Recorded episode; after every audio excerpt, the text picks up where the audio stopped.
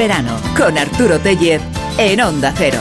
Bueno, ¿qué? Volviendo sobre sus pasos porque se ha dejado una luz puesta. Hmm, ¿Están controlando la cantidad de aparatos que están cargando al mismo tiempo? Prefieren no abrir demasiado el portón, no solamente de su casa, sino de la comunidad, e ir caminando y no sacar el coche ni la moto porque también consume. Le ha bajado un grado de temperatura a la nevera, esperando que no pase nada con los alimentos. Pueden ser eh, gestos para evitar gastos e intentar evitar este rejonazo eléctrico que nos va a dejar como la cola de Pikachu. Precios del gas, apuesta mayoritaria por las renovables, los gastos de derechos de emisión de CO2 en el mercado internacional, no apostar por la nuclear cerrar las térmicas de carbón rápido? Bueno, estas son preguntas para que sean los expertos los que expliquen el porqué de esta curiosa subida del precio del recibo de la luz. Luz sobre los horizontes de la ciencia y la tecnología es lo que buscamos con las charlas que vamos a mantener estos jueves de agosto a esta hora con el divulgador científico Amador Menéndez, con quien hoy hemos quedado para que nos cuente los desafíos de la materia. Antes, unos recuerdos de Gelo.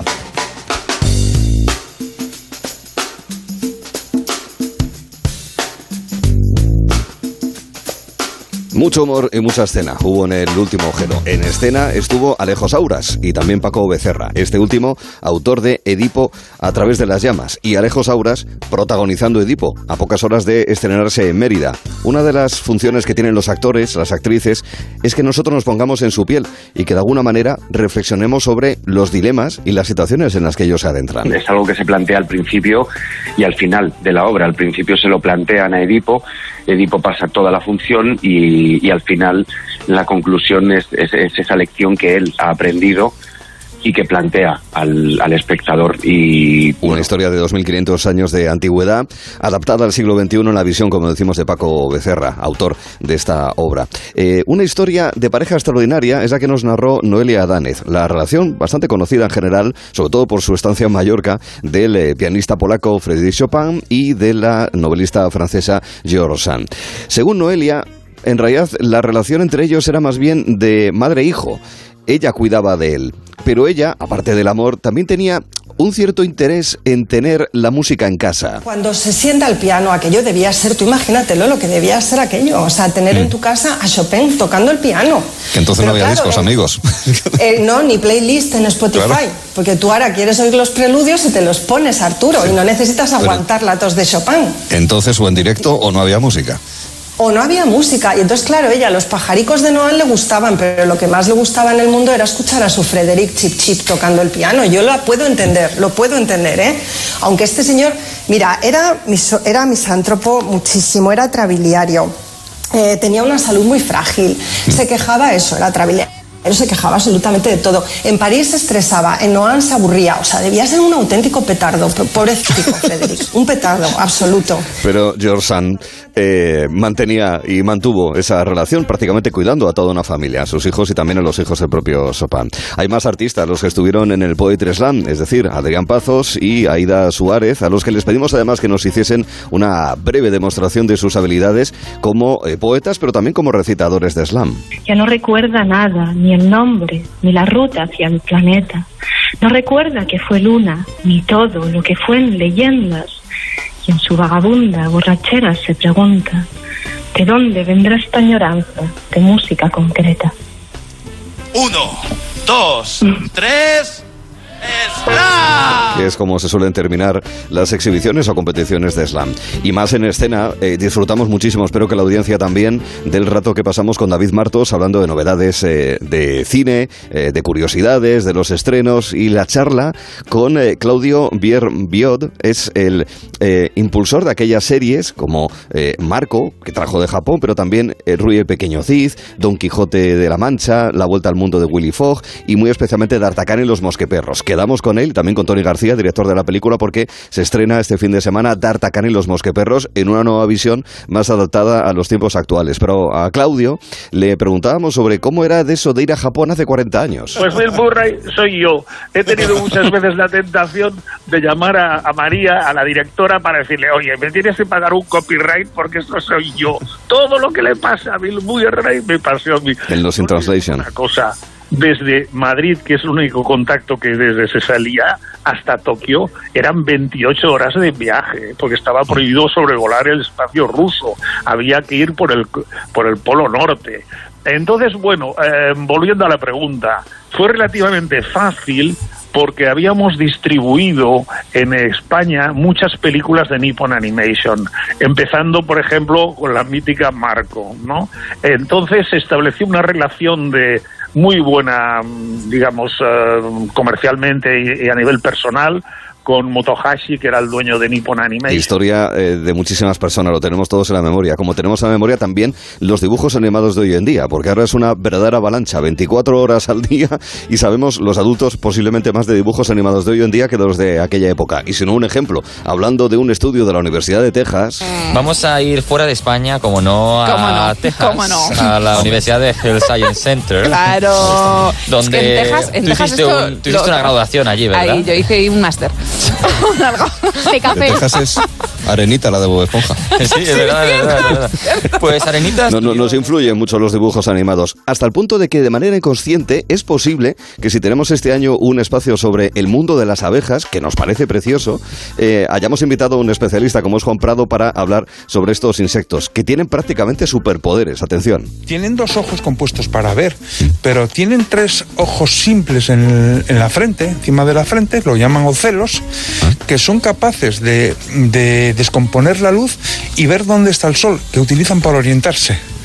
Entonces, eh, es decir, ellas en un día nublado saben perfectamente dónde está el sol porque son capaces de, con esos ocelos de descomponer la luz y orientarse con él. Ahora entendemos la inteligencia de la abeja maya, ¿verdad? Bueno, mirando precisamente a la pantalla, hay también que se casa mm, utilizando un monitor. Más que nada porque, como nos explicaba María, en una boda en Indonesia tuvieron que recurrir a ese sistema, a una especie de videollamada, porque claro, el novio había tenido coronavirus. ¿Cómo lo solucionaron? Pues no se les ocurrió otra idea que el novio se casara eh, a través de una- un monitor virtual, a, a- a través de una ¿De pantalla. verdad? O sea, Os lo estaban en la ceremonia con la pantallita No y el hombre ahí proyectado total. y diciendo sí. Sí, dijo si quiere a través de una pantalla virtual. Ahí estamos, sí, es que hay solución para todo gracias a la tecnología. Pero nos siguen gustando mucho los juegos tradicionales, como es el caso de aquello de adivinar el personaje. El quién es quién es muy habitual en viajes de cierta longitud. Y jugábamos ayer eh, con eh, Jorge y buscando un personaje al que todos apreciamos, a una persona a la que mm, le tenemos estima, fíjense, desde lejos, pero le tenemos estima. ¿Es artista? No. Vale. ¿Es futbolista? No. Mm, Date cuenta ¿Es que es- español? Sí. ¿Tiene el pelo negro? No. ¿Marrón? No. ¿Rubio? Sí. Pelo rubio. Pelo rubio. Has preguntado que si era futbolista. Sí, es Es una deportista. pregunta además. Sí. Rubia, Ya 30 está, eh, años. ya está bien. Ver. 30 años, rubia, deportista, Vamos a española. en los muy conocida. Olímpicos. Mireia Belmonte rubia, pero Mireia- Es correcto. Muy Pero bien. Mireia rubia. Sí, Mireia rubia, claro, tú la ves con el gorro, Mireia rubia. Le tenemos mucho cariño, como a todos los deportistas que ay, se quedaron en esos cuartos, quintos, estos puestos de los Juegos de, de Tokio. También se merecen que los tengamos en cuenta. Como también nos parece muy interesante encontrar esa España plural que va mucho más allá de la tortilla con cebolla o sin cebolla. Por lo visto, dos de cada tres españoles la quieren con cebolla, pero, pero hay otras formas de buscar esa variedad nacional. Los que están a favor de la tortilla cuajada o líquida. Eso, eso, Eso, eso, también hay eso. otros, Yo- es cierto. Poco Yo- cuajada, por yo Es favor. un líquida, nuevo vector líquida. ideológico, es un nuevo, un nuevo frame, que diría un politólogo. Yo, yo prefiero líquida. Dividir más al país, que, que eso es algo que siempre nos interesa. Yo lo tengo Sí, clarísimo. exactamente. Ahí, ahí nos encontramos. Pero hay, otros hay otros elementos que pueden generar debate, fíjense. ¿Pizza con piña o sin piña? Sin piña Con siempre. piña. ¿Fina, Sí, masa sí. fina o gorda? Fina. ¿Fina? Fina. Fina, Vale, siempre vale, fina. También, Y una última, si os Venga, parece. dale. ¿Aceitunas negras Sí. o verdes? Venga, variedad para las respuestas, que es lo que buscamos cada tarde en Gelo.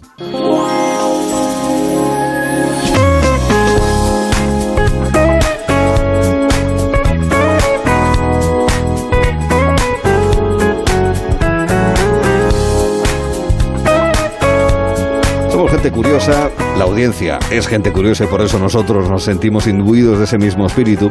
Y para saciar esa curiosidad, para conocer más, o por lo menos, y en este caso hablo personalmente, reducir la ignorancia, hemos invitado un año más a Amador Menéndez, divulgador científico. ¿Qué tal, Amador? Buenas tardes. Buenas tardes, Arturo. A que nos lleve a esos horizontes de la ciencia y la tecnología y más allá. O sea, menudo reto que te hemos planteado este año, Amador. Hablar de esas, esos límites, digamos, hacia los cuales va la ciencia y la tecnología.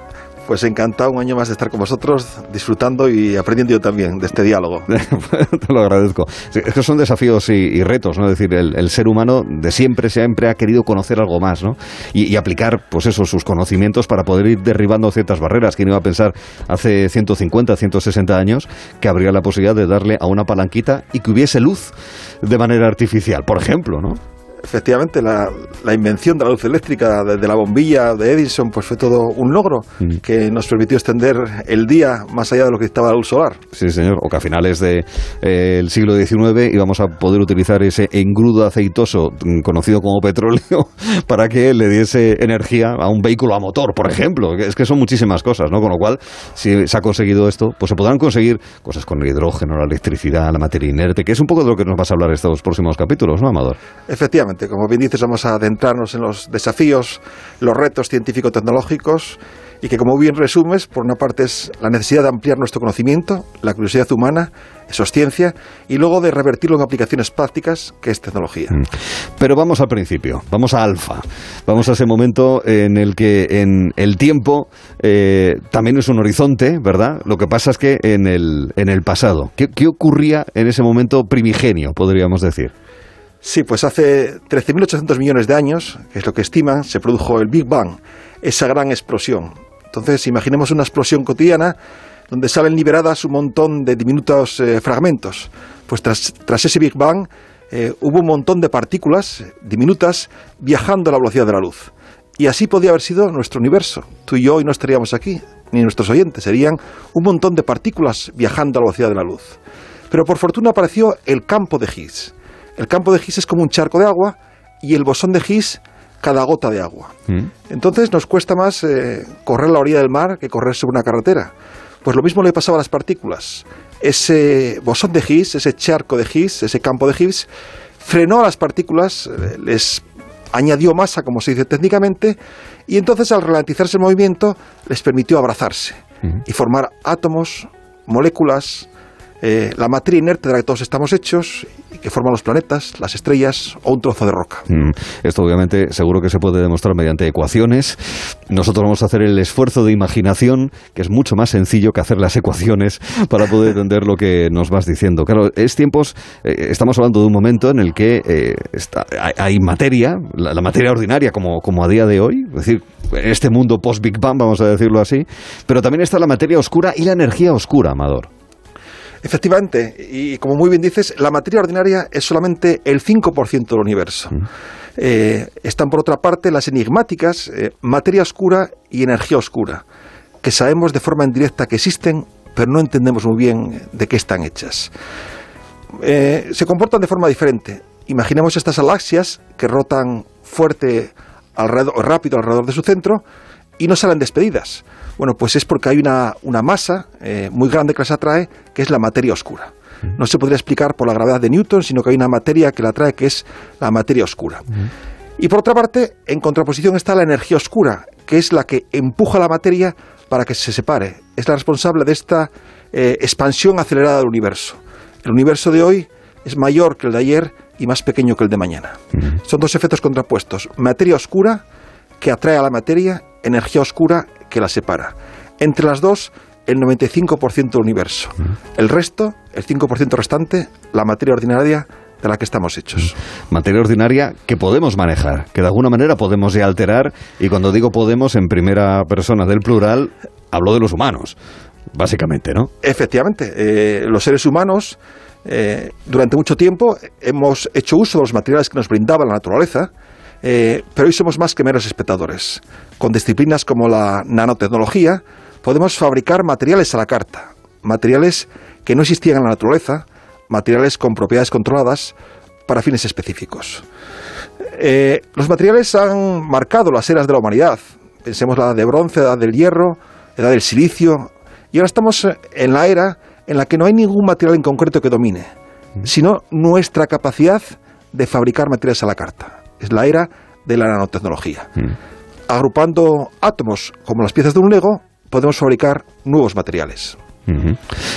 Tenemos esa capacidad de mm, moldear, de manipular la materia ordinaria. lo cual lleva a que tenemos la capacidad de moldear el medio natural, de incidir, es evidente, en el medio natural, con eh, cuestiones que pueden ser buenas, pero también nos estamos dando cuenta de que con efectos perniciosos, pero también tenemos la capacidad de poder eh, revertir ese tipo de problemas utilizando la nanotecnología, por ejemplo. Efectivamente, ahora mismo está muy de moda esta otra gran problemática, aparte de la pandemia del coronavirus, la problemática del cambio climático y el calentamiento global. Y la nanotecnología puede hacer grandes aportaciones, en concreto, por ejemplo, a la tan ansiada energía solar fotovoltaica. El sol tiene un gran potencial. Una sola de sol, una sola hora de sol bastaría para abastecer las demandas energéticas de la humanidad durante todo un año. Una hora de sol, un año de consumo energético de la humanidad. Y sin embargo, actualmente la energía solar representa tan solo el 1% del consumo energético mundial. ¿Por qué?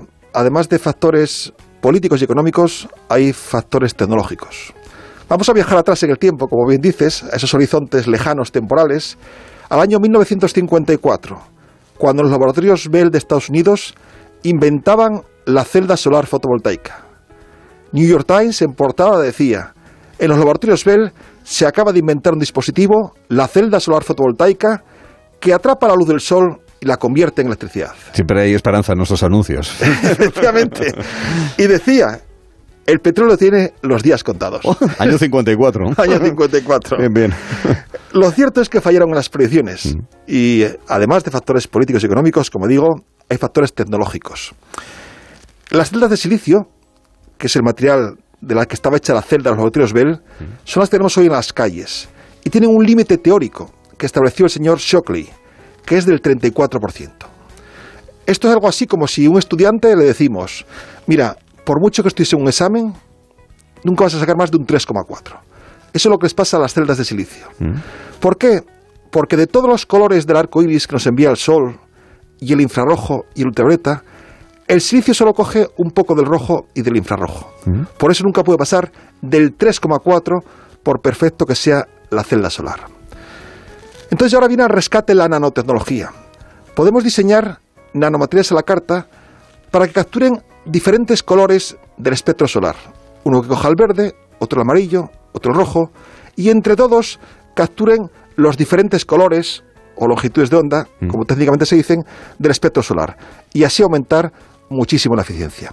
Eso es algo en lo que investigamos en diferentes laboratorios del mundo y a veces decimos un poco irónicamente, estamos jugando a atrapar el arco iris. De alguna manera. Y la verdad es que es una manera muy interesante lo que nos acabas de explicar, de entender que se puede seguir avanzando en la tecnología, pero que al mismo tiempo, en favor de esa eficiencia, también en orden a la rentabilidad económica, porque aquí al fondo, al final, lo que hay también, y más en estos tiempos donde la factura de la luz sube tanto, que estas eh, energías, pues al final, bueno, pues tengan una rentabilidad económica que las podamos pagar. Es decir, que tengan la suficiente, la suficiente eficiencia como para que sean económicamente también rentables y viables desde ese, desde ese punto de vista. Bueno, en ese sentido hay, eh, y me gustaría que nos dijeses hasta qué punto es real la esperanza que hay sobre el hidrógeno como combustible ecológico de- del futuro. Pero claro, hidrógeno verde, porque para que el hidrógeno genere energía, eh, y te pregunto, hay que separar eh, los componentes del hidrógeno y eso requiere muchísima energía. Y claro, si vamos a utilizar combustibles fósiles para separar el hidrógeno, ¿dónde está la ganancia? De ahí que se insista tanto en lo de adjetivo de verde, ¿no? Está muy bien la pregunta que me planteas, Arturo, y estoy totalmente de acuerdo. Se habla del hidrógeno como combustible del futuro, un, combustible ecológico, y efectivamente pensemos en, en un coche impulsado por hidrógeno. Como residuo desprende únicamente vapor de agua, no desprende dióxido de carbono, que contribuye al calentamiento global y a contaminar el aire que respiramos. Pero claro, ese hidrógeno hay que generarlo de alguna manera. Y como bien dices, una forma, la más ocurrida, es romper la molécula de agua en hidrógeno y oxígeno. Ese H2O, Que dejar el O2 por un lado y la H, que es lo que nos interesa, por otro. efectivamente, dejar el H2 por otro sitio, el hidrógeno molecular, ese proceso se conoce como electrólisis. Hay que aplicar una corriente eléctrica para romper el agua en hidrógeno y oxígeno. Y es, como muy bien dices, muy costoso energéticamente. Entonces, si yo eh, obtengo esa electricidad, por ejemplo, de quemar carbón en una térmica, el proceso conjunto no es un proceso verde. De- por lo cual tenemos que recurrir a lo que se llama efectivamente generación de hidrógeno respetuoso con el medio ambiente. Y ahí podemos hacer uso nuevamente de la radiación solar. En numerosos laboratorios del mundo investigamos ahora en ese sueño. Más de la mitad de la radiación solar que llega es radiación infrarroja, desaprovechada. El sueño es convertir esa radiación infrarroja en radiación ultravioleta altamente energética que permita activar lo que se llaman fotoelectrodos y romper la molécula de agua en hidrógeno y oxígeno. Entonces, podríamos obtener así un hidrógeno sin coste energético alguno, porque nos valemos de la radiación solar. Y esto se llama, y estará muy de moda, fotosíntesis artificial, porque de alguna manera imita el proceso de las plantas. Las plantas aprovechan la radiación del sol y con esa radiación del sol rompen la molécula de agua en hidrógeno y oxígeno. Oxígeno que liberan y que respiramos e hidrógeno que combinan con otros compuestos químicos para generar carbohidratos, su alimento. Ese es un gran reto de la humanidad actualmente. Fotosíntesis artificial, hidrógeno verde.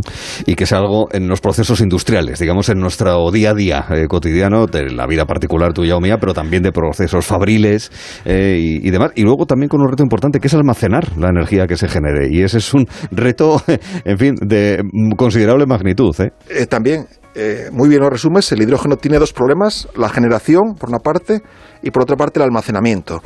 Eh, el hidrógeno eh, es altamente explosivo. Recordemos el estallido de los transbordadores espaciales. Fue una explosión del hidrógeno que utilizaban como combustible. Bien, entonces, hoy en día hay coches de hidrógeno, pero bueno, hay que tienen una seguridad que es, de cierto modo, cuestionable Y un precio... y un precio muy elevado, desde luego. Entonces se están ensayando nanomateriales que nos permitan almacenar el hidrógeno de forma segura. Y bueno, pues uno tiene que pensar en lo siguiente, tengo que buscar algún hueco y en su interior pues meto la molécula de hidrógeno. Se ensayan, por ejemplo, fluorenos, que es una pelota de 60 átomos de carbono. En el interior puedo almacenar el hidrógeno de forma segura. Mm. Se ensayan nanotubos de carbono, una lámina de átomos de carbono enrollada sobre sí misma, como un cilindro. Mm. En su interior puede almacenar el hidrógeno. O se ensayan láminas de grafeno con un espacio entre ellas y en el interior, en el intercalado, almaceno el hidrógeno. Pero eso todavía está a nivel de laboratorio. Lo mismo que la fotosíntesis artificial. Por eso sigue siendo un sueño, como tú dices, el hidrógeno verde. Es una esperanza, pero los pasos se están dando y estáis investigando en ello para que tenga sus aplicaciones más allá del laboratorio. Hablamos de la generación, hablamos del almacenamiento, pero también el transporte, que ese es el otro gran reto, es decir, cómo lanzar, cómo enviar desde el lugar en el que se genera la energía, la energía eléctrica, hasta el lugar en el que yo hago clic en un interruptor, Amador. Eso es, lo resumes muy bien porque con la energía tenemos ese trinomio, generación, almacenamiento y transporte. Y pensemos en esa central hidráulica que nos está generando electricidad y para transportar hasta nuestras casas utilizamos unos cables que por una parte contaminan el paisaje, pero que además suponen fuerte de pérdida, una fuente de pérdidas. Aproximadamente el 5% de la energía que se genera se pierde en forma de calor durante el transporte. Claro, conforme va siendo el viaje más largo, las Más se pérdidas pierden, claro. son muy significativas. Un gran sueño también, un gran reto de la ciencia es el desarrollo de los denominados superconductores. Un superconductor es un material que conduce la corriente eléctrica sin pérdida energética alguna. Eso ya se ha demostrado, eh, os han inventado los superconductores eh, hace ya 110 años, pero para que funcionen tienen que operar a menos 273 grados centígrados. Eso es cero Kelvin, ¿no? Eso es cero Kelvin, efectivamente. Pero me acuerdo un poco de, Sí, sí, sí, secundaria. Claro. Pues efectivamente, es- ese es el, el- el primer superconductor que se desarrolló. Y claro, hace, por ejemplo, tres años se lograron desarrollar superconductores que operaban a menos 73 grados centígrados Queda, ¿eh? o a menos 25 grados centígrados y decían superconductores a temperatura ambiente. bueno, depende del ambiente, ¿no? Ya, claro. Pero bueno, hace un año pues se logró un hito que es desarrollar un superconductor que opera a 14 grados centígrados. Ah. El problema es que necesita grandes presiones. O sea, todavía hay un reto por vencer, pero de vencer ese gran reto, pues podríamos tener la conducción de la corriente eléctrica sin pérdida alguna. Eh, pero por otra parte tenemos más aplicaciones. Ese superconductor genera un campo magnético grandísimo. Es la base de los trenes de levitación magnética. Mm, los maglev, que Los son, maglev. son los que tienen el récord mundial de recorridos en un tren, pero con esa tecnología, no con el de rieles. eh, Efectivamente, porque como al ir flotando, digamos, levitando, se evitan ese rozamiento con, el, infección. con el rail y se evita también el desgaste energético porque la vía siempre nos va frenando. Bueno, pues ese es un gran reto, hacer un superconductor a temperatura ambiente y a presión de, de una atmósfera, como estamos aquí. En realidad, mucha gente se pregunta por qué tiene que ser tan baja la temperatura. Esto la analogía es la de un delantero que tiene que ir driblando la defensa. Cuando enfrías el material, los átomos no se mueven.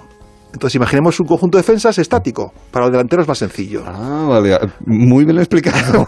La imagen es muy buena para poder comprenderlo y lo que implica desde el punto de vista tecnológico. Fíjate, hemos empezado la conversación contigo, Amador, hablando de la materia, ¿verdad? La materia ordinaria, de la materia oscura.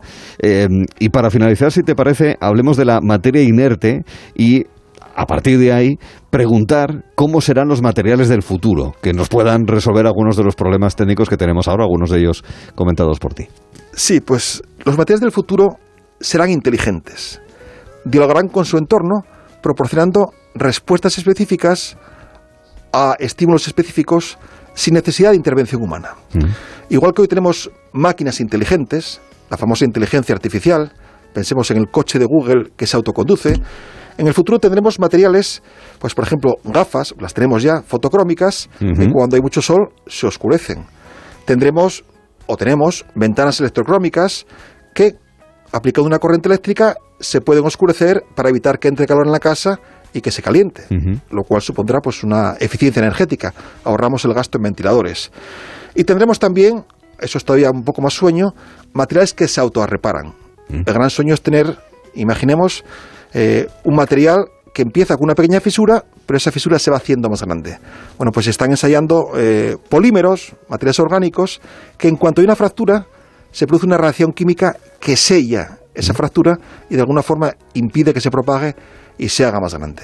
Materiales que se autorreparan es otro gran sueño. También materiales con memoria de forma. Pensemos un coche que tras un accidente se abolla. Eh, le podríamos someter a una temperatura y el coche recuerda su forma y automáticamente recupera la forma original. Bueno, pues me parece apasionante. Parece apasionante. me parecen sueños, eh, pero evidentemente la ciencia y la tecnología va avanzando para que esos sueños se hagan realidad ¿eh? y estén en nuestras vidas. Al final, claro, eh, la medida de muchas cosas somos los humanos, ¿no? Y los que sabéis, aplicáis vuestra inteligencia y vuestros conocimientos para alcanzar esos, esos retos y superar, digamos, esas barreras. Pero al final, todo eso tiene que revertir en nosotros, en todos y cada uno nosotros, eh, como individuos y como sociedad. Mientras tanto, la sociedad, ¿qué puede hacer ante situaciones eh, así, Amador? Bueno, efectivamente, la sociedad también tenemos que hacer cosas, no solamente la ciencia. Y yo creo que, ya que estamos hablando de materiales, un gran reto como sociedad es darle una segunda vida a los materiales. El famoso reciclaje, la famosa economía circular. Que el producto desecho, o que iba a ser el producto desecho, pueda ser el punto de partida para fabricar un nuevo material, un nuevo dispositivo. Entonces, bueno, pues ahí se necesita, por supuesto, que la ciencia y la tecnología avancen para que esa batería de ion litio del coche que está gastada pueda volver a usarse, por ejemplo, un teléfono móvil, mm. pero también se necesita el reto social y políticas que lo hagan posible. claro. Y que también funcione casi como valor, digamos, de nuestra vida cotidiana. Pues estos horizontes de la ciencia y de la tecnología han cumplido un primer capítulo, pero habrá un segundo capítulo, también habrá un tercero, pero en cualquier caso la semana que viene tendremos un capítulo en el que nos fijaremos ya en cómo somos, en cómo la tecnología puede aplicarse a que nuestro organismo esté lo mejor posible, por decirlo de esa manera, para nuestro bienestar. Y será con Amador Menéndez. Te esperamos entonces, Amador. Encantado, Arturo. Buenas tardes.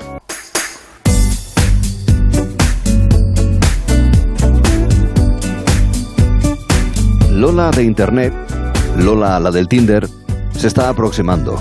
Va a resolver dudas, las que a todos nos atenazan a la hora de ligotear y seducir en la red. Ella es una verdadera especialista, es una e-coach que ha encontrado la gran Mónica Chaparro. A las cuatro y media, una hora antes en Canarias, Lola nos dará pautas a los que han enviado dudas y preguntas al 639-123-454. Y si quieren enviar nota de voz al respecto, háganlo. Y Lola ya no hoy, pero sí la semana que viene, les escuchará con atención y les ofrecerá una solución personalizada en acústico. No creo que sea por ahorrar electricidad, sino porque es un formato que ofrece posibilidades muy interesantes. Se presenta M-Clan. Están recorriendo España para mostrarse tan cercanos como también lo harán en escena aquí en Gelo a partir de las seis y media. Hemos quedado entonces con el vocalista Carlos Tarque. Y antes Elisa Beni nos habrá resumido en Jadog las innovaciones tecnológicas que pueden generar electricidad sin contaminar en exceso. El tema del coste eso ya es otra cosa. Hay ideas muy chulas, ¿eh? muy curiosas. Lo va a contar Elisa a las seis. En el diferencial tendremos la oportunidad de aprender a hacer macramé, practicar patchworking, ebanistería y otras manualidades de las que hemos eh, citado a especialistas cuya habilidad envidiamos los torpes. Antes, con el egiptólogo Francisco Martín Valentín, en las ardientes arenas del desierto, hemos quedado para que nos hable de la ciudad dorada. ¿Qué es? ¿Qué significa? Es uno de los retos de los investigadores del Antiguo Egipto y hablaremos de otros desafíos para desentrañar los vestigios de aquella cultura milenaria. Estará también Hipólito Álvarez en la parada de tendremos vistazo y tendremos juegos en el coche. Hoy sí buscaremos alternativas a la manida frase de criando malvas. En breve. Hello. Hello. Hello. De 3 a 7 en Onda Cero. Hello. Hello. Con Arturo Tellez en Onda Cero. Hello. Este mensaje es para mi vecino que me estará escuchando. Solo decirte que tengo los 15 puntos y pago menos que tú. Si tienes los 15 puntos, ¿qué haces que no estás en línea directa? Cámbiate y te bajaremos hasta 100 euros lo que pagas por tu seguro de coche o moto. 917-700-700. Condiciones en línea directa.com. En Movistar vamos a darlo todo. Ven a Fusión Selección Plus Fútbol y vive todo el fútbol con la mejor conectividad al 50% durante tres meses. Y una Smart TV Xiaomi de 55 pulgadas o un Samsung Galaxy S20 FE por 0 euros al mes. Infórmate en tiendas o en el 1004. Vive el fútbol a tu manera. Movistar. Esto es muy fácil, que cada vez que tengo que hacer una gestión me tengo que desplazar a verte. Pues yo me voy a la mutua. Vente a la mutua y además en menos de 6 minutos te bajamos el precio de cualquiera de tus seguros, sea cual sea. Llama al 91 555 5555 91 555 5555. Esto es muy fácil. Esto es la mutua. Condiciones en mutua.es. Hola, ¿qué puedo hacer por ti? Recuérdame cada semana entrar en cepsa.es para descargar nuevos cupones. ¿Cada semana? Sí, es que cada semana hay nuevos cupones con descuentos directos en Cepsa, acumulables a otros descuentos para que tengas más ganas de volver. Descarga tus cupones y consulta condiciones en cepsa.es. Cepsa, tu mundo más eficiente. 98.0 Madrid.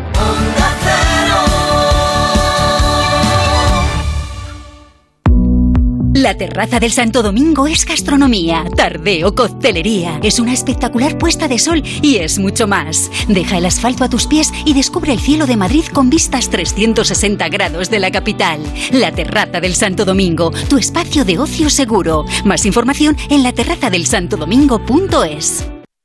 Venga a las rebajas de Muebles a Dama. Precios insuperables con la misma calidad de siempre, en una gran variedad de estilos y modelos, con su habitual trato amable, transporte y montaje gratuitos y la mejor financiación. Todo lo bueno de Muebles a Dama, pero ahora con rebajas. En General Ricardo 190 y en la web mueblesadama.com. Ocasión Plus, compramos tu coche. Ocasión Plus, nadie paga más. Ocasión Plus, mejoramos cualquier tasación. Ocasión Plus, pago en el acto. Ocasión Plus, número uno en compra de coches de ocasión. Visítanos y compruébalo. Ocasión Plus, nueve centros en Madrid. Localiza tu centro más cercano en ocasiónplus.com. Abierto sábados y domingos. El campo no descansa y Onda Agraria tampoco. Por eso este verano, sábados y domingos a las 7 de la mañana te ofrece toda la actualidad agraria y ganadera. Para los que trabajan en el campo. Para los que buscan los mejores productos de nuestra tierra. Para los que les gusta disfrutar de la naturaleza. Para todos, Onda Agraria. Este verano, sábados y domingos a las 7 de la mañana. Onda Agraria. Pablo Rodríguez Pinilla y Soledad de Juan. Te mereces esta radio. Onda Cero. Tu radio.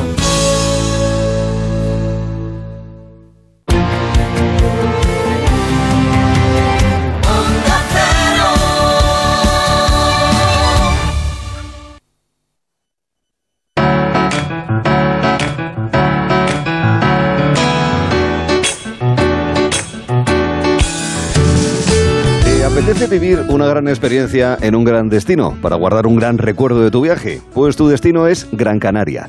Disfruta con viajes el corte inglés de una isla espectacular, con paisajes de ensueño y una combinación perfecta de playas, cumbres y barrancos. Y todo con una temperatura media anual de 24 grados, que te permitirán disfrutar de este paraíso en cualquier época del año. Esto convierte a Gran Canaria en el escenario perfecto para hacer deporte al aire libre, como kitesurf, senderismo, mountain bike, o si lo prefieres, disfruta de su cultura, de su increíble gastronomía, su sorprendente arquitectura y su gente cercana y amable. Viajes El Corte Inglés te lleva al mejor precio y con ventajas que hacen a este gran destino aún más grande.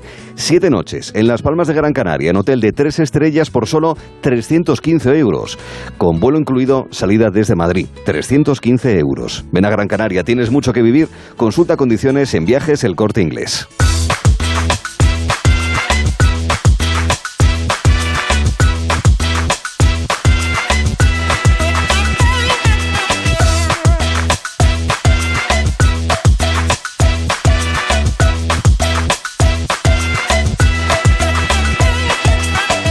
Estamos en Gelo, estamos en un sitio fresquito, no consumimos electricidad en casa, todo eso hace que el vistazo para nosotros sea un verdadero privilegio. Cristina Baigorri, buenas tardes. Buenas tardes, Arturo. Bienvenida María Díaz. Hola, hola, Arturo. Jorge Molina, muy buenas. Hola. ¿A qué vamos a jugar dentro de un rato, chicos? Oh, ¿A quién es quién, verdad? Sí. Sí. Vaya. Por Pero en este caso el, el destinatario seré yo. Ah, eh. Bien. Me vais a a Ojo, bien. ojo que han estado pre- eh, preparando nombres, ¿eh? O sea, llevan Sí, ahí un sí. ratito entrenando, ¿eh? Cuidado. Ah, sí. Va a ser un choque de Cuidado, generaciones. eh, cuidado, cuidado.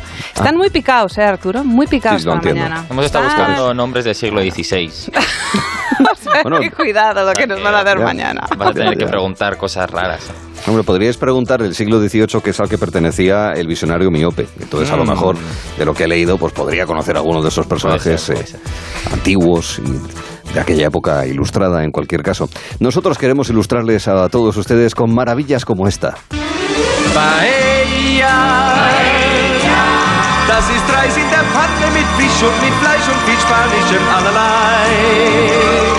Valencia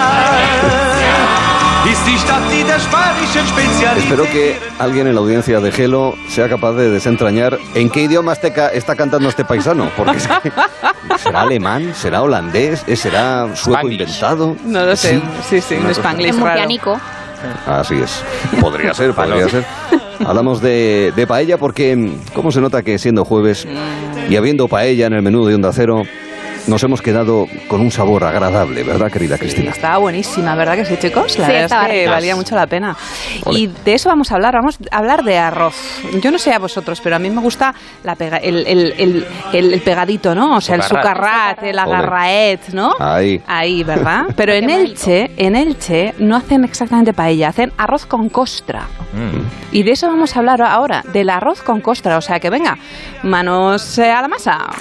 Resulta que allí esta semana han batido un récord. Han hecho el arroz con costra más grande del mundo.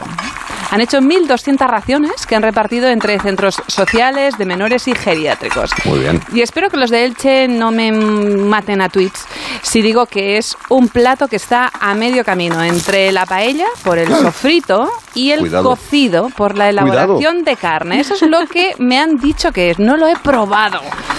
Tenemos que probarlo, Ojo, ¿eh? ojo, ojo, lo que que estoy haciendo es muy risky, pero es muy trending risky. topic esta tarde y te vas a reír, pero yo esta mañana me he metido en Twitter y Elche era uno de los trending topics. Anda. Desconozco por qué, no. espero que no sea, no Por estoy haciéndolo por la tarde. Bueno, pues Dentro me... de poco es el misterio, además, en Elche. Hay que ir Ahí, a Elche. ahí. Ver Resulta- la palmera imperial y demás. Ahí, sí, perdón. exacto, nada, nada. Bueno, pues resulta que arriba, o sea, encima del, del, de- del- del arroz le ponen una costra que es a base de huevo y de ahí el nombre. La característica básica es que se cuece con una chapa de metal encima. Y esta gente han batido un verdadero récord. Han utilizado una de las costreras más grandes que han encontrado.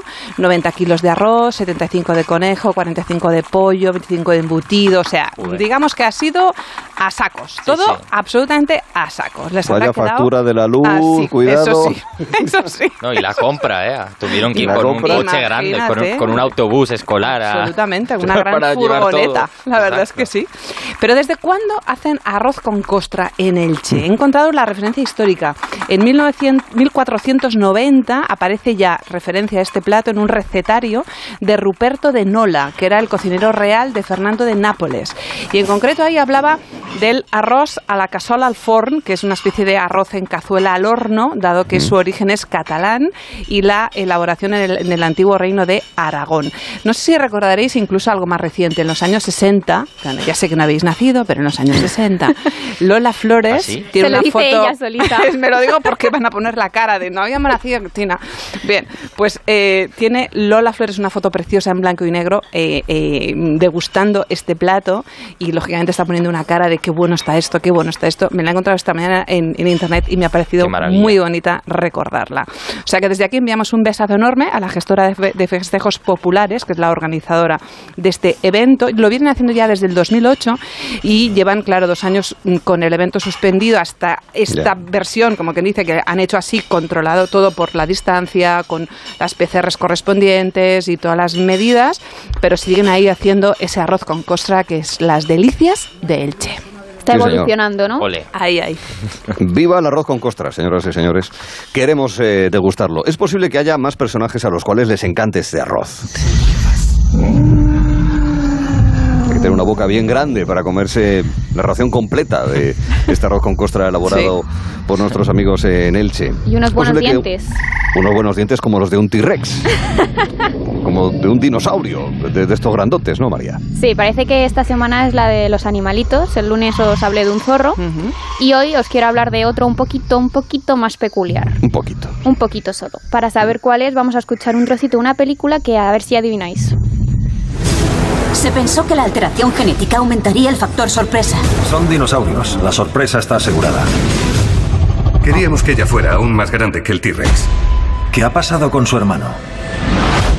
Se lo comió. Star Wars. Es Star Wars, claramente. Vaya, no. Venga. Jurassic, ¿no? Exacto, Jurassic. Jurassic. World. Jurassic. Y claramente os la he puesto porque la noticia de hoy pues la protagoniza un dinosaurio. En concreto, los dinosa- un dinosaurio volador. Y Un ¿volador? pterodáctilo. Una revista académica de paleontología de vertebrados ha desvelado que el fósil de una mandíbula encontrada en una cantera de Australia pertenece a un reptil volador. El estudio publicado lo ha liderado el investigador Tim Richards, quien ha Saludos, determinado quien ha determinado que se trata de un, ah, ojito al nombre, pterosaurio, Ah. que existió durante el periodo Cretácico.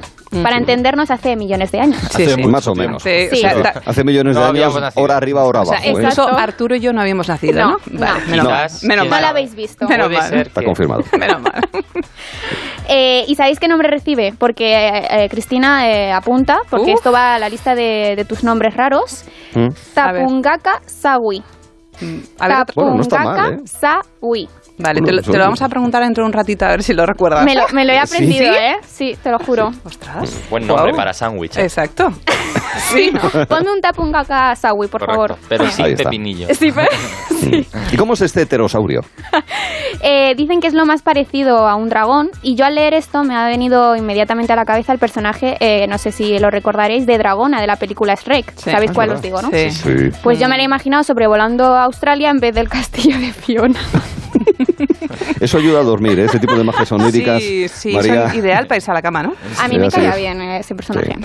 Bueno, además Richards ha dado detalles sobre cómo era este pterosaurio y escuchad bien porque vais a alucinar. Eh, tenían eh, un cráneo de aproximadamente un metro de largo, Uh, 40 dientes y alas de hasta 7 metros de largo. Para meter en una jaula. exacto. O sea, guau, como ¿eh? para meter, como para llevarse Guau. de viaje, ¿no? Sí, un poquito grande, ¿no? loro. Sí, un poquito no, solo. no, loro, exacto. Eh, y para terminar, quiero deciros a los oyentes curiosos que los pete- pterosaurios Bueno, fueron la los- P yo creo que si no la dices ya vale. o te- no sé, es que no sé si se dice o no, Pterosaurios. pterosaurios, No, no, se dice, sé. no se dice, no se dice. Fueron los primeros animales vertebrados que lograron controlar el vuelo motorizado. Anda. ¿Así? Sí. ¿Qué? Grandones. Motorizado. Eh, claro, me viene, claro. Ostras. ¿Por qué? ¿Qué te viene? No sé, me, El me- dronsaurio. me viene como que iban muy lanzados, o como, o sea, es que decir, era impresionante. Sí. ¿No? y que volaban rápido. Ya, ya, ya. Mm. Y también que al principio comían otros animales invertebrados, eh, y que, pero luego se pasaron, se cambiaron al pescado y a la carne, fueron más prácticos. Ah. Deberían, menos mal que no se han pasado al arroz con costra. ¿no? Exacto, no, no porque si no, madre mía, se comen los Está 1.200 raciones de, de- de una sentada. Correcto. Está todo, todo, todo controlado. Iba yo tranquilamente en mi barco velero. ¿Vas a ¿Me está dando el timón? ¿Qué me está dando el timón? Está ahí, Cuando empezaron a dar unos porrazos en el timón del primer orden. ¿Que me está dando el bicho? ¿Que me está Inmediatamente llamé al 112 y pregunté por Jack Sparrow. No sé si se me va a ver o no. Está de Y me, vacaciones. sí, sí. La playa. Y, y me dijo me dijo que cuidado cuidado que hay cetáceos. ¿A que sí, Sí, querido Jorge? Hay orcas, orcas en Cádiz. Y yo no sé qué se os viene a la cabeza si os digo la palabra orca. A mí se me viene la película Liberada Willy. Claro. No sé si- Por la edad, claro. Sí, a mí se me exacto. viene a la cabeza. Por la edad. Por la edad. A mí un documental que vi una vez de, de orcas, que se ve que son muy peligrosas en- cuando están muy agresivas, claro. Sí, sí. Y me viene a la cabeza eso. Willy, claro, ya era yo poco más Sí, mayorcito. orcas, eh, bueno, las orcas pueden vivir entre 50 y 80 años, Mm. hay casos de hasta 100 o 120. Am, son depredadores, eh, por eso a veces se les llaman las ballenas Por eso, asesinas. Se muy- alimentan de todo, ¿eh? Mm. aves marinas, calamares, pulpos, tortugas, tiburones, de todo. Se comen lo que encuentren. Y pueden vivir en manadas de hasta 40 miembros. Ojo a las orcas, ¿eh? que por cierto Wow. forman parte de la familia de los delfines, ¿eh? no de las ballenas. Aunque Ah. tienen una mezcla entre delfín y ballena, su nombre científico ahora mismo no lo recuerdo, pero incluye una terminación de, de ballena. Pero es de la familia de los delfines. Y hoy hablamos de orcas porque en Cádiz está habiendo incidentes con estos animales. Esta es la razón por la que el Ministerio de Transportes, Movilidad y Agenda Urbana ha restringido la navegación entre el cabo de Trafalgar y Punta Paloma a embarcaciones de eslora igual o inferior a los 15 metros. Mm. Esta restricción que va a estar en vigor hasta el 20 de agosto puede ser ampliada, to- todavía no se sabe. Y las apariciones de orcas, estas eh, no se consideran ataques, sino interacciones, pero se ha pedido a los buques que lleven cuidado y sobre todo que se abstengan de llevar a cabo actividades de observación de cetáceos. Y que adelanten por la izquierda siempre, nunca por la derecha. Que no se acerque la, la, Sí, que no. la, la gente y a que no se echen al agua a bañarse con por ellas, ni esas cosas, ¿no? Correcto, exacto. Para que no hagan la foto. Es que fijaos, desde marzo solo en Cádiz ha habido más de 60 incidentes con orcas de, de barcos. Eh, y en más de una veintena de casos, Salvamento Marítimo se ha visto obligado a intervenir para remo- mol- remolcar a las, em- a las embarcaciones. Este mismo lunes, por ejemplo, un velero requirió asistencia a 11 millas de la playa de Tarifa, ya que tras un encon- encontronazo con orcas, el timón no funcionaba correctamente y necesitaba ser remolcado. O sea que fijaos, no, no estamos Uf. hablando 60 desde marzo. ¿eh? Uf. Sí, Por sí. eso han prohibido la, bueno, han restringido la, la navegación a barcos de, como decimos, eh, 15 metros de eslora. ¿Y eso Ah, por qué? ¿Por qué? Pues los expertos no lo saben. Es, es lo llamativo, no saben por qué y dicen que no, crean, no creen que lo vayan, a, lo vayan a saber nunca.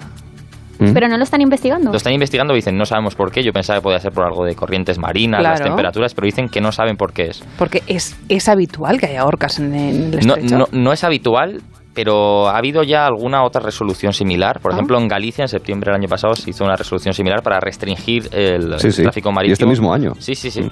Por, por, bueno, por el mismo Caray. motivo, por las interacciones con las orcas, que muchas veces dañan el timón de los barcos. Y aunque no suele pasar nada grave, pues claro, los barcos necesitan que se, se les remolque. La- claro, la- evidentemente, es que sin timón un barco Sí, se sí, sí. queda... Claro, y yo tanto a la hablar de deriva. orcas, A la deriva. Me, me he acordado de, de un, de un eh, reportaje que hicieron en El Hormiguero, el, el Mario Vaquerizo, en el que le enviaron a Alaska.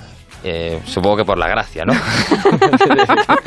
De- de- A ver, atención, que tengo yo, tengo yo la expectación de saber la historia esta con lo de las orcas. Pero claro, entonces eh, me he acordado, bueno, le envían allí a Alaska a Mario, que ya le había- habían dado antes unos cursillos de inglés, bueno, pues es Sí. muy gracioso el documental y demás. Pero eh, hoy he encontrado un corte en el que, bueno, eh, Mario se sube en un momento determinado a ver orcas y no está relacionado el corte con orcas, ya os adelanto, él ve unas orcas asesinas y dice, unas orcas y dice, ay, son orcas asesinas, no sé qué. Pero en este viaje, eh, Mario nos sorprendió con su particular clasificación del mundo animal, mucho ojo. A ver, a ver. ¡Era una nutria! ¡Ay, chiquitina! ¡Uy! ¡Le ha asustado! No, pero yo esta no me la como, ¿eh? Esto no, porque estos animales mamíferos son muy bonitos. Si fueran insectos, no es que no me los comiera. Los mataba y los eliminaba de la faz de la tierra. Los pescados, pues bueno, algunos están mejores, otros están peores, pero como tampoco hablan mucho y tampoco te dan mucha conversación y ni tienen pelo, pues no les tengo apego. Eso es- me encanta esta Porque no clasificación, tienen qué pelo, ¿eh? Ojo, no tienen Me pelo. eh, Qué buen argumento. Qué Eh, bueno. ¿Vosotros qué sois más? ¿De, de insectos, de pescados, de mamíferos? De pescados. ¿Para comer o para a, No, de- acariciar. de, de- animales, a mí me gusta mucho, por ejemplo, un animal que se llama el okapi, me parece que tiene la ¿Qué mitad es? del cuerpo, es como un, eh, como un ciervo, pero tiene la parte Mm. inferior del cuerpo como una cebra, es decir, la tiene blanca y negra y el resto marrón. O sea, luego a ver si podemos subir una foto a Twitter Sí, porque es muy interesante. ¿Y dónde vive este animal? Yo creo que en la sabana africana. Wow. Pero no, no, me, no me tires de... O sea, no, No me- te tiro la lengua, no, no. decir, no lo sé. O sea, creo que es en la sabana, pero a lo mejor ahora lo buscamos. Vale, vale. Y hay una, una manada en Valencia. científico del Tenía. okapi. Eh, Ocapius eh, Sí. centífugos. Mira, mira, fíjate, no sabe dónde vive, pero sabe cómo- el nombre exacto, no el artístico. Eh, María, ¿cuál es el animal que te gusta a ti? Después de esta pregunta que nos ha planteado el amigo Jorge.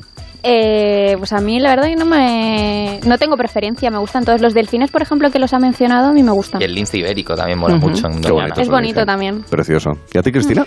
A mí, por ejemplo, me gustan los caballitos de mar. Te parecerá una infantilizada, Son muy pero me. No. Precioso Me los encantan. Además, eh, eh, tienen una pareja para toda la vida. Se embarazan ellos y no ellas. Eh, bueno, son como muy, muy, muy tiernos, muy familiares. Hay muchísimos tipos. Es Mm. una preciosidad. Tú vas a un acuario y, y cuando llegas a los caballitos de mar te quedas pegada a Son todas aquellas vitrinas. Preciosos, preciosos. Mira, yo tengo varios, ¿eh? me gustan los Onyx. ¿Me Sí, permites dime, decir Jorge. el nombre del okapi? ¿Ya? Venga. Oca- Ah, sí, claro. Ocapia Johnstoni. O sea, suponemos que lo descubrió un tal John, porque Johnson. si no... Ya puedo dormir tranquilo. Ah, Ya está. No, a mí me, mira, me gustan mucho los, los, los Onyx, eh, que son sí. estos eh, especie de gacelas antílopes, no exactamente, pero para que se hagan una idea, unos cuernos muy largos que, y casi curvos muy habituales del desierto. Me encantan las lampreas, sobre todo cuando abren la boca. Es un espectáculo ¿Ah, sí? eh, maravilloso. Y eh, me gustan los caballos, eh, así domésticos, los gatos, me parecen interesantes, van por libre, eso es algo que siempre se agradece. A su cuenta. Y me gustan, me gusta mucho un animal al cual se refirió el otro día el hombre de muchos senderos que llegará mañana a Megaviajeros, Dani López Velasco, cuando recorrimos África. Eh, la cigüeña pico de zapato. Es como un dinosaurio, tiene un pico enorme, de hecho como unos peces tipo lubina de una sola sentada, porque tiene un pico amplio, ancho y muy largo y tiene una mirada que si lo pillas de frente, mm, vamos, le das el dinero que no le debes. Porque te mira así como una cara de decir, me debes 500 pavos, colega, y dices, vale, toma. Y le da 600, ¿no? O sea, o 1000. Vive- Sí, sí, viven en las marismas en, de centro de África, también al norte del, perdón, al sur del Nilo. Y eh, la cigüeña pico de, de- de zapato es un animal ciertamente peculiar. nombre sí, bonito, señor. sí. Siempre es peculiar ver destellos en el firmamento.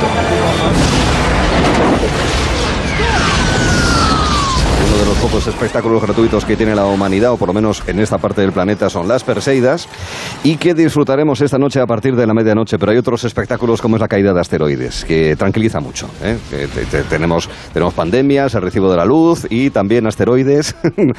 hace apenas, nada, hace muy poco, en un parque eólico ubicado en la Sierra de Dueña, en una de esa de Salamanca, se han encontrado con una bola de fuego, la detectaron, es debido a la entrada en la atmósfera de una roca desprendida de un asteroide. Tranquilos, que no es el Armagedón. Nos puede salvar Bruce Willis y Ben Affleck, pero tranquilos porque no se trata de Armagedón y el fin de nuestro planeta. En definitiva, son los que se consideran y llaman bólidos. Estas bolas de fuego eh, que son muy luminosas y que pueden entrar, la mayoría de ellas se desintegran al ah, friccionar contra la atmósfera. Eh, es cuando una roca de origen interplanetario penetra en la atmósfera terrestre a velocidades comprendidas entre los 11 y los 73 eh, kilómetros por hora. Ha habido casos relativamente recientes, son frecuentes. Por ejemplo, una gran bola de fuego que sobrevoló Castilla-La Mancha la medianoche de, ah, del sábado eh, y que se vio en la zona sur de Ciudad Real. Seguro que queréis saber si en España tenemos algún cráter de meteorito como este que hay en Arizona Pues o, por sí, ejemplo, Gorongoro claro. en África. ¿eh? Sí. Bueno, pues hay uno, en realidad lo llaman eh, estructura de impacto, que está en Azuara, en Zaragoza, y calculan que esta depresión, porque más que el cráter que nosotros podemos ver en la Luna, por ejemplo, incluso a simple vista, más que un cráter fácilmente visible, es una depresión de unos 40 kilómetros de diámetro. Está a unos 50 kilómetros de Zaragoza, en Azuara, como decía anteriormente, y han estado analizando que podría haber sido un bólido de hasta 2 kilómetros de diámetro, el que habría chocado contra esa parte de lo que hoy es Azuara, eh, y que habría ocasionado semejante depresión, esa especie de vaguada enorme en ese punto de la comunidad autónoma de Aragón. Con lo cual, si veis eh, una perseida, mm, coger la gorra, Sí, sí, no sí. os caiga encima. No, no, no, impresionante. Cuidado, que Qué- sea un, un asteroide. No, no, ¡oh! Es, es- es- Enorme. y además, mira, da luz, da luz gratuita, que también es muy Sí, sí. agradable. Sí, pues sí, mira, Lumbre, es- lumbre. ese día te puedes ahorrar Ah, cuatro sí. Una pasta, ¿no? Exacto, una pasta. ¿Qué os parece si contamos nuestras alternativas al criando malvas en Venga, apenas unos minutos? venga, Vamos a por ello, perfecto. Ángelo. ¿Por qué? ¿Por qué? Hello. Pregunto tantas veces el por qué, por qué, por qué. Hello. Pregunto tantas veces el por qué, no sé por qué, no sé por qué. Hello. Si será porque no lo sé. Gelo en verano. De 3 a 7 en Onda Cero. Con Arturo Tellez en Onda Cero. Ahora, en Carglass, por la reparación o sustitución de tu parabrisas, te regalamos una luz de emergencia Gel Flash para que en caso de avería incrementes tu seguridad. Carglass cambia, Carglass repara. Pide cita en carglass.es. Promoción válida hasta el 5 de septiembre. Consulta condiciones en carglass.es. Ay, qué ilusión. Mañana empezamos las primeras vacaciones en la casa de la playa. Ah, por cierto, voy a llamar a Securitas Direct como me recomendaron en la inmobiliaria. Que después del verano esa zona se queda vacía y aumentan mucho los robos y las ocupaciones. Confía en Securitas Direct. Ante un intento de robo o de ocupación, podemos verificar la intrusión y avisar a la policía en segundos. Securitas Direct, expertos en seguridad. Llámanos al 945 45 45 o calcula online en securitasdirect.es. ¿Duerme mal? ¿Tiene ansiedad? ¿Está triste? La pandemia nos ha dejado a todos un poco tocados. Mundimed.es le ofrece apoyo psicoemocional con un psicólogo cuando quiere y como quiera, sin límite de tiempo ni consultas para usted y toda su familia por 7,50 euros al mes. Entre ahora mismo y hágase de Mundimed.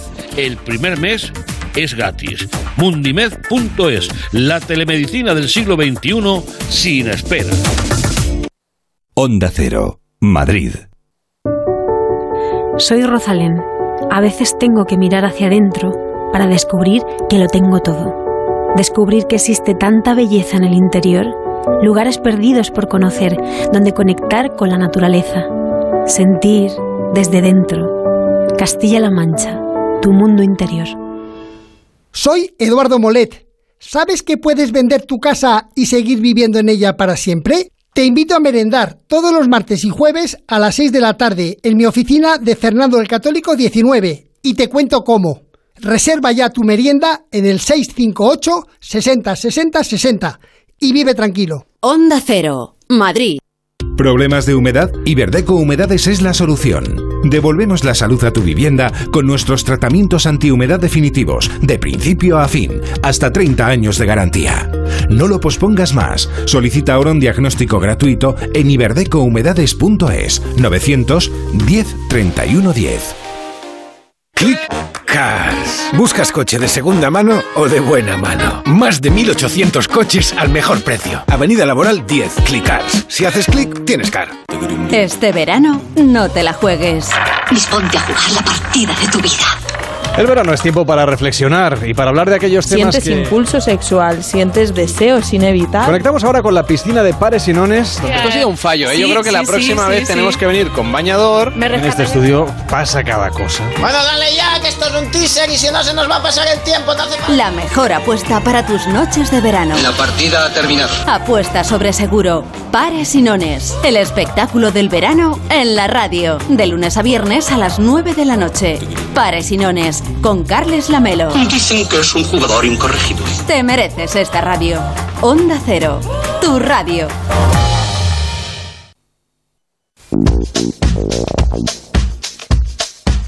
Criando malvas. Es muy florida la expresión, pero queremos, con el mismo significado, eh, ofrecer otras frases para el consumo colectivo y sin cobrar, que es eh, importante porque esto es sabiduría.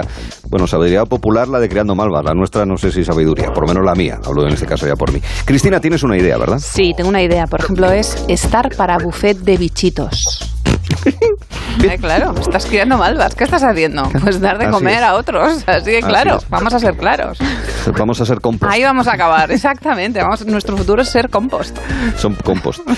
Eh, María tiene otra idea. No me digas que Sí. es una presión muy vieja y esas cosas, ¿eh? Porque vamos, que No, no. A ver, esta que te parece. Estar pa, estar.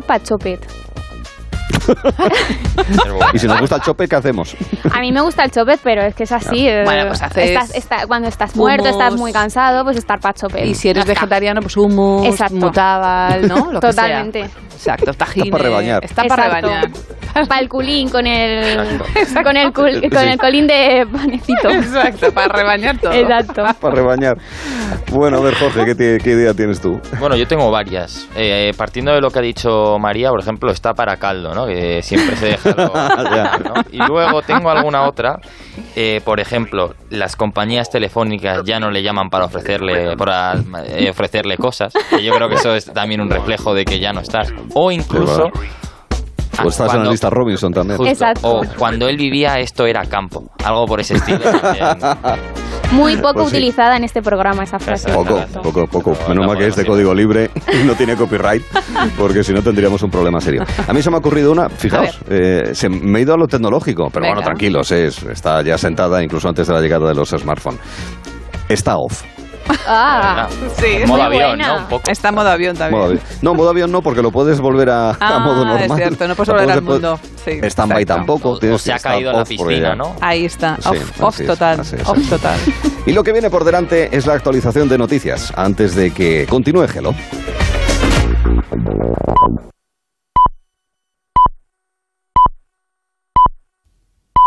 Son las 4, las 3 en Canarias. Noticias en Onda Cero. Buenas tardes. En plena ola de calor a 48 horas de que, por ejemplo, en Córdoba alcancen los 47 grados, en los hogares con tarifa variable, la luz se paga el triple que el año pasado, cerca de 40 céntimos la hora de aire acondicionado en el tramo según en el tramo mm, fuerte, según cálculos de Selectra. Ya sabemos que mañana viernes el coste de la energía alcanzará un nuevo techo, cinco días consecutivos de incrementos. El récord se fija en 117,29 euros. Eso costará de media el megavatio hora. Desde el gobierno se insiste en que es un problema arrastrado desde tiempos del PP, en que los despuntes exceden el control nacional, que las reducciones en algunos impuestos no bajan la factura porque las subidas en origen son sobresalientes. Pero aún así, afirma la ministra Montero, verán qué pueden hacer. Que seguimos explorando otros campos, otros entornos, eh, para que realmente eh, seamos capaces durante el próximo trimestre de abaratar el precio global de esa energía. Y pasa por diferentes medidas, algunas como la que usted ha comentado, otras que pasan por regular los beneficios que tienen las propias empresas eléctricas. En declaraciones a Onda Cero, Joan Groisat, director del Instituto de Diversificación Energética, apunta que el gobierno va a conseguir que la factura de la luz se rebaje un 15%. Una, sacar de la factura eléctrica lo que llamamos los cargos regulados, es decir, los costes de eh, decisiones eh, del pasado que nos han permitido desarrollar renovables, pero que a día de hoy todos los consumidores pagan su factura eléctrica. Esto es una propuesta que ya está encima de la mesa, que se tiene que terminar su tramitación de aprobarse y junto con otra medida que es la minoración del CO2, donde básicamente las nucleares y las centrales hidroeléctricas, que a día de hoy se están beneficiando de ese mayor precio del CO2 sin tener que eh, pagar ese, ese precio ellos, hablamos de un ahorro de al menos el 15% de la factura Y Bruselas, que ha respondido a la carta que hace seis meses remitió la vicepresidenta tercera del Gobierno. Teresa Rivera pedía redefinir los mercados energéticos. Este mediodía, el Ejecutivo Comunitario ha contestado que un mercado integrado a nivel europeo es la forma más efectiva en coste para asegurar un suministro asequible y seguro para los ciudadanos. Eric Mamer, portavoz jefe de la Comisión. Existe un debate continuo en el seno de la Comisión sobre un mercado integral de la energía que garantice que ésta discurra por el conjunto de la Unión de la forma más eficiente posible. Hay muchos aspectos que se pueden abordar y uno de ellos es garantizar, puede ser garantizar la protección de los consumidores más vulnerables. Informe del BBVA sobre las perspectivas económicas para este ejercicio de las 17 comunidades. Todas mejoran su previsión de crecimiento en 2021. Laura Eras. BBVA mejora las previsiones de crecimiento del PIB en todas las regiones españolas. Esto se debe a que con el fin de las restricciones se ha reactivado el turismo y el consumo en los hogares. Las zonas más dependientes de actividades sociales son las que más actividad económica generan, como por ejemplo Baleares y Canarias, que están por encima de la media española con un 8%. En Castilla-La Mancha, Extremadura y Madrid, el crecimiento se mantiene pero por debajo de la media, aunque igualmente en aumento.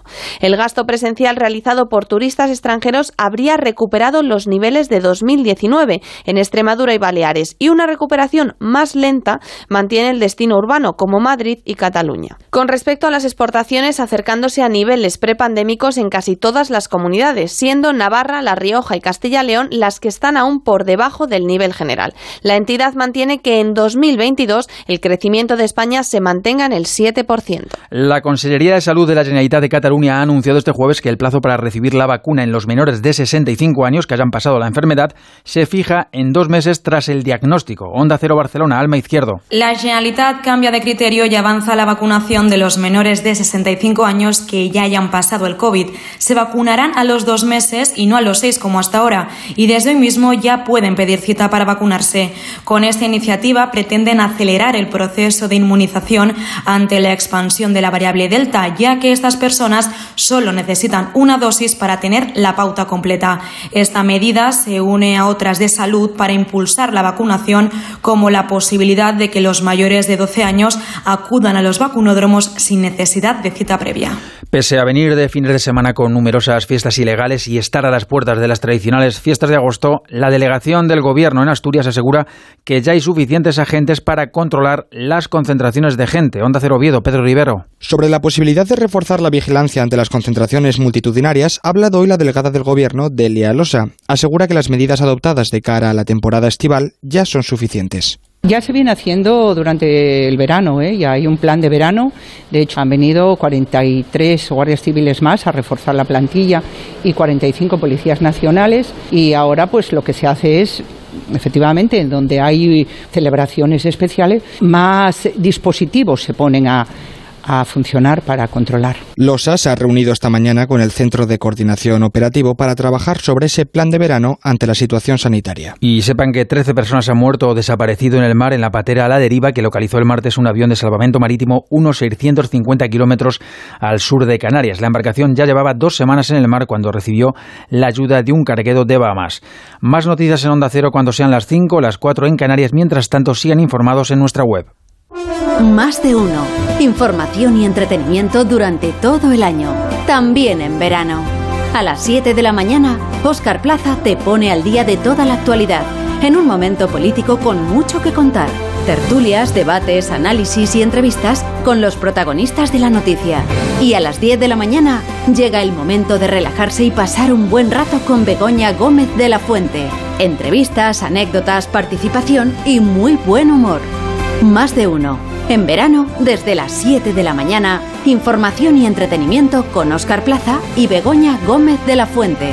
Te mereces esta radio. Onda Cero, tu radio.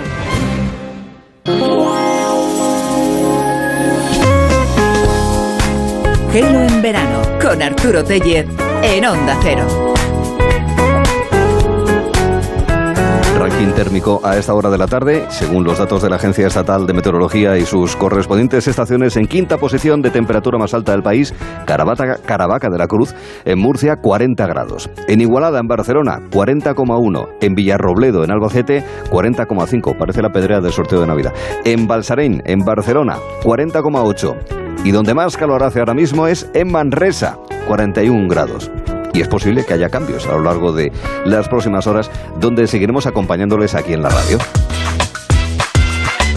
Y en los próximos minutos, en el vistazo, en el que además habrá ocasión para jugar a modo de inventario, no competitivo, solo, solamente de exhibición, al deporte en olímpico radiofónico de Onda Cero de Gelo, que no es otro que el choque de generaciones. E incluso también jugaremos un poco al quién es quién, uno de esos juegos tradicionales que se utilizan para distraer a los críos, si es que levantan la cabeza del móvil, eh, durante los largos viajes del estío. Es el momento también de ponerse, de ponerse a comer. Sí, Cristina, estoy aquí poniendo los platos, los cubiertos, me faltan los, pa- los vasos, y ya, ya está la mesa puesta, mi mesa.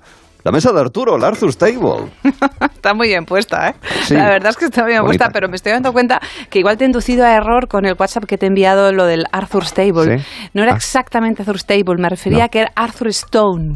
Al pedrusco de Arturo. Ah, muy bien, muchas Exacto, gracias, el pedrusco de Arturo. Pero bueno, ya que la tienes puesta, déjala, Sí, déjala, venga. déjala, para que luego, pues eso, para cenar y tal.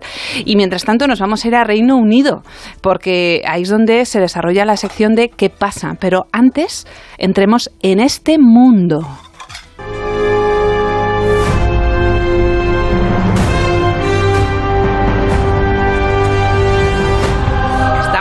En Narnia, en aquella película donde unos niños entraban en otro mundo a través de una puerta de, una, de un armario. ¿Os acordáis que mm, salió el viernes pasado en el Sí. choque? Saluda a recuerdo. Ah, exacto. Pues, eh, exacto, que nos preguntó por el nombre del fauno que ahora soy incapaz de reproducir. Me estará escuchando Ni y diciendo, puede ser, ¿cómo puede ser? Exacto. Tumus. Lo llevaba apuntado en la Tumus, mano. exacto. Tumus, Tumus, ah, muy bien. Exacto. Pues en esa película sale, aparte de la puerta, el, el otro mundo y todo, una mesa, una mesa muy especial. Es una mesa de piedra. Y resulta que esa mesa está inspirada en el dolmen de Arthur Stone, que está en Estados Unidos. Se trata de uno de los monumentos de edad de piedra más famosos de Reino Unido. Data del periodo neolítico. 3.500 Wow. años antes de Cristo, ahí es nada. Hace y ahí- poquito también, ¿no? Amén, hace poquito. Nosotros, nosotros dos tampoco habíamos nacido. Si estás preguntando eso, está en el pueblo de Dorstone, eh, frente a las montañas negras en el sur de Gales. En resumen, todo es super Narnia, es maravillosamente instalado, está aquello precioso. Resulta que unos arqueólogos de las universidades de Manchester y Cardiff han descubierto nuevas particularidades de este dolmen.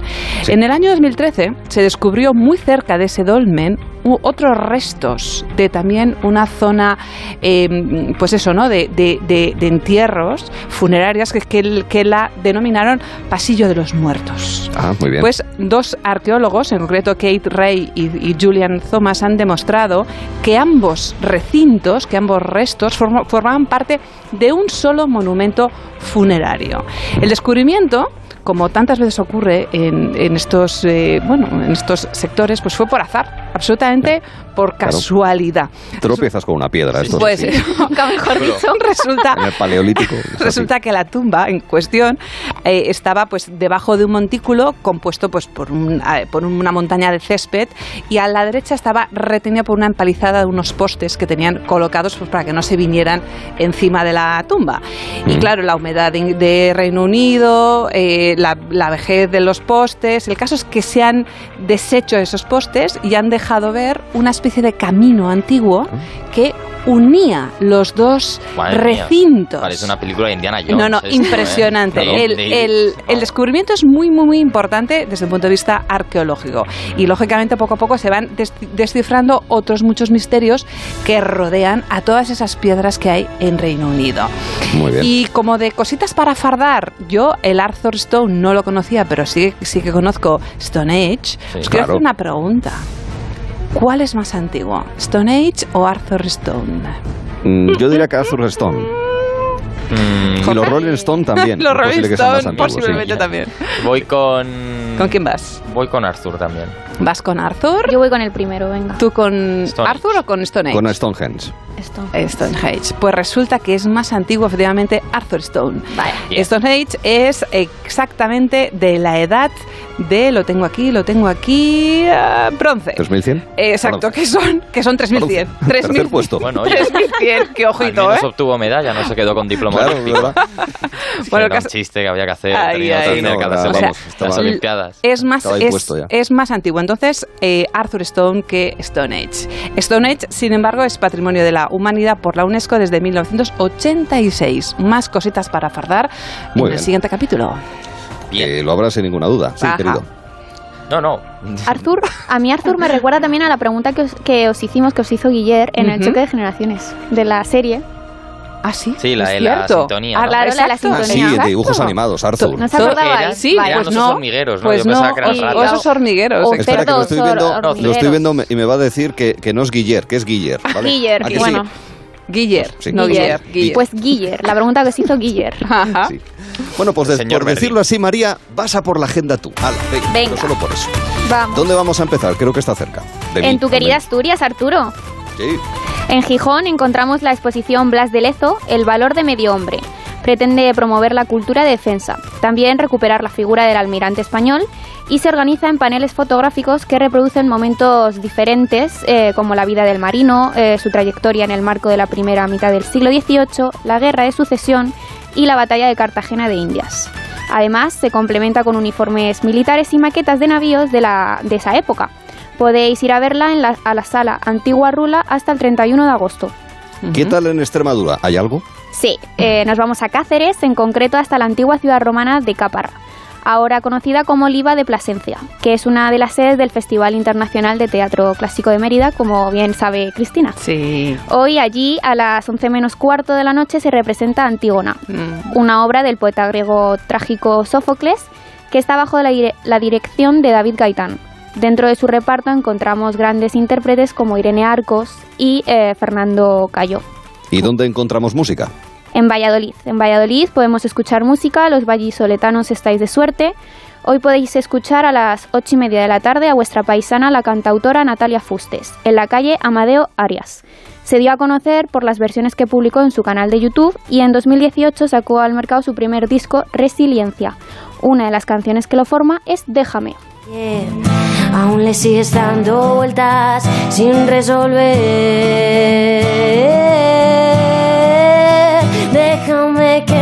Intente, me va mejor así.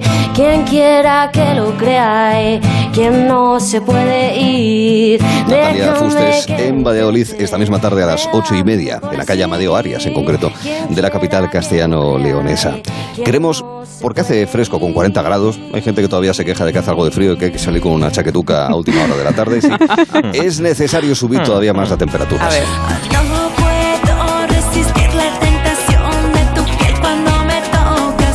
Vaya, vaya. ¿Qué tocará hoy? ¿Qué toca ahora? Estás poniendo ambiente, ¿eh? Sí, Estás sí. poniendo Chill out. a tono. Canción dedicada A tono. por parte de Talía a Jorge Molina. Ay, Es ay, la intrahistoria exacto. de... Pero Jorge Molina, ¿yo o el delantero del Getafe? No, ya no está en el, El Getafe. ex- El ah, ex- ya no, ya no. es que- ah, es No que- sabía que había un futbolista Sí, sí. llamado Jorge Sí, Molina. también. Jorge Molina. Muchas veces me han preguntado si era mi primo, pero no, no es mi No. primo, oyentes, no lo es. A ver, querido amigo, Venga. la comunicación es importante para las relaciones Sí. de orden sexual. Sí. para las relaciones sexuales, para la pareja. Y es que hoy me he encontrado con un estudio de una doctora, una eh, doctora que está especializada en sexo y relaciones de pareja, que se llama Emily Morse, como podréis comprender, canaria no es. No, eh, no, entonces, no. que dice que bueno, que hay unas palabras mágicas que aseguran el buen sexo, ¿no? Yo ¿Ah, hasta sí? ahora pensaba que las palabras mágicas eran abracadabra, ¿no? Incluso jugando al fútbol, Messi coge el balón o Cristiano se hace, No. bueno, la falta no, pero, pero bueno, mm, no, no es el caso, no es el caso, no, no es el caso. Eh, claro, la, la doctora Emily Morse, como decimos, eh, concibe la comunicación como un aspecto fundamental en las relaciones sexuales, ya que desde su punto de vista resulta imprescindible dar y recibir feedback, es decir, preguntar, conocer y entablar un diálogo que ayude a acercar a las personas en las relaciones. Ojo a Dar eso, y importante. recibir. Dar y Dar y recibir. recibir. Dar O sea, no- feedback, feedback. Claro, es Ah, que... feedback, Que te vas ya lo que te vas. recibir- Dar y Lo que te recibir. vas. No, A no, si es feedback. Dar y re- das, recibes y aparte das y recibes feedback. Feedback, Entonces, claro, exacto. es un, Feedback, Que te hagan un poco Claro. un report. Ha quedado claro, Que te hagan sí. un poco un Pan, que report. pan, que pan, que pan, que. Eh, Exacto. Te hagan un poquito un report. Algunas de las frases mágicas que señala nuestra amiga Morse, eh, Sí. pues por ejemplo, ¿te gusta esto? ¿Estás cómodo? Está bien así. Estas son algunas de qué las palabras mágicas. Sí, Qué ¿no? Qué En inglés a lo mejor sonaba mejor, no sé. Sí. Do you like this? Are you comfortable? Shall I continue? Yes, go on. Eso es lo que me decían a mí cuando iba al baño, ¿no? No es can I go to the bathroom, es No. shall I go, Shall to, I the, go, to the restroom. Bueno, los ingleses dicen que les llama mucho la atención cuando los españoles decimos voy al baño. Bueno, ¿y a mí qué? Y a mí qué. Y a mí que me cuentas. Porque informas. Porque informas, exacto. pues, Hacía falta. que pin, que pan, no sé qué. Ahí. Vale, o sea que hay que decir que hay que Comunicación, preguntar. la comunicación pero, es importante, Pero durante, o sea, durante, ¿no? Durante, O como que durante antes Emily. y después. La Puedes doctora. Durante un- tomante. Claro, no puede ser en cualquier momento del día, ¿no? Esto, eh, pero durante, yo supongo que será durante. Durante, Claro. no, hombre, no sé si lo de estás cómodo será después, ¿no? No, En plan, no. oye, estás No, cómodo. Es evidente, es No, te evidente. levantas a ir al baño. Es evidente, pero bueno. Me Pero está sí, viniendo o la sea- sangre a la cabeza, pero sí estoy cómodo. Exacto. Muy amable. Gracias por preguntar. Eh, Me duermen las piernas, pero tira. Como ya decimos, esto de la Se me ha escogido comunicación... al hombro, pero estoy contento, sí. Exacto. Se- Tengo la pierna dormida, pero esto de la comunicación no es solo importante en el sexo, también para las parejas, dice Emily Morse, en la convivencia, en el day to day, en el día a día. O sea, que también puede ser antes y después, claro. ¿Ves? Claro, es que sí, me sí, preguntan sí, es más claro, encaminada. claro. Es que preguntar después también está bien. Lo que sí que molaría sería dar un feedback temático, ¿no? Por ejemplo, Una como si nota fueses también. un camarero, ¿no? Eh, va a ¿Ah, querer postre. sí? Eh, claro, imagínate, en vez de decir... ¿Quieres segundo "¿Te está plato? Claro. ¿Quieres segundo Está plato? la carne al punto. Ay. ¿Puede pasarme esto un poco por la plancha? Se me ha quedado frío. Cosas de ¿quiere- ese quiere estilo, usted ¿no? postre? Exacto. Esa- esa- eso pues es el menú del día el problema- tiene... espérate, Sabéis el- el muchas problema- frases, ¿eh? Hombre, Por lo que claro, veo. problema- evidentemente. El problema, Jorge, de preguntar si la carne está al punto es que te respondan, sí está, pero está un poco dura. Y claro. Pues si también revés. como, eso, te como una expones a que te gasolinera. respondan, ¿eh? ¿Qué quiere que le ponga? ¿Diésel o no? O, o sea, algo así, ¿no? O sea, ¿qué, qué, ¿Qué manguera le saco? O sea, exacto, ¿no? A ver si me claro. O sea, qué maravilla, ¿no? Sí, ¿Va a querer Madre mía, bolsa? Arturo, estás bien, bien Sí, sí, sí. actualizado, ¿eh? Pues ya sabéis, Es comunicar. Qué importante es comunicar. Arturo, perdona. No, no, adelante, querido tú. No, decía que sigue, sigue, comunicar. sigue, sigue, comunicar. sigue, sigue. Sigue, No pares, no pares. Es que todo, todo lleva lo mismo, todo No lleva lo pares, Es mismo. que lo comunicar es muy Lo habéis importante, dicho ¿no? a la vez, ¿eh? ¿Os habéis dado cuenta que lo habéis dicho a la Sí, vez? el, el matrimonio es lo que tiene. El ¿no? matrimonio es lo que tiene. Sí. No, yo, exacto, estoy pero bueno, que hay comunicar, nosotros comunicamos aquí diariamente en la radio, en, lo- en Onda Cero, pero comunicar va más allá de hablar con los amigos y de transmitir un mensaje. Sí. Qué importante es comunicar en la cama, fuera de ella, en la pareja y donde sea para tener una buena relación y placer también, ¿no? Según dice nuestra amiga Emily, que muy maja, Oh. por cierto. La doctora Es Emily, desde aquí le enviamos un beso, porque lógicamente que diga esto... Y eh, también quiero enviarle un beso al traductor que me ayuda a traducir el estudio, porque no te voy a engañar que a día 12 de agosto yo ponerme a traducir eh, un estudio en inglés. Bueno, y eso que estudio mi carrera en inglés, pero no me ha apetecido. Entonces, un saludo Ya, también al traductor. Eso te iba a decir, si tú eres vacaciones. bilingüe. Sí, sí, pero no, no me ha apetecido, ¿no?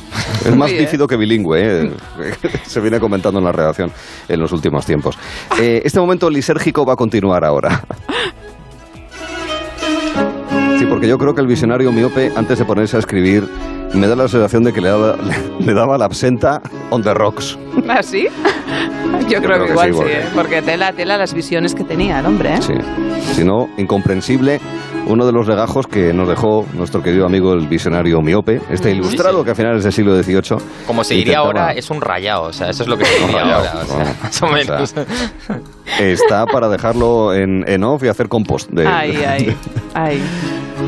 La, la siguiente documentación que trasladamos a la antena en Gelo en verano corresponde a uno de esos legajos encontrados en una casa blasonada y que en este caso lo he elegido porque además está de actualidad. Pese a ser un texto de más de 240 años, eh, se podría mm, eh, escribir en una jornada como la de hoy. Surgióme la duda al caer la tarde. Disfrutaba, en italiano, de la lectura de Rinaldo, la ópera de Händel, e inmerso en la historia de la ópera en la que se lamenta, se canta y se llora, poco a poco la luminosidad diurna se agotaba. El fulgor del astro rey se desvanecía, suavemente escondido por la creciente penumbra. No es noche de luna llena, que al raso y bien pertrechado me permitiría leer a duras penas. Y las velas, con ese apestoso aroma a cera fundida y el balanceo caprichoso de la flama naranjo-azulada, resultan ya inservibles para continuar con la lectura del libreto del maestro alemán. Además los candiles humean y la suciedad se acumula hora tras hora en una mancha negra negrísima del techo, que además degrada las fibras de la madera de este secular artesonado de mi propia vivienda.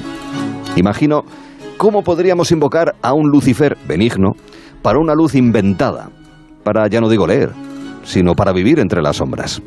Imagino un espejo, capaz de almacenar la luz que nos llega de los rayos solares.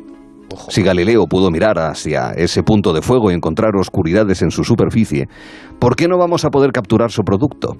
Será un espejo poroso, que filtrase la luz, y también grueso, para guardar en su interior la materia luminiscente. Tal espejo debería ser manejado con espesas mantas para evitar en su manipulación quemaduras y las subsiguientes ampollas en nuestros dedos. Este espejo sería un sol de reducido tamaño que al llegar al anochecer empezaría a liberar grado a grado la luz en él atesorada. O sea, un espejo para capturar los rayos del sol y que luego así hubiese algo de luz en la estancia que le permitiese leer el libreto de la ópera de Händel, de Rinaldo en concreto. Yo creo que el visionario miope no acertó. No, no. No. Por ahora 0 de 3 casi. ¿eh? Sí.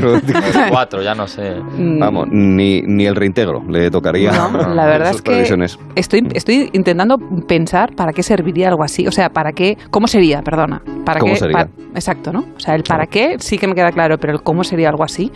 Mm. Captar la luz y luego que quedara dentro Sí. de, la, de la habitación, no sé, como una especie de placa fotovoltaica, Claro, eso ¿no? estaba pensando yo, digo, joder. Digo, vamos. digo, no sé. Eh, Claro. han Digo. Sí, las sería. placas ¿No? solares. eh, Podría- las es renovables. Es lo que me ha venido a la cabeza, una placa fotovoltaica, pero Es verdad. con a lo luz. mejor estaba pen- ahí- pensaría en eso sin saber exactamente qué era. Claro, No no, lo sabía que iba a saber el pobre hombre. Visionario. Por eso es miope. Exacto, por De eso. mal de lejos. Es un poco como Alexa, ¿no? Le preguntas cualquier cosa y él te responde a su manera. No, responde bien. Pero bueno, bueno, nosotros en bien. casa la queremos mucho, la queremos mucho. Queridos amigos, también queremos, queremos jugar al choque de generaciones un poquito, ¿eh? Pero un poquito así como a modo de inventario y para jugar, no para competir. Esta es una melodía muy bonita que, eh, como podéis comprobar fácilmente, sobre todo por el toque de la guitarra, que parece que está utilizándose un alambre blando, es muy de los 80, sí, sí, sí. Todas las secuencias. es una canción que nos hace viajar y que nos lleva a lugares fríos, fríos, porque el título de la misma es uno de los lugares más fríos del planeta, pese al cambio climático.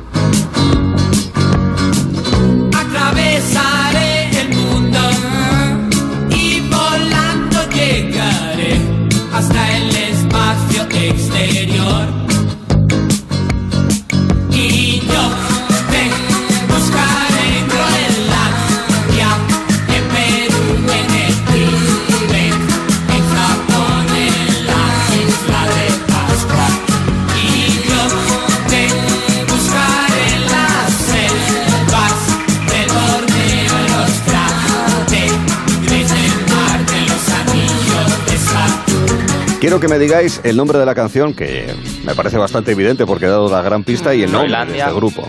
Pero Sí, el- y el, gru- el nombre del grupo. El nombre del grupo, exacto. que lo tengo pero no lo tengo. Esta es una canción que mi hermano cantó yo creo en una o- en una obra del colegio Ya, ya, y la ya cantaba verás. por casa, Ya pero verás, es que ya. no me acuerdo del grupo. Iba a decir Radio Futura, pero yo creo que no es Radio Futura, ¿no? No. No. No.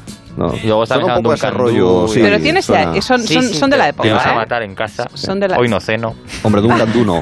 Duncan Du no es. No. No. Yo he de decir que me suena más que las otras que nos habéis Gabinete- puesto esta semana. Gabinete. Gabinete ¿Cómo es? tampoco, ¿verdad? No, no, tampoco, tampoco.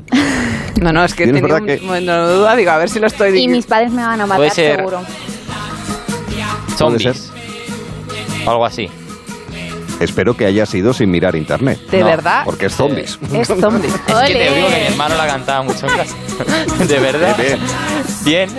Muy bien. Tirando de memoria, tirando de memoria. hermano Tirando de 16 años. memoria de ver ahí esa, esa obra de teatro, ¿no? O algo así infantil en casa Sí, en es el una colegio. obra de estas que hacen, o yo creo que fue una representación de la asignatura de música. Ajá.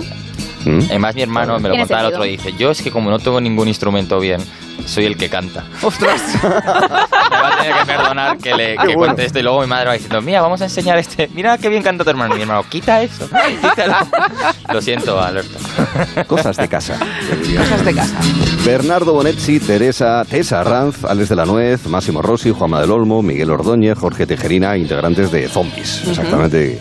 Cuya principal canción, la verdad es que yo no recuerdo otra, lo siento muchísimo por No, ello, yo pero la es verdad es que no, tampoco es Groenlandia, Groenlandia sobre todo, la que más recuerdo. Y mm, en este caso no puedo tirar de memoria, eh, sino que tengo que intentar encontrar y desentrañar la incógnita que nos vas a plantear, que nos vais a plantear María y Jorge, que vamos a jugar al quién es Venga, quién en sí, estos ¿quién? largos viajes del verano. Te la vamos a devolver. Diez Ven. preguntas puedes hacer. Nosotros responderemos sí o no.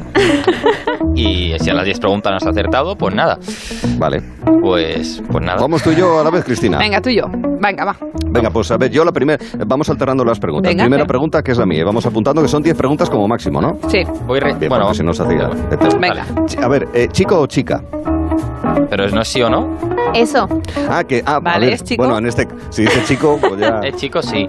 Sí, es chico. Es chico. Vale. Eh, ¿Cantante? Eh, sí. y no, o sea. Sí, bueno, sí, sí, es cantante. Porque Sí, pero no es lo que ha estudiado. No es lo que ha estudiado. Pero sí es. Pero canta. Sí. Y se le conoce por, lo, por el hecho de que ha cantado. Sí. También. Mm, yo diría que le, cantar, sí y no. Sí, o sea, se le conoce. Hay gente que conoce por- como cantante, pero primordialmente no. Vale. Exacto. O sea, o sea un cantante ah, eh, casual. Ya. Bien. Justo. Pero, Bien. pi- pero al pensar en él, sí piensas en. ¿Ah, sí? Sí, puede en un cantante. puede o sea, ser es una de sí. sus facetas. Sí. Vale, es una de Es sus una- justo, es una de facetas. sus facetas. Exacto. O sea, Pero no, no entonces- nos sorprendería que cantase. Vale, pero entonces puedo No. hacer una subpregunta. Eh, me imagino que entonces también es eh, acto- intérprete, eh, actor, No, actor intérprete. no. Puede aparecer en películas y series, pero no es actor. Mm, ah, No es actor. ok. Y puede parecer que interpreta, pero no interpreta. O sea, es real. Oye, Cristina es maravilloso. Ellos van diciéndonos cosas sin Llevamos necesidad de tres, preguntar. ¿no? Llevamos Sí, tres. estamos era una eh, mejores. Era su- tira, Tercera. tira, Arturo. Ter- mi tercera, que es la tercera pregunta de los dos, de Cristina y mía, ¿es español? Sí. Sí. Mm, mm, mm, em, ¿Es joven? O sea, ¿es de vuestra quinta o de nuestra quinta? Vamos la a hablar- vuestra. Equipo pureta, Eh, Sí. vale, equipo pureta. para que nos entendamos todos. vale. Eh, Ah. ¿Canta rock? Sí, Se podría decir Sí, que sí. sí. Canta rock. Es más que, o menos. Es un rock pop español. Un rock pop, sí. Vale, entiendo que es español. Sí. Sí. Ya lleváis seis o siete, ¿eh? Español. Esta- No, no, ya le habíais preguntado, preguntas. ¿eh? Llevamos Cinco. Llevamos cinco preguntas. hombre. Español ya le habéis preguntado. Español ya le hemos preguntado. No, lo de español sí, pero hemos preguntado que si cantaba rock. Nada sí, más. pero luego ha dicho Cristina, Vale. Espa- entendemos Vale, que entonces pero- es español. bueno, bueno. Pero si no, me de- no, a pero- ver, habéis dicho rock y pop, y yo creo que ella preguntaba pop Sí, sí. español, que Exacto. bueno, sería lo lógico siendo español, venga, ¿o no? seguimos. Venga, Vale, seguid, pero a ver. Bueno, si, cinco, cinco. si lo, de, lo de cantar es una, un además, como quien dice, y su actividad principal es, eh, por ejemplo, presentar eh, programas de televisión. Mm, alguno No. ha presentado, pero no es su No. actividad principal. Joder. Seis. Vale. Eh, Estoy un poco, estoy muy despistada, ¿eh? Seis preguntas. eh, Vamos a ver, eh, ¿sigue siendo famoso hoy en día? Sí. Siete. Sí. Me encanta esto con la campana. Sí, sí. Qué fuerte. ¿No hacéis preguntas físicas? No, no, porque... Ah, es verdad. Ah, pero ¿qué pasa? ¿Que tiene algún problema? No, pero ah, me que, os pueda, que os pueda ayudar. A modo de ejemplo para ah, vale, Cristina, que pregunte ya lo que quiera, que si tiene gafas, calvo... ¿Tiene barba? No. No. Es que ahora se lleva mucho mm. la barba, ¿eh? ¿Es calvo? No. No. Uy, ¿eh? Uy, que se acercáis a la de... Venga, que tienen dos o tres más, ¿no? Sí, venga, vamos a dejar Sí. eso. Dos más, dos más. Venga, dos. Ah, n- o sea, es de nuestra quinta, eh, no tiene barba, es calvo. No, no es Ah, calvo. no es calvo, perdón. Eh, ah, bah, Venga, tu pregunta. es- estoy dándole, estoy dando- es que estoy, es que no sé qué, es que no sé quién puede ser, no tengo ni idea. Am, Pero pregunta... ya, ya, ya. Bueno, y si no, Está, está Lola mordiéndose las uñas. tira ya. tú, tira tú y pienso yo la siguiente, tira tú, Tampoco es Lola, ¿eh? tira tú. No es Lola, Vale. tira tú. A ver, eh, ya tiene canas. Sí. Sí, Sí, sí, sí, además sí, últimamente sí, se ha Sí. dejado las canas. Sí, Sí tiene. Últimamente se ha dejado las canas. sí, sí. sí. Antes Bueno, se se hacía el... Sí, sí. Bueno, últimamente sí. mm, Los sí tiene canas, sí tiene canas. Venga. ¿Es alto? Sí. Sí, Es alto. Sí. sí. Pero alto, alto. Alto, alto. Yo soy alta, ¿eh? No es O sea, alto, Pau Gasol, alto. pero- No Es Creo es que Pau será de tu Gasol, altura o un poco más. pero es alto, Quizá. ¿eh? Es alto. Es que, sí. Yo Vale. estoy... Bueno, ya se acabaron la- Sí, ya las se preguntas, acabaron. no podemos Venga, hacer respuesta más. final. Un, dos, tres. Yo, espera, espera. Responda yo- otra vez. Cristina, yo diría Miguel Bosé, pero no estoy nada seguro, ¿eh? No, no es Miguel Bosé. Entre otras cosas que es bastante mayor que... No siendo mayor él, 61. es mayor que nosotros. Creo que En verdad yo no sé la edad exacta, ¿eh? Sí, pero debe estar por, a- por ahí más o menos. Bueno, pues resolvemos, amigos. Resuelve, resuelve porque... Mario Vaquerizo. Bo. Lo hemos Oh. mencionado aquí. Si lo hemos habéis Ay. mencionado. Era sencilla. Pelo Sí. largo, ¿no? Y, Claro. y- y- Las y por nazis eso un Barbie. poco... Claro, Las Claro. nazis rubias. Me da igual. Por eso yo también os decía que preguntaréis cosas más físicas. Sí. Ya. Ya. Claro, si tenía pelo largo, por Claro, ejemplo, hubiese sido pelo una largo. pista Hubiera sido una... bueno, y voy, voy a empezar a... Eso, ¿eh? Mm, coger una serie de preguntas como para preguntarlas por sistema, porque creo que esas son las preguntas que hay que hacer. No si joven o mayor, es evidente, ¿no? Ahí está. Es evidente. Bueno, seguiremos jugando ¿eh? para estos eh, pequeños viajes en coche que se producen por nuestro país. Nada, pequeños recorridos tipo Vigo-Almería, Gerona-Huelva, pues para. Coruña-Barcelona. Coruña-Barcelona, en pues la misma latitud, hay una distancia Sí, interesante. sí. Eso Sí. es, eso es Guadarrama-Madrid con el atasco de las rozas. Ese tipo de cosas nosotros queremos ofrecerles entretenimiento así. Gelo en verano. Ese gritarito roto, yo sentí como crujía.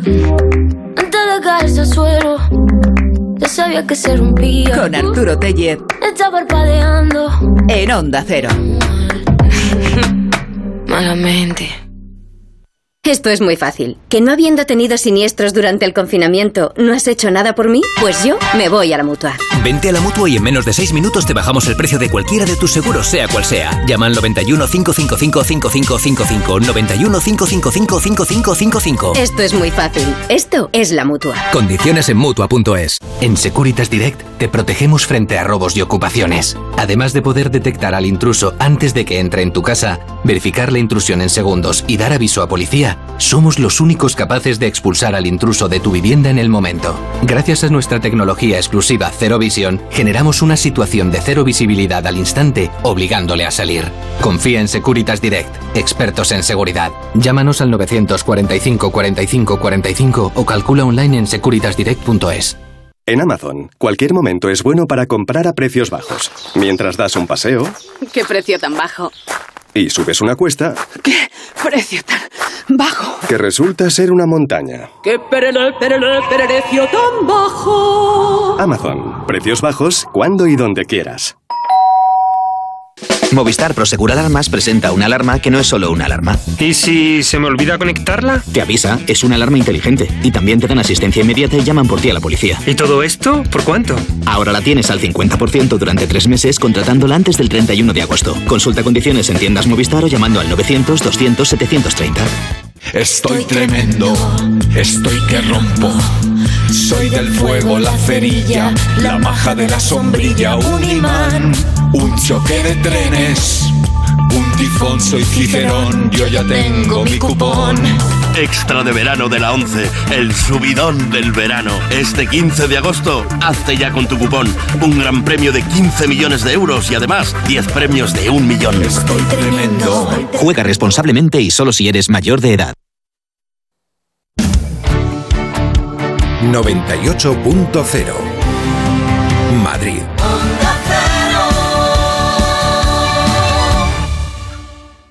Comienza la desescalada. Este verano, playa, piscina y precios locos. Electrocasión. Aire acondicionado Super Inverter A por tan solo 299 euros. Frigoríficos desde 119 euros. Ventiladores superpotentes desde 16 euros. Y así todo, somos los más baratos. Electrocasión, corre que se acaban. Hola, soy Isabel de Cuerpo Libre. ¿Quieres adelgazar con una sonrisa? Pues llama al 91 192 32 32. 40% descuento 91 192 32 32. Mientras que muchos quieren ver la vida de color de rosa, cuando se trata del alquiler todos buscan el naranja. El naranja de la puntualidad del cobro de la renta, el de la morosidad cero, el de la calidad de servicio, el naranja de alquiler seguro. Si quieres ver la vida de color naranja, entra en alquilerseguro.es. Alquiler seguro, el color del alquiler. Evasión instantánea con Click and Boat. Aléjate de las multitudes y relájate a bordo de uno de los 40.000 barcos disponibles para alquilar en clickandboat.com. Lanchas, veleros, catamaranes. Descubre nuestras ofertas y alquila un barco en España o cualquier parte del mundo en unos clics en clickandboat.com. Ana, qué mala casualidad encontrarnos precisamente en un hospital. Hola Juan. Pues sí, sí es mala coincidencia. Es por mi marido que se resbaló en la bañera y se ha dado un golpe muy fuerte en la rodilla. Vaya por Dios, nosotros ese problema ya no lo tenemos. Hace tiempo llamamos a Duchamanía y cambiamos la bañera por un plato de ducha. Hazme caso, llama a Duchamanía y evitarás este tipo de accidentes. En Madrid, Paseo del Molino 6, 91 468 4907 y duchamanía.es.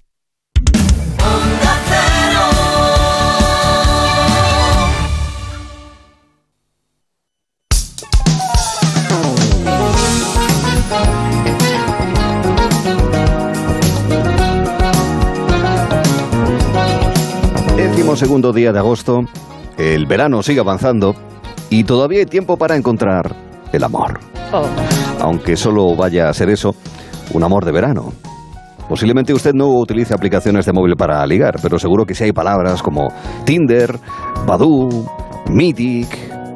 Y ligar en un bar no se lleva nada. Mola más torrear, tira en el sofá.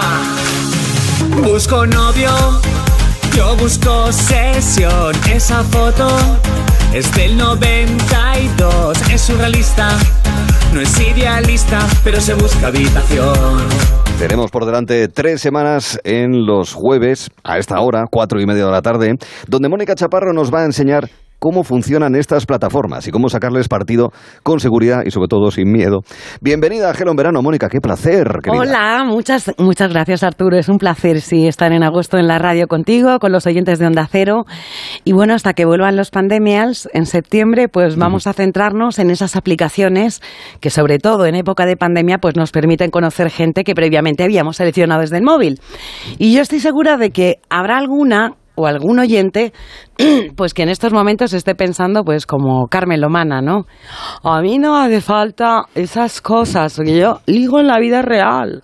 Y si alguien me gusta, pues nos damos teléfonos, nos mandamos mensajitos. Ya Carmen, digo, oye, ya Carmen, pero no todo el mundo tiene la vida social y esas, oportunidades de conocer tanta gente como tienes tú, Carmen. Si yo entiendo que la Ordinary People tenga esas aplicaciones, Arturo, no pasa nada. Yo tengo amigas que se han casado por LinkedIn o por Wallapop y me alegro por ellas, pero a mí no me gustan. No. Estoy seguro de que si nos escuchas estos días te vas a acabar enganchando, ¿eh? Bueno, Arturo, yo creo que esta nueva sección está pensada para gente como Carmen Lomana, que no es partidaria de las apps para ligar y además las desconoce, pero también para oyentes que ya tengan abierta esa vía de conocer gente a través del móvil, pero que todavía pues parece que no estén teniendo ahí una buena experiencia. Nos parece muy bueno el planteamiento. A ver, entonces, ¿podríamos decir que estos trucos que vamos a aprender son para oyentes de distinto nivel de conocimiento de aplicaciones de ligoteo, ¿no es así? Exacto, Arturo. Vamos a ir por fases. Partimos de la fase cero y en tres semanas vamos a llegar al nivel máximo. ¿Y quién más experta en explicar fases que María Jesús Montero? ¿Eh? Hombre, Buenas tardes, compadezco ante ustedes para explicar cómo van a ser estas fases de esta sesión, ya que somos personas individuales con distintos conocimientos. En primer lugar, estarán las personas individuales pues que nunca se han descargado una aplicación para ligar y que tienen pues tanto miedo para quedar que cuando ven Fair Day pues tienen luego por la noche pesadilla. Gracias, señora portavoz. Esta sería la fase 1, salir de la zona de confort y atreverse a probar eh, cosas nuevas, abrirse una cuenta. Eso es. Lo vamos a explicar muy facilito, no como lo de la pandemia. No queremos dejar atrás a nadie. Qué frase tan bonita. En la fase 2, entonces, ¿quién estaría? En la fase 2 nos encontraríamos con personas individuales que aunque ya se han instalado alguna aplicación como Tinder, pues no consiguen citas porque básicamente tienen la cuenta montado a lo Rosalía. Malamente. Y así pues no hay tra-tra. Y olé. Una vez superadas entonces estas dos fases, llegaríamos, señora portavoz, a la tercera. ¿En qué consiste la tercera fase? En la fase 3 tenemos a los profesionales de estas aplicaciones, gente como Julio Iglesias, como el Fari. Son personas individuales que manejan bien las habilidades de ligoteo online, pero que para gestionar los mensajes que reciben al día necesitan una secretaria. ¿Eh? Eh, disculpe mi ignorancia individual, eh, ministra, pero Sí. ¿de verdad hay, hay gente que recibe tantas propuestas para ligar como para necesitar una secretaria? La respuesta es sí, se llaman mujeres. Estas personas individuales con experiencia más que sobrada podrán compartir anónimamente con el resto de gente desfasada cómo petarlo ligarlo con, ligando con el móvil. Mira, para eso, señora portavoz, señora ministra, tenemos un WhatsApp donde pueden dejar sus notas de audio con esos consejos, esos trucos a la hora de concertar o asistir a citas mediante aplicaciones para ligar. Nos dice, por favor, el número eh, Tamara Falcó. Eh, hola, buenas, sí, es muy fácil. Eh, es el tr- 639-12345, 639-12345, Eh, pero eh, no es solo para expertos, ¿no? Eh, también para consultas y dudas. O sea, es que hay mucha gente que nunca lo ha hecho, así como yo, ¿sabes?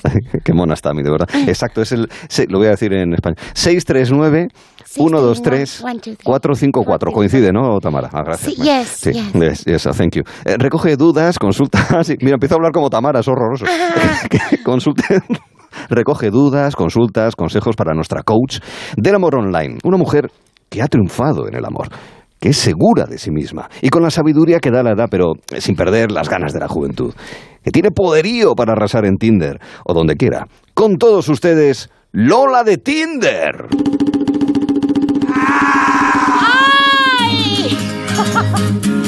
¡Qué malos son, de verdad, Arturo! Los rubios los marenos. Son malinos todos los hombres. ¡Malísimo! Lo que quiere es que me abra un Tinder. ¿A que sí? ¡Ah! ¡Ah!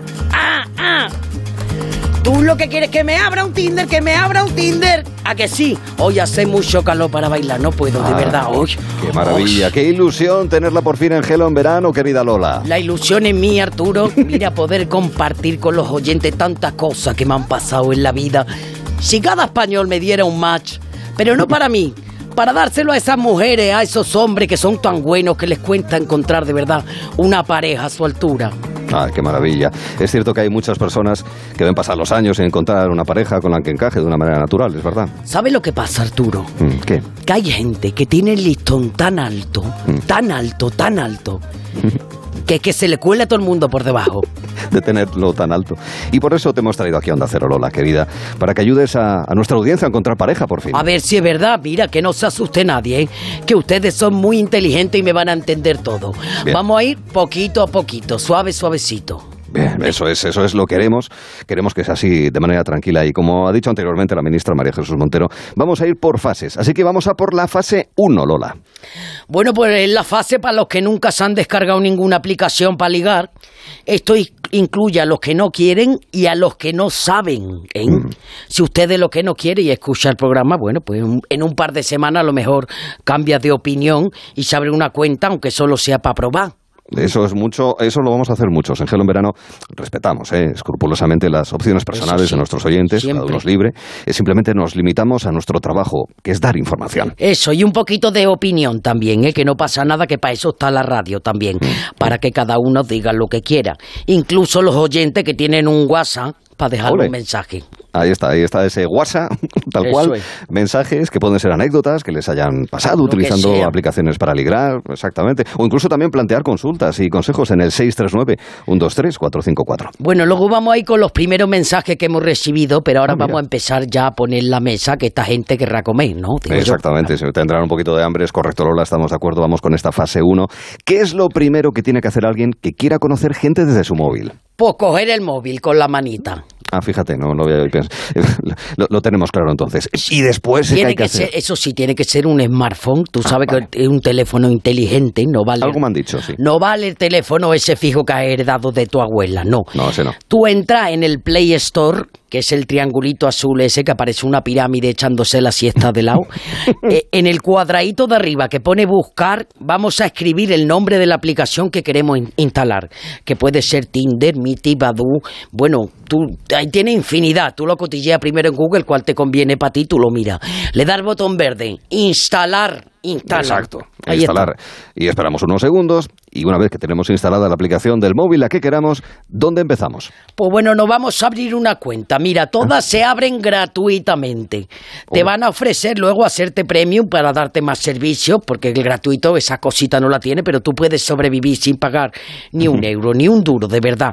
Con esa versión gratis tú ya puedes empezar a, man- a navegar por todas las cosas. Vale, o sea, entonces lo complicado entonces ya debe ser qué aplicación elegir de entre tantas que hay en la aplicación, Pues en, sí, en fin, porque en el store. Arturo, hay muchísimas, de verdad. Mira, y cada una está orientada a un tipo de usuario. Sí que hay que decir que la más extendida en todo el mundo, incluida España, es Tinder. Ah. Un millón y medio de citas a la semana, ¿cómo te queda? Toma. Tú, por favor, 20 cuadrado. millones de match al día. Qué bárbaro. Mira, el Tinder es para conocer a gente, ir un poquitito al grano, ¿sabes? Hay gente más romántica que prefiere el Mythic o prefiere el Badoo. Si eres mariquita o homosexual, pues te hace una cuenta en Grinder. Ah, mira. Si eres una mujer y te gustan otras mujeres, pues lo tuyo es, por ejemplo, guapa. ¿Eh? ¿Quién nos ha dado un pipazo con alguna amiga alguna vez? Y si tienes más de medio siglo, pues Our Moments. Aquí hay aplicaciones de verdad específicas para musulmanes y todo, como Musmatch. Ahí todas, vas pasando la foto, todas van vestidas igual. Tú puedes, de verdad, tú puedes ligar ahí a la manera halal, además. Ah, muy bien, sin porcino, muy bien. Pues está muy bien, hay mucha variedad entonces para distintos tipos de público. Hay aplicaciones de ligoteo, por tanto, para todas las tendencias y para todos los gustos. la clave es seleccionar en qué aplicaciones queremos estar de acuerdo según nuestro estilo de vida. Lo primero que tienes que tener claro cuando te abres una cuenta es que qué estás buscando tú, por favor. Tú estás buscando un rocecillo, tú estás buscando a la madre o al padre de tus hijos. No es lo mismo irse una noche con uno que se parezca al Marlon Brando. Que ser un potro desbocado que no sabe dónde va. Aunque, mira, sea lo que sea, siempre va a empezar por un rocecillo. Un rosecillo, eso siempre es agradable, una pequeña fricción. Primero que hay, que hay que conocer a esa persona, Lola. Pues sí, Arturo, mira, y antes, antes que querer amar, Hay que saber, esas personas que están solas sin quererlo, que se abrazan cada noche a una almohada, por favor, que no tengan miedo. Yo creo que hay que estar con las cosas nuevas, porque la vida ha evolucionado. Yo no puedo quedarme con el rizo aquí así puesto toda la vida y hay No que estar pensando en lo bueno, en el amor, que es lo más bonito de la vida, porque es que sin amor no se puede vivir. De Vale, verdad. Entonces, elegimos plataforma, la instalamos, abrimos la cuenta, ¿qué datos nos van a pedir? Lo primero, un nombre. No tiene por qué ser tu nombre. No ponga Arturo Telle. Puedes poner No, uh, muchísimas cosas que tú quieras. Eh, bueno, eso sí, el nombre que tú pongas es lo que va a ver la gente, ¿vale? Sí. Tiene que poner un correo electrónico o un teléfono para confirmar que eres tú el que está abriendo la cuenta, pero tú no te preocupes porque eso no lo va a ver la gente. No va a ver luego tu correo. A lo mejor tú te llamas Nardo68 y luego eres Ju- Juan Manolo Ortega, ¿sabes? Que eso no lo va a ver la gente. Lo más interesante es eso, para que funcione, para que tú te muestres cómo eres por dentro, cómo eres por fuera. Bien, ¿y, y foto y descripción harán falta? Eso es. Ahí es donde te la juegan. Porque de lo que tú pongas va a depender que seas invisible o que te hagan muchos mensajes que te estén llegando. Mira, hay que ser sincero, siempre, por favor, siempre con honestidad. ¿Eh? Hay que poner una fotito reciente. Que hay gente que, que sea que pone, reciente. de verdad te lo digo, pone una foto de cuando María Antonieta hizo la comunión. Eso no puede ser. Eso no se puede aguantar. Que luego la gente se enfada con razón cuando queda y la cosa no, no coincide. Y no es lo mismo, eso es verdad, y no me extraña. Porque además le puedes poner filtros y photoshops y hay personas que en la vida real, cuando se conocen cara a cara, es que no parecen las mismas. Eso ¿eh? es una vergüenza. Llegar al sitio y verle al gacho así, decir, mirar su foto de Tinder, volverle a mirar a él, decir, si me queréis, hice. Me lo Por imaginaba. favor. Estoy de acuerdo. Hay que ir con la verdad por delante y siempre. Eso, eso bueno, no, no quita que busque una foto en la que salga tú un poquito curiosito, ¿eh? Si eres mujer, curiosita, porque pintate un poquito y ya. Que con la cara lavada no va ni la abagarne ya por la calle. Y no Ya. te escondas sobre todo, ¿eh?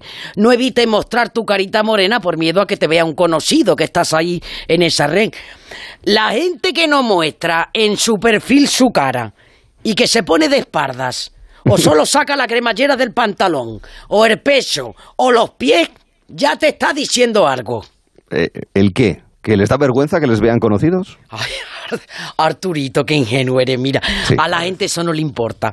¿Ah? Si está todo el mundo ahí metido, a las personas que no ponen su cara en sus perfiles, yo los llamo la zarzamora.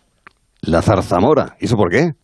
Te lo digo, te lo canto. Hombre, cántamelo, Lola, cántalo. Llevan anillo de casao, me vinieron a decir, pero ya lo había besado y era tarde para mí. Ay, enterarte de que tu match ya tiene pareja después de haberos besado, eso tiene que ser muy duro, ¿eh? Hay personas de verdad que están muy solas, aunque estén casadas. Mira, ya tienen pareja, pero están insatisfechas. O son de hormona golosa, ¿sabéis? Tienen la moral distraída. Hay personas que no están solteras que quizá ni siquiera lleguen a quedarse nunca en persona contigo, pero se pasan las horas y las horas mensajeándose con desconocidos para sentir en sus cabezas el halago y la pasión y el deseo. Otra de las funciones de estas aplicaciones, de estas app, la mera compañía a la distancia. En fin, ese chute de dopamina para el cerebro, el poder hablar con alguien aunque esté a cientos de kilómetros de nosotros, también eso sí. Eso es lo de menos, Miranda, que no ha habido gente saltándose el confinamiento, cruzándose comunidades autónomas para conocer a su match, que cuando llegaban por fin a su destino, de verdad, aparcaban co- como en los coches de choque. Sin lugar a dudas. Es que la pandemia ha puesto en valor estas aplicaciones. Ay, la pandemia, mira.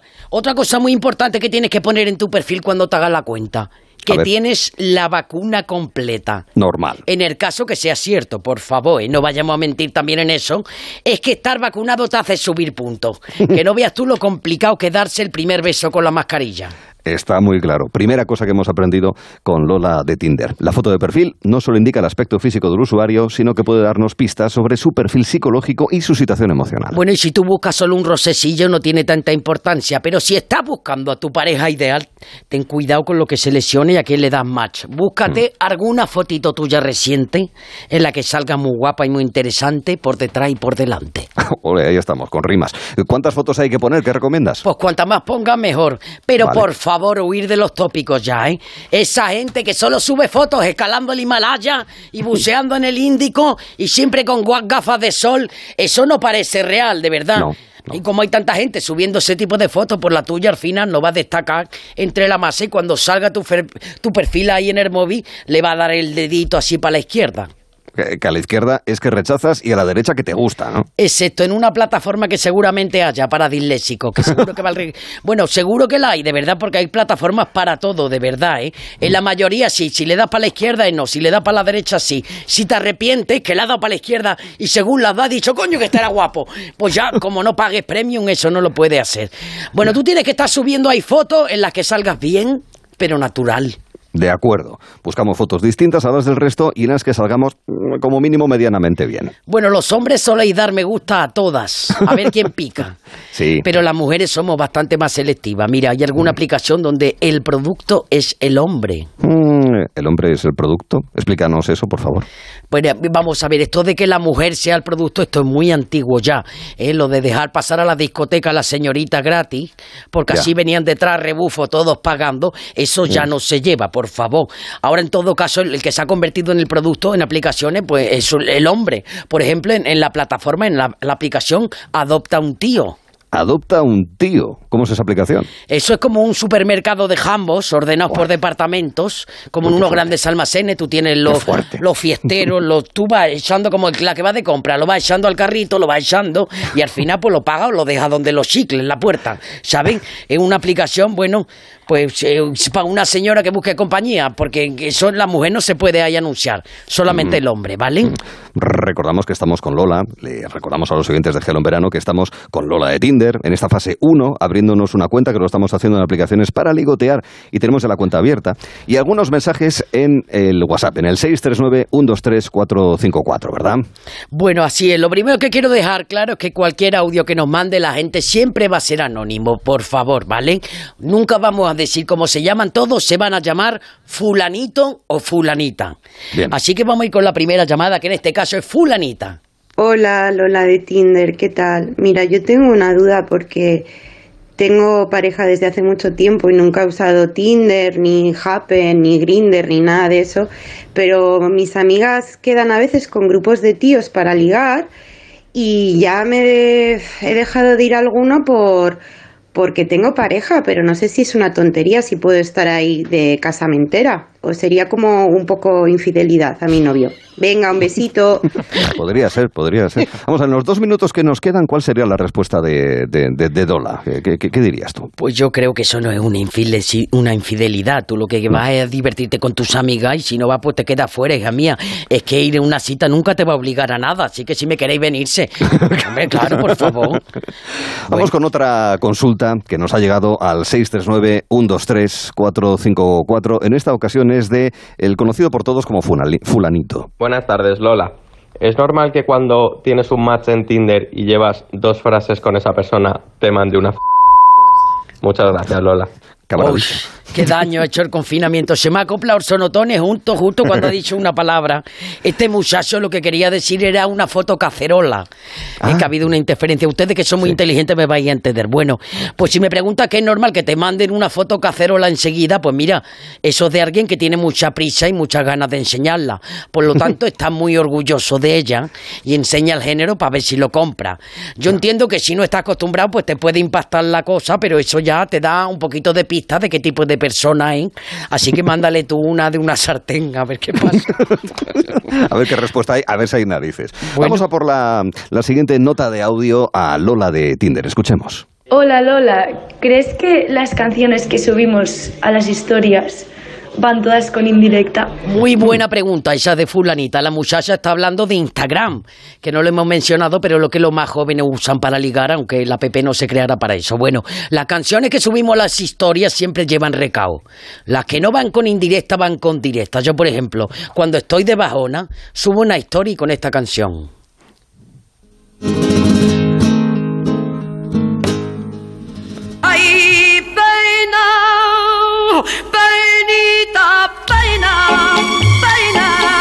Llega a las 5, que llega a las 5. Que me corre por la vena. Peina, con la fuerza de un ciclón. Ahí estamos. Pues sí, señor. Lola de Tinder que se ha estrenado en Gelo en verano y recordando ese 639-123-454 para seguir recorriendo con sus consultas y recomendaciones los arreglos personalizados que les va a ofrecer Lola Por de Internet.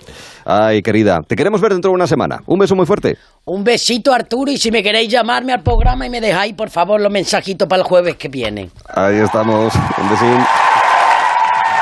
Con el verano en un mostrador y que San Juan no nos queme en su hoguera cuando descubra quién la saltó. Gelo en verano.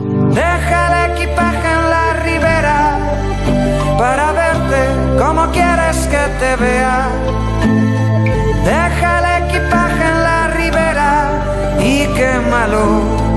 Con Arturo Teller en Onda Cero. Mundimed.es, la mayor plataforma de telemedicina de Europa con más de 12 millones de usuarios para que usted pueda realizar al instante cualquier consulta sin límite de tiempo ni consultas con médicos, psicólogos, nutricionistas y pueda tener una segunda opinión respaldada por los mejores hospitales de España y Estados Unidos. Desde solo 5 euros al mes, usted y toda su familia con el primer mes gratis. Entre en mundimed.es, la telemedicina del siglo XXI sin espera. Onda Cero Madrid, 98.0 FM.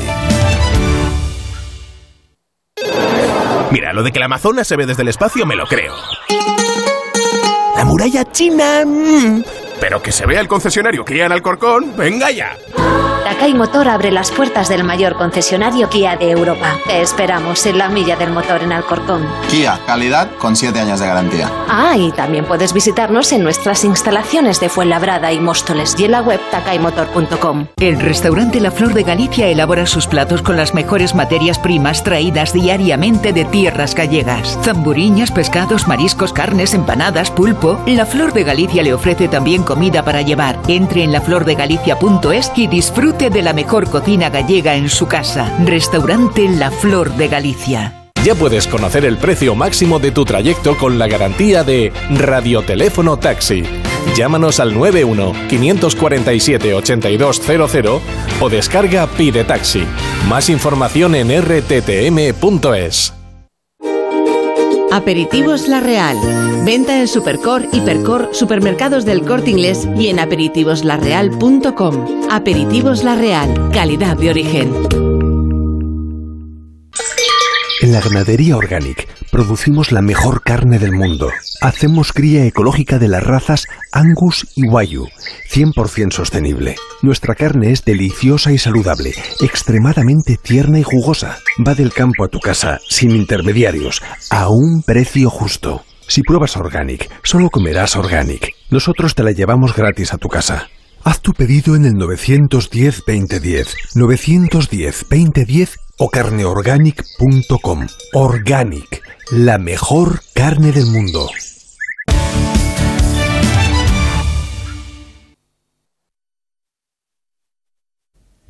Son las 5 las 4 en Canarias. Noticias en Onda Cero. Muy buenas tardes. Como saben, estamos en plena ola de calor en todo el país, aunque hay zonas donde la situación es más complicada que en otras. Zonas donde en estos momentos están en alerta roja, como es el caso del interior de Cataluña. Pues bien, ahí es donde ahora mismo se ha declarado un incendio en la localidad de Pobla de Massaluca, en Tarragona, que ha obligado a desalojar un camping. Redacción en Cataluña, Alma Izquierdo. Una treintena de personas de un camping en el municipio de la Pobla de Masaluca, en Tarragona, han sido desalojadas por un incendio de vegetación forestal que se ha declarado este mediodía en la localidad. Los campistas han sido evacuados hasta un polideportivo en Falló, una localidad limítrofe de Aragón.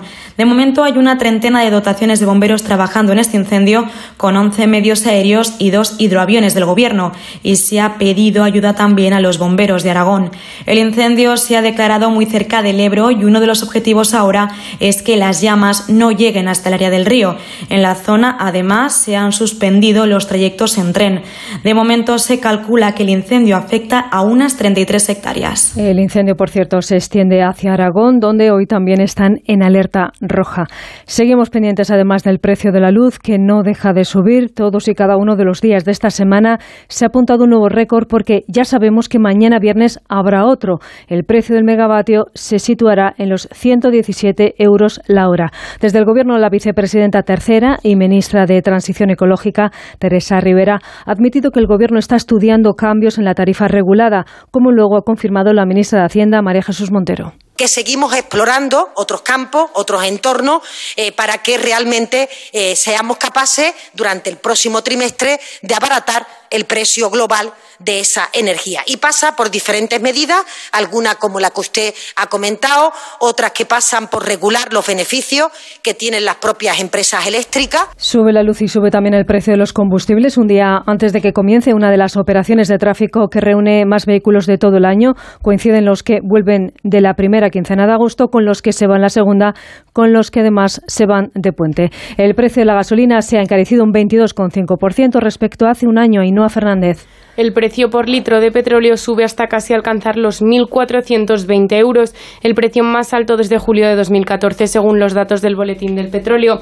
Sube un 22,5% en el caso de la gasolina y un 19,8% en el del gasóleo. En concreto, llenar un depósito medio de gasolina cuesta ahora en España alrededor de 78 euros y el del gasóleo ronda los 70.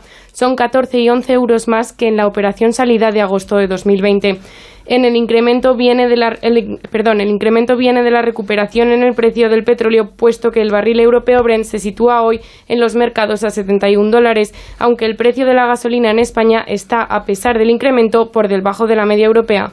Nos vamos hasta Afganistán, donde los talibanes siguen ganando terreno a gran velocidad hasta el punto de que el actual gobierno les ha ofrecido repartir el poder si cesan la violencia. Digo Kilner. El conflicto afgano da hoy una nueva vuelta de tuerca. Ante la inminencia de la derrota que prevé la CIA, el gobierno de Afganistán ofrece el poder compartido a los talibanes y estos se comprometen a que cese la violencia, como le ha transmitido fuentes gubernamentales al Jazeera esta mañana. La propuesta surge de la mesa de negociaciones en Qatar, en la que participan los talibanes y el gobierno, así como representantes de Rusia, China, Pakistán y Estados Unidos. Esta oferta de paz llega justo cuando se acaba de saber que los talibanes han tomado el control de Ghazni, la décima ciudad importante que cae en manos de los islamistas y se hallan ya a las puertas de la capital, Kabul. Vamos ya con la información del deporte, pendientes de las declaraciones del presidente de la Liga, Marta Martín de Blas. La Asamblea de la Liga aprueba el acuerdo con el Fondo de Inversión CVC. Rafa Fernández. Por 38 votos a 4 en contra, la Asamblea de la Liga ha aprobado hace escasos minutos ese fondo, el acuerdo con el fondo CVC, un acuerdo que inicialmente era de 2.700 millones de euros, pero que con la ausencia de estos cuatro equipos mm, se rebajará aproximadamente a los 2.100. Entre esos equipos están el Atleti de Bilbao, un club del que no se sabe su nombre, el Real Madrid y el Fútbol Club Barcelona. Y así de contundente ha sido el presidente de la Liga, Javier Tebas, sobre lo que supone esta decisión del Barcelona y el Real Madrid en la liquidación de audiovisual pues no se verán afectados como ellos pensaban, ¿no? Pero bueno, a pesar de eso, pues también han votado en contra, lo que determina que, no es un problema de ese importe, sino es otro problema mucho mayor. Yo creo que la votación en contra de, estos clubes, sobre todo del Real Madrid y del Fútbol Club Barcelona, ¿no? Yo, yo lo voy a valorar claramente. Yo creo que está en clave de Superliga, ¿no? El objetivo, además de la nota de acusaciones del Real Madrid eh, contra el presidente de la Liga, Javier Tebas, lo ha calificado el propio Tebas como de amenazante y que tomará las medidas que considera oportunas en los próximos días, va a dilucidar si lo hace Todo esto a poco más de 24 horas del inicio del campeonato de Liga, que se estrenará con el partido entre el Valencia y el Getafe mañana a las 9 de la noche. Además, y debido a las altas temperaturas previstas para este fin de semana, el partido Osasuna Español se jugará el sábado a las 10 de la noche en vez de las 4 de la tarde. Y en motociclismo, Yamaha ha acusado al piloto español Maverick Viñales de sabotaje y lo deja fuera del Gran Premio de Austria. Es todo. La información vuelve a Onda a las 6, las 5 en Canarias se queda en la buena compañía de Arturo Tellez. Síguenos por internet en ondacero.es.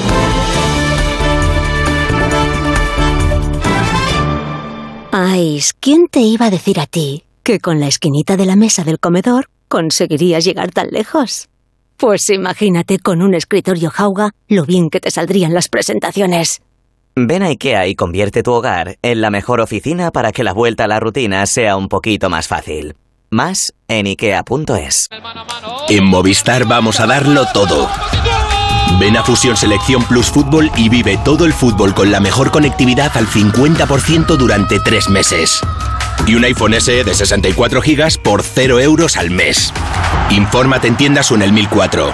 Vive el fútbol a tu manera. Movistar. ¡Ay, qué ilusión! Mañana empezamos las primeras vacaciones en la casa de la playa. Por cierto, voy a llamar a Securitas Direct como me recomendaron en la inmobiliaria que después del verano esa zona se queda vacía y aumentan mucho los robos y las ocupaciones. Confía en Securitas Direct. Ante un intento de robo o de ocupación, podemos verificar la intrusión y avisar a la policía en segundos. Securitas Direct, expertos en seguridad. Llámanos al 945 45 45 o calcula online en securitasdirect.es.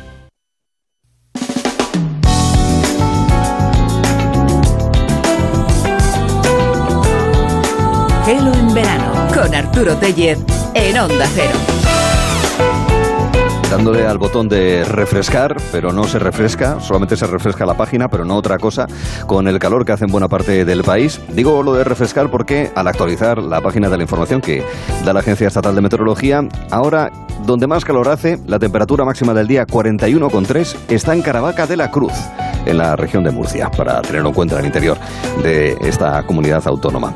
Por delante tenemos muchas historias, desde las posibilidades que la investigación en energía permiten para producir electricidad Ojalá que con un precio más razonable, pero al mismo tiempo sin contaminar en exceso, nos ofrecerá Lisa Beni en Yadog, porque hay ideas para poder eh, llevar a cabo ese sueño también, generar energía eléctrica con menos contaminación y ojalá con un precio razonable, que eso también es importante en materia de energías renovables. Luego nos encontramos en escena con M-Clan. Hemos quedado con Carlos Tarque, con el vocalista del grupo murciano, que está de gira en un acústico a dúo y queremos que esté con nosotros y con ustedes para pasar un buen rato charlando además de escuchando su música. Además vamos a entrar en taller talleres artesanía, en eh, cursos de patchwork, vamos a hablar de manualidades, de bellas artes. Queremos ser habilidosos y no torpes, eh, en este caso hablo por quien les habla, para eh, poder desarrollar ese tipo de productos así artesanos y que ya no solamente conseguir el fruto, digamos, el producto de esas elaboraciones, sino simplemente pasar un buen rato. Lo haremos en el diferencial.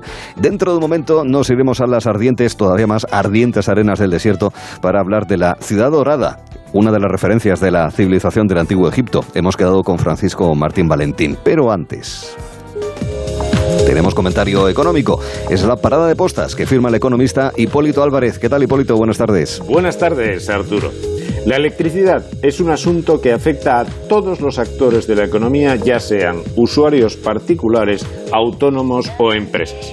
Se ha acuñado el concepto de empresas electrointensivas, pero la realidad es que el progreso económico y el desarrollo tecnológico ha supuesto que todos, sin excepción, tengamos una fuerte dependencia del suministro eléctrico. En definitiva, se ha convertido en un servicio de primera necesidad. Los datos que se van conociendo sobre la escalada de precios son desalentadores. El precio del megavatio hora esta semana ha triplicado el de hace un año. Para hacernos una idea de lo que esto implica por grupos de consumo, en el caso de las industrias de los sectores siderúrgicos, metalúrgicos y químicos, la electricidad supone el 60% de los costes productivos. La pérdida de competitividad frente a las empresas radicadas en otros países europeos es alarmante. Las grandes empresas francesas disfrutan de unos precios que son la mitad de sus homólogas españolas y en el caso de las alemanas su coste es un 30% menor que el español. Los autónomos, en especial los dedicados a la hostelería y el comercio, están aún más afectados, pues al desplome de la actividad por las restricciones derivadas de la pandemia se suma un aumento medio de su factura eléctrica del 45%. Y en el caso del consumidor de a pie, la amenaza es doble, al aumento de sus gastos mensuales se suma el riesgo que supone que las empresas o establecimientos donde trabajen no sean capaces de absorber esta fuerte subida de costes y, por tanto, repercuta en el nivel de empleo. Las medidas aplicadas por el Gobierno para intentar rebajar la factura no han dado los resultados prometidos y seguimos asumiendo unos costes cada vez más elevados. A todas luces, se hace preciso acometer una reforma en profundidad y ya se apuntan algunas propuestas como vincular la tarifa regulada a precios estables, evitando la volatilidad tal como se está haciendo en otros países europeos. Por otro lado, la Comisión Europea recomienda utilizar los ingresos fiscales por impuestos y CO2 extraordinarios estimados en unos 11.000 millones de euros para 2021 a fin de reducir la tarifa. Arturo, este asunto recuerda la canción de Ni contigo ni sin ti. Resulta imposible prescindir de la electricidad, pero los precios hacen cada vez más difícil convivir con ella. Un asunto ciertamente complejo y con repercusiones de distinto tipo, desde los particulares hasta las empresas. Gracias, Hipólito. Es momento de buscar otros derroteros.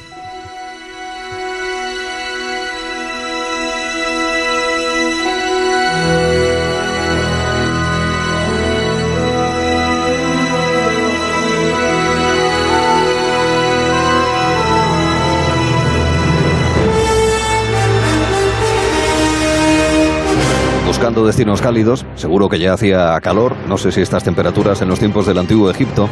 Eh, el caso es que nos encontramos ahora mismo con quien nos puede guiar para conocer más de esa antigua civilización, esa cultura milenaria. Nosotros que Francisco Martín Valentín. ¿Qué tal, Francisco? Buenas tardes. Hola, buenas y cálidas. ¿Qué tal? ¿Cómo estamos? Cálidas. Bueno, 40 grados en Egipto, por otro lado, eso es ya refrescar, ¿no? Eso ya es, un día, sí, es un día fresco, es un día aceptable. Un, salido un día para salir con pantalón largo y mangas. bueno, Efectivamente. bueno, contigo queremos hablar hoy sobre retos que se plantea la investigación eh, del Antiguo Egipto, eh, los desafíos de la egiptología, empezando por la conocida como Ciudad Dorada Perdida de Luxor. Eh, ponnos en antecedentes para poder entender de qué estamos hablando, por favor. Sí, cómo no. Pues mira, el, el tema es, es, un tema apasionante, es, es doblemente apasionante mm, para, para nosotros, para mí personalmente, porque eh, está en conexión de alguna manera indirecta con los trabajos de excavación de los cuales hablaremos eh, otro día, Sí. que está realizando el Instituto de Estudios del Antiguo Egipto eh, con la dirección de Teresa Bezman y la mía en, en un lugar muy cerquita de donde se descubrieron estas, estos restos de una de lo que llamó Safi Hawass eh, una, una ciudad perdida, de, lo llamaba la, la perdida ciudad de oro de Luxor, que fue objeto de, digamos, de titulares muy, muy notorios en, en, en la prensa el 8 de abril del, del 2021. ¿eh? Este, que fue Sí, sí, cuando este se- mismo año, sí, hace unos meses. E- Efectivamente. Entonces, es un tema muy interesante por dos razones. Primero, porque lo es en sí mismo, pero luego porque por lo que concierne a nuestros trabajos, es algo que nos afecta directísimamente, ¿no? Entonces, es algo apasionante, apasionante. Así es. Eh, esto estamos hablando, de- para situarnos, eh, no está demasiado lejos del Nilo, está en Luxor, es decir, que estamos en punto Sí. neurálgico de todo el trabajo de investigación egiptológica y hablamos de una ciudad de hace 3.400 años, eh, Francisco. Sí, efectivamente. Mira, el- te voy a contar cómo, cómo surge la noticia en sí misma para luego después darte el matiz. El, el- el 8 de abril, de, como decía, de, de este año, el doctor Said Hawass eh, expuso y abrió a la, a la exhibición eh, los trabajos que estaban haciendo desde el mes de septiembre del año 20, del año pasado, del año pasado en, en una zona mm, eh, que era es conocida, es perfectamente conocida y está a escasos eh, dos, tres kilómetros o tres kilómetros y medio del lugar donde nos encontramos trabajando nosotros, eh, diciendo que era la, la ciudad, una ciudad de- dorada. En realidad se trataba de la parte más septentrional, la norteña, de una gran ciudad, de una gran ciudad que está todavía enterrada parcialmente porque ha sido objeto de excavación desde el siglo XIX eh, en, en puntos y que, que, que fue la capital de Amenhotep III, el noveno faraón de la dinastía decimonovena, decimoctava, perdón, en, en, en, el, en el occidente de Tebas. Esto está efectivamente pues a unos, vamos a poner 15 o 20 kilómetros del Nilo y era la, capital que eligió este, este faraón para mm, residir en, en, en, Tebas, que es la capital del sur, la gran capital del sur, y que, y que, y que cuando ha sido descubierto esta parte del, del barrio, cuando ha sido descubierta por el equipo de Zahi Hawass, realmente reveló algo interesantísimo porque la, lo más importante del tema era que era eh, lo que él descubrió, lo que él, destap- lo que él destapó, lo que, lo que excavaron, era como una ciudad suspendida en el tiempo. Es decir, em, lo que más llamó la atención de, los, de, de- de- a la ciencia y a los excavadores y a los egiptólogos fue el hecho de ver cómo que, imagínate Pompeya, ¿no? Pues es, es- es un estilo a Pompeya, algo que ha quedado sumergido debajo de las arenas de manera intocada. Y eso fue lo que más llamó la atención de los, de, de los investigadores y de, la, y, del- y de los que asistimos a ese evento, ¿no? ¿Cómo era posible aquello? Realmente allí, paseando por la ciudad, que tenía muros eh, completamente intactos y estancias perfectamente delimitadas, como si fuese una ciudad que habían abandonado antes de ayer, se encontraron restos magníficos, mm, sobre todo eh, parte de la ciudad que estaba dedicada a talleres para construir una serie de estatuas y de elementos de, de, faraón que debieron ser interpretados en el contexto debido porque se encontraron restos datados en el año 37, 37 de, de este faraón, hablando del tercer Jepsed, una, una, fiesta que celebró este faraón muy importante, celebró tres a lo largo de su reinado, eh, para renovar sus energías. Era una ceremonia mágica pero insisto que encontraron datos, jarras con, con inscripciones hablando de este año 37, por ejemplo, que decían que contenían jarras que contenían carne, carne preparada eh, para celebrar estas fiestas. Entonces, bueno, eh, esto fue un, entre otras cosas, pues encontraron restos de materiales, en fin, una ciudad en marcha que de repente, oye, este, se ha parado. ¿Y por qué se ha parado aquello? ¿Qué es lo que ha pasado? Ha quedado como, como sellada, como, como algo que quedó en un segundo suspendido en la, en la historia y como si lo hubiéramos cerrado hoy y ya no volviésemos nunca más y al día siguiente pudiéramos volver a entrar en las dependencias.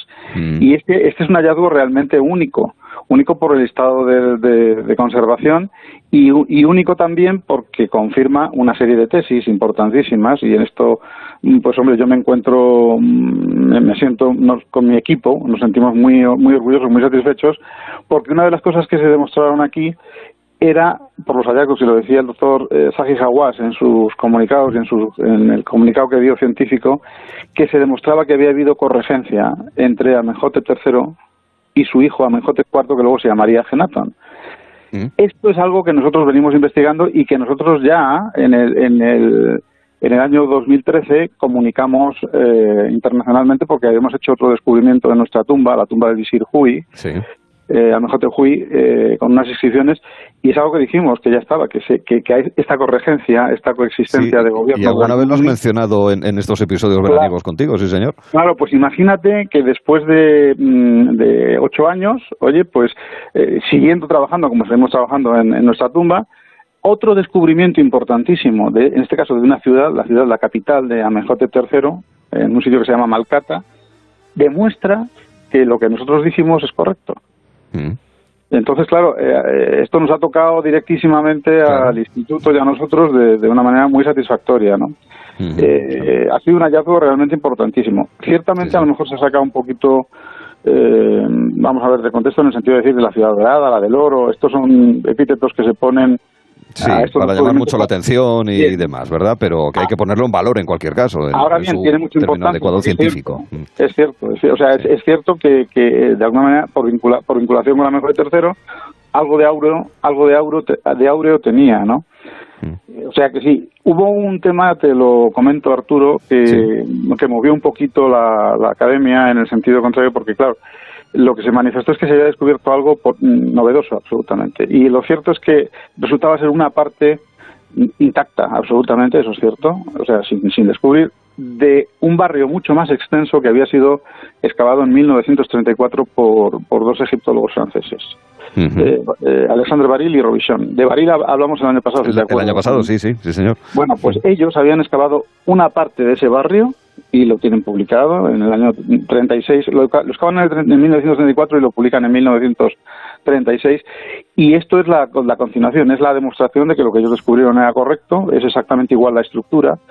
La, la, la zona urbana tiene una estructura muy curiosa porque tiene las calles, pero luego después tiene los, los, muros de, la, de las edificaciones son en zigzag, una cosa absolutamente específica y muy muy especial de, de, esta zona, de, de, esta ciudad oculta de Malcata. Entonces, bueno, lo que se puso de manifiesto mmm, es, aparte de todo lo que estoy contando así en un torrente de información, algo muy importante, importantísimo, que ya se sabía, porque había habido excavaciones anteriores, que es que hay una ciudad enterrada mm. en el oeste de Tebas, que tiene alrededor de 225.000, 250.000 metros cuadrados, por decir una, una estimación, que está esperando ser excavada. Mm. Es el sueño dorado imagínate de las de las películas de Indiana Jones con la ciudad. Bien digo es, sí sí sí ahí hay algo quiero verlo. Es algo así no es una es una ciudad bajo las arenas que mm. fue abandonada en un momento determinado por circunstancias históricas. Y la zona que excavó Sajijawas y esta que estaban de la que estamos hablando fue abandonada en el año 37 cuando acaba el Jebset se celebra esta ceremonia, se, se hacen allí las preparaciones de los alimentos, de las estatuas, de las joyas que hay que eh, ofrecer al faraón en este, en este momento, y cuando acaba de hacerse, como era una ceremonia sagrada, religiosa, lo sellan, lo acaban, lo cierran, lo tapan, para la eternidad.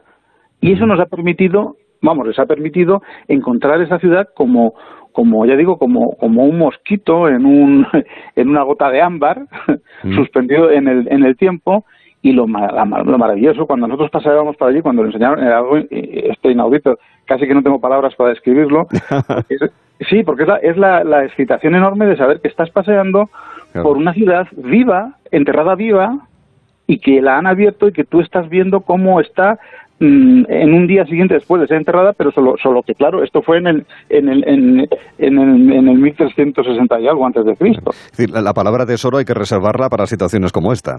Sin duda, es algo mm, realmente que raramente ofrece la arqueología en el mundo. Esto, esto es Egipto, claro, este Egipto es algo este inaudito. Y todavía es uno, de los, eh, es uno de los desafíos que tiene la investigación egiptológica, ¿verdad? Es lo que acabas de mencionar. Claro, imagínate además otra cosa, este Arturo. Eh, para los que sabemos, los que estamos este, especializados en el asunto y, sospechamos que puede haber allí, porque claro, el que lo ve y no, pues en fin, es maravilloso, pero pero mm, en nuestro caso que sabemos lo que hay allí, lo que, sí, que lo, sabéis interpretar, que tenéis los conocimientos para entenderlo lo que cabe esperar, la excitación es muchísimo mayor. Porque, por ejemplo, en, la ciudad de Amarna, que es una ciudad famosísima donde Agenatón eh, traslada a la capital y, en fin, viven allí y han hecho excavaciones durante todo el, siglo, eh, todo el siglo XX, prácticamente finales del XIX al XX, ahora todavía siguen trabajando allí. Eh, una misión británica con el con el con Barry J. Kemp. Recordemos a Agenatón, marido de Nefertiti, esta ciudad. Hijo, de Amejo de III. Que y este además, eh, un eh, faraón que preconizó el monoteísmo. El monoteísmo. la adoración al sol. claro, es que todos estos hallazgos están alrededor de todo este asunto. ¿eh? Es el mismo. Bueno, pues en Amar no he encontrado cosas que cabe que tenemos que encontrar, que habría que encontrar en Malcata. Por ejemplo, un archivo completo de correspondencia internacional que nos hablase de las circunstancias históricas del periodo, que se encontró en Amarna, pero que seguro que en Malcata hay un duplicado. Es como un archivo del Ministerio de Asuntos Exteriores, entre comillas, de la época. Mm. cómo el faraón se carteaba con sus vasallos, con los reyes de, Asia, en fin, muy interesante. En fin, eh, el hallazgo fue magnífico y eh, desgraciadamente ha pasado mm, casi, porque me di cuenta que casi ya no se habla de ello, por eso te propuse hablar de esto ahora. Claro, eh, porque, en fin, lo, de la ciudad dorada sí que es verdad que tuvo una repercusión a mediados de abril cuando apareció, pero es verdad, estos desafíos también hay que mencionarlos porque no deja de ser el campo apasionante en el que poder seguir trabajando e investigando. Algo inaudito. Sí, sí. Así que yo no sé, estamos nosotros muy mm, esperanzados porque como quiera que nuestros trabajos también en la tumba de Visita Mejotejuy tienen que ver mucho con este periodo, este momento, pero estoy hablando del momento exacto, pues cualquier hallazgo y descubrimiento que se hace en este lugar para nosotros es importantísimo. Claro. Y, bueno, yo personalmente, pues ya te digo, para mí fue una experiencia única el, asistir a la presentación pública en el, el 8 de abril pasado mm. de, de, los descubrimientos que hicieron allí. Y bueno, de hecho, de hecho, cabe pensar, eh, cabe pensar, incluso, bueno, el, director de técnico de campo, eh, de alguna manera, pues eh, nos dijo que quería tener una entrevista con nosotros para hacer alguna interpretación más acerca de lo que habían descubierto. Esto mm. quedó en suspenso porque estuvimos allá en Egipto y quizás ahora cuando volvamos tengamos esa ocasión, poder hablar con él para matizar un poco más y sobre todo que nos informe más, más detalladamente. Mm. Y sumar conocimientos en definitiva. Hablaremos en próximos capítulos con eh, Tigo eh, sobre las perspectivas de nuevo para la campaña próxima que viene sobre las investigaciones del visir Amenhotep pero bueno, os quiero preguntar también sobre esa experiencia preciosa que tuvisteis con los tripulantes del Cano, eh, también el tema de los traslados de los faraones que, tuvo lugar en el Cairo con motivo de ese transporte, digamos, de los antiguos reyes de una manera muy espectacular. Bueno, de eso y de muchas más historias y muchos más temas hablaremos la semana y la siguiente contigo, Francisco. Cuídate mucho. Muy bien, muy bien. Hasta la próxima, co-director del Instituto. Sí, dime. Que no paséis mucho calor. Ah, eh, gracias por el consejo, muy amable. gracias, Francisco. Recordamos, eh, codirector del Instituto de Estudios del Antiguo Egipto. Y es el momento, queridos amigos, de seguir acompañándoles aquí en Gelo, pero ahora para entrar en el taller de artesanía que nos, eh, que nos ha preparado María Díaz para el diferencial.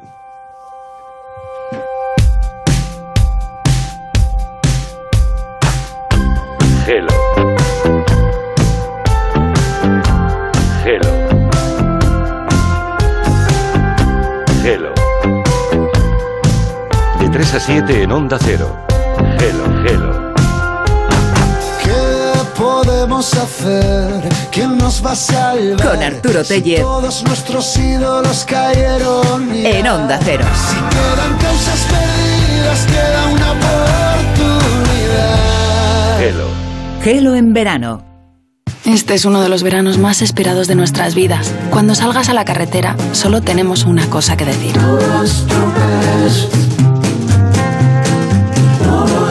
Estropees. No lo estropees. No lo estropees. No dejes que una imprudencia estropee el verano más esperado. Dirección General de Tráfico, Ministerio del Interior, Gobierno de España. Movistar Prosegur Alarmas presenta una alarma que no es solo una alarma. ¿Y si se me olvida conectarla? Te avisa, es una alarma inteligente y también te dan asistencia inmediata y llaman por ti a la policía. ¿Y todo esto? ¿Por cuánto? Ahora la tienes al 50% durante tres meses contratándola antes del 31 de agosto. Consulta condiciones en tiendas Movistar o llamando al 900 200 730. En vacaciones nos apuntamos absolutamente a todo. Que si windsurf, trekking, snorkel, kayak, palas, paddle, paddy, paintball, rafting, indoor, crossfit, boogies, segway Ay, y un spa. Este verano me da que te va a hacer falta un poquito más de tiempo. Por eso el viernes 13 de agosto tienes un bote de 110 millones de euros. Y es que cuando te toque Euromillones, te toca todo el tiempo del mundo para hacer, pues, pues todo eso. Loterías te recuerda que juegues con responsabilidad y solo si eres mayor de edad. Hay pandemias que pueden durar años y hay pandemias que pueden durar toda la vida. La indigencia es una de ellas. En Fundación Integra llevamos 20 años luchando para erradicarlas, buscando a personas sin hogar una oportunidad laboral que les permita vivir con recursos y libertad. Únete en esta lucha en fundacionintegra.org. 98.0 Madrid.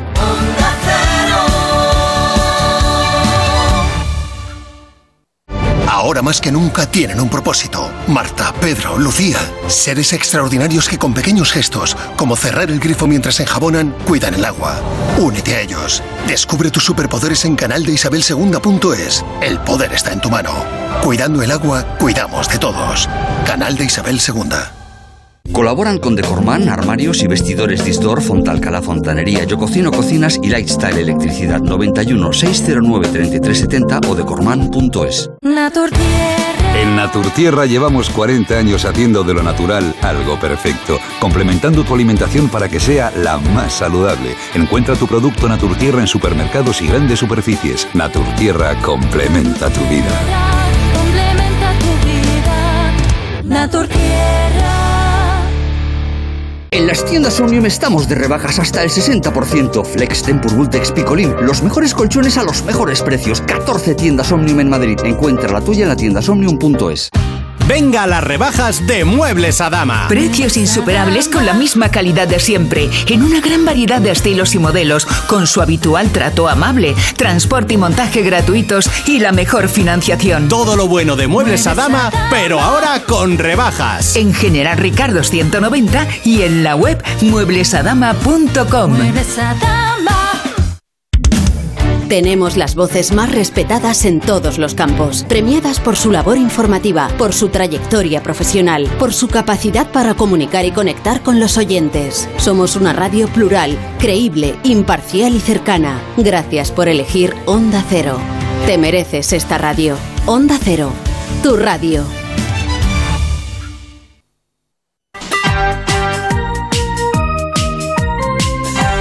Pesadilla cuando sales a hacer un par de gestiones y pierdes toda la mañana. Y es que lo último que necesitamos ahora son complicaciones y desplazamientos. Por eso mucha gente se ha cambiado a la mutua, porque en la mutua te facilitan la vida y no necesitas desplazarte para hacer gestiones. Y si te cambias a la mutua, en menos de 6 minutos te bajan el precio de tus seguros, sea cual sea. Llama ya al 91 555 5555. 91 555 5555. Esto es muy fácil, esto es la mutua. Consulta condiciones en mutua.es. Abrimos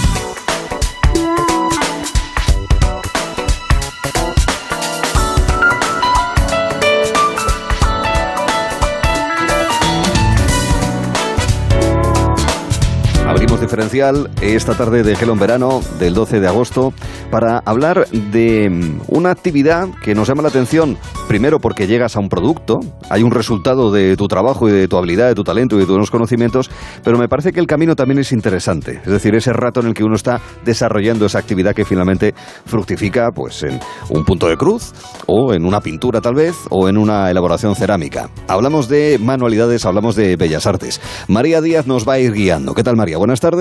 Hola, ¿cuánto tiempo Arturo? Muchísimo tiempo, una cosa terrible. Eh, te he echado muchísimo de menos, María. Claro que menos sí, mal, a ti. Menos mal, menos mal que has seguido solamente una hora. Creo que Lola del Tinder también te, te echa de menos. bueno, bueno, vamos a hacer un recorrido en el que vamos a conocer a personas que, eh, pues eso, se dedican a la bisutería, al punto de cruz, al patchwork y que además nos van a dar pistas de cómo lo, cómo lo desarrollan. No sé si sabremos más, eh, seremos, eh, yo eliminaré mi torpeza. ¿A ti se te da bien este tema, María? Hombre, a ver, yo lo conozco un poco por mi madre que las practica, las Ah. hace. Ah, muy bien. Bueno, pues vamos a aprender nosotros también. Con personas como es el caso de Regine Tislin. Regine, ¿qué tal estás? Buenas tardes. Hola, buenas tardes, ¿qué tal todos? Muchas Gracias por eh, Buenos estar días con a nosotros. todos. Encantados de, de saludarte. Bueno, tú tienes una tienda de manualidades, en concreto en San Sebastián de los Reyes, o sea que estamos cerca.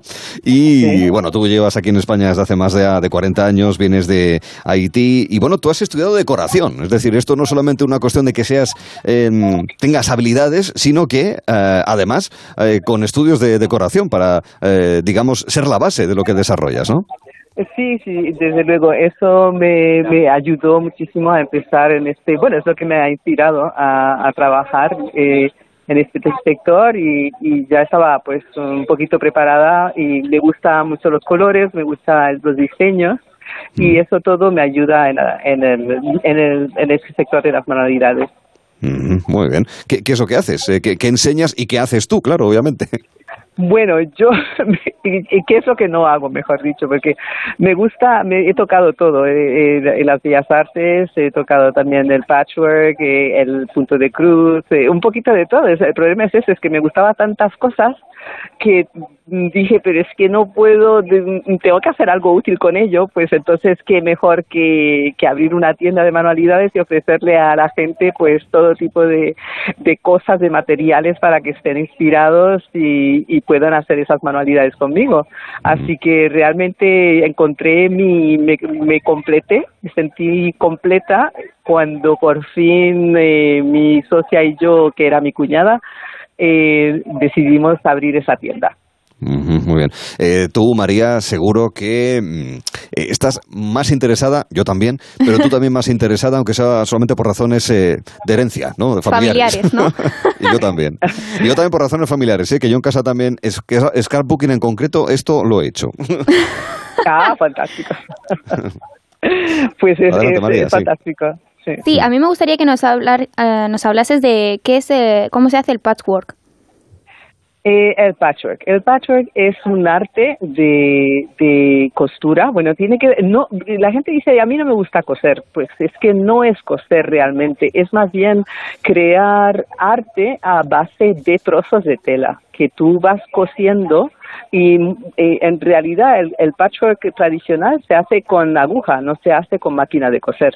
Claro que la máquina de coser ayuda mucho porque te ayuda a ir más rápido, pero lo normal es que se haga con la aguja. Y el- el- la cuestión es que yo digo es que cuando hago patchwork yo no siento que estoy cosiendo porque estoy realmente creando arte, estoy haciendo un cuadro o, o haciendo un conjunto de cosas a base de contrastes entre telas y para obtener resultados de sombras o de, de, de- de- de tercera dimensión a base de, del color.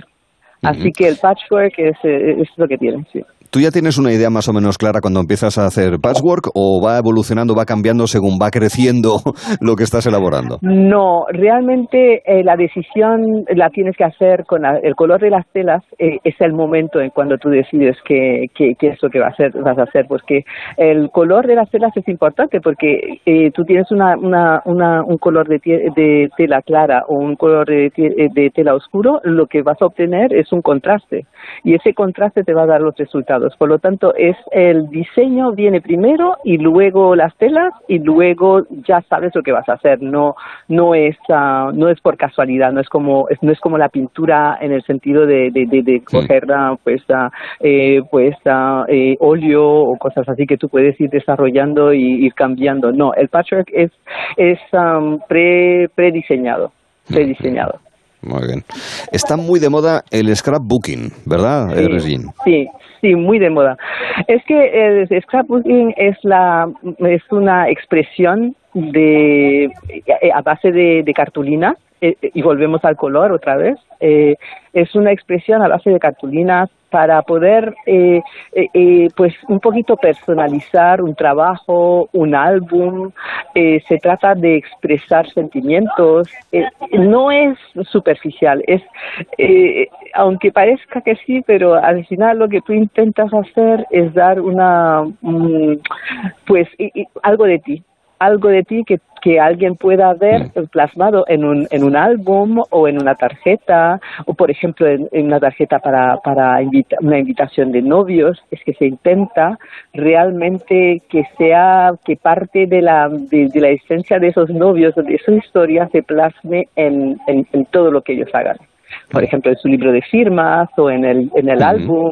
Eh, así que no, se trata de alejarse de lo tradicional, del álbum comprado, del álbum hecho por un, profesional, sino que se, se trata que sea hecho realmente por alguien que conoce a las personas que están en, eh, que están en ese álbum.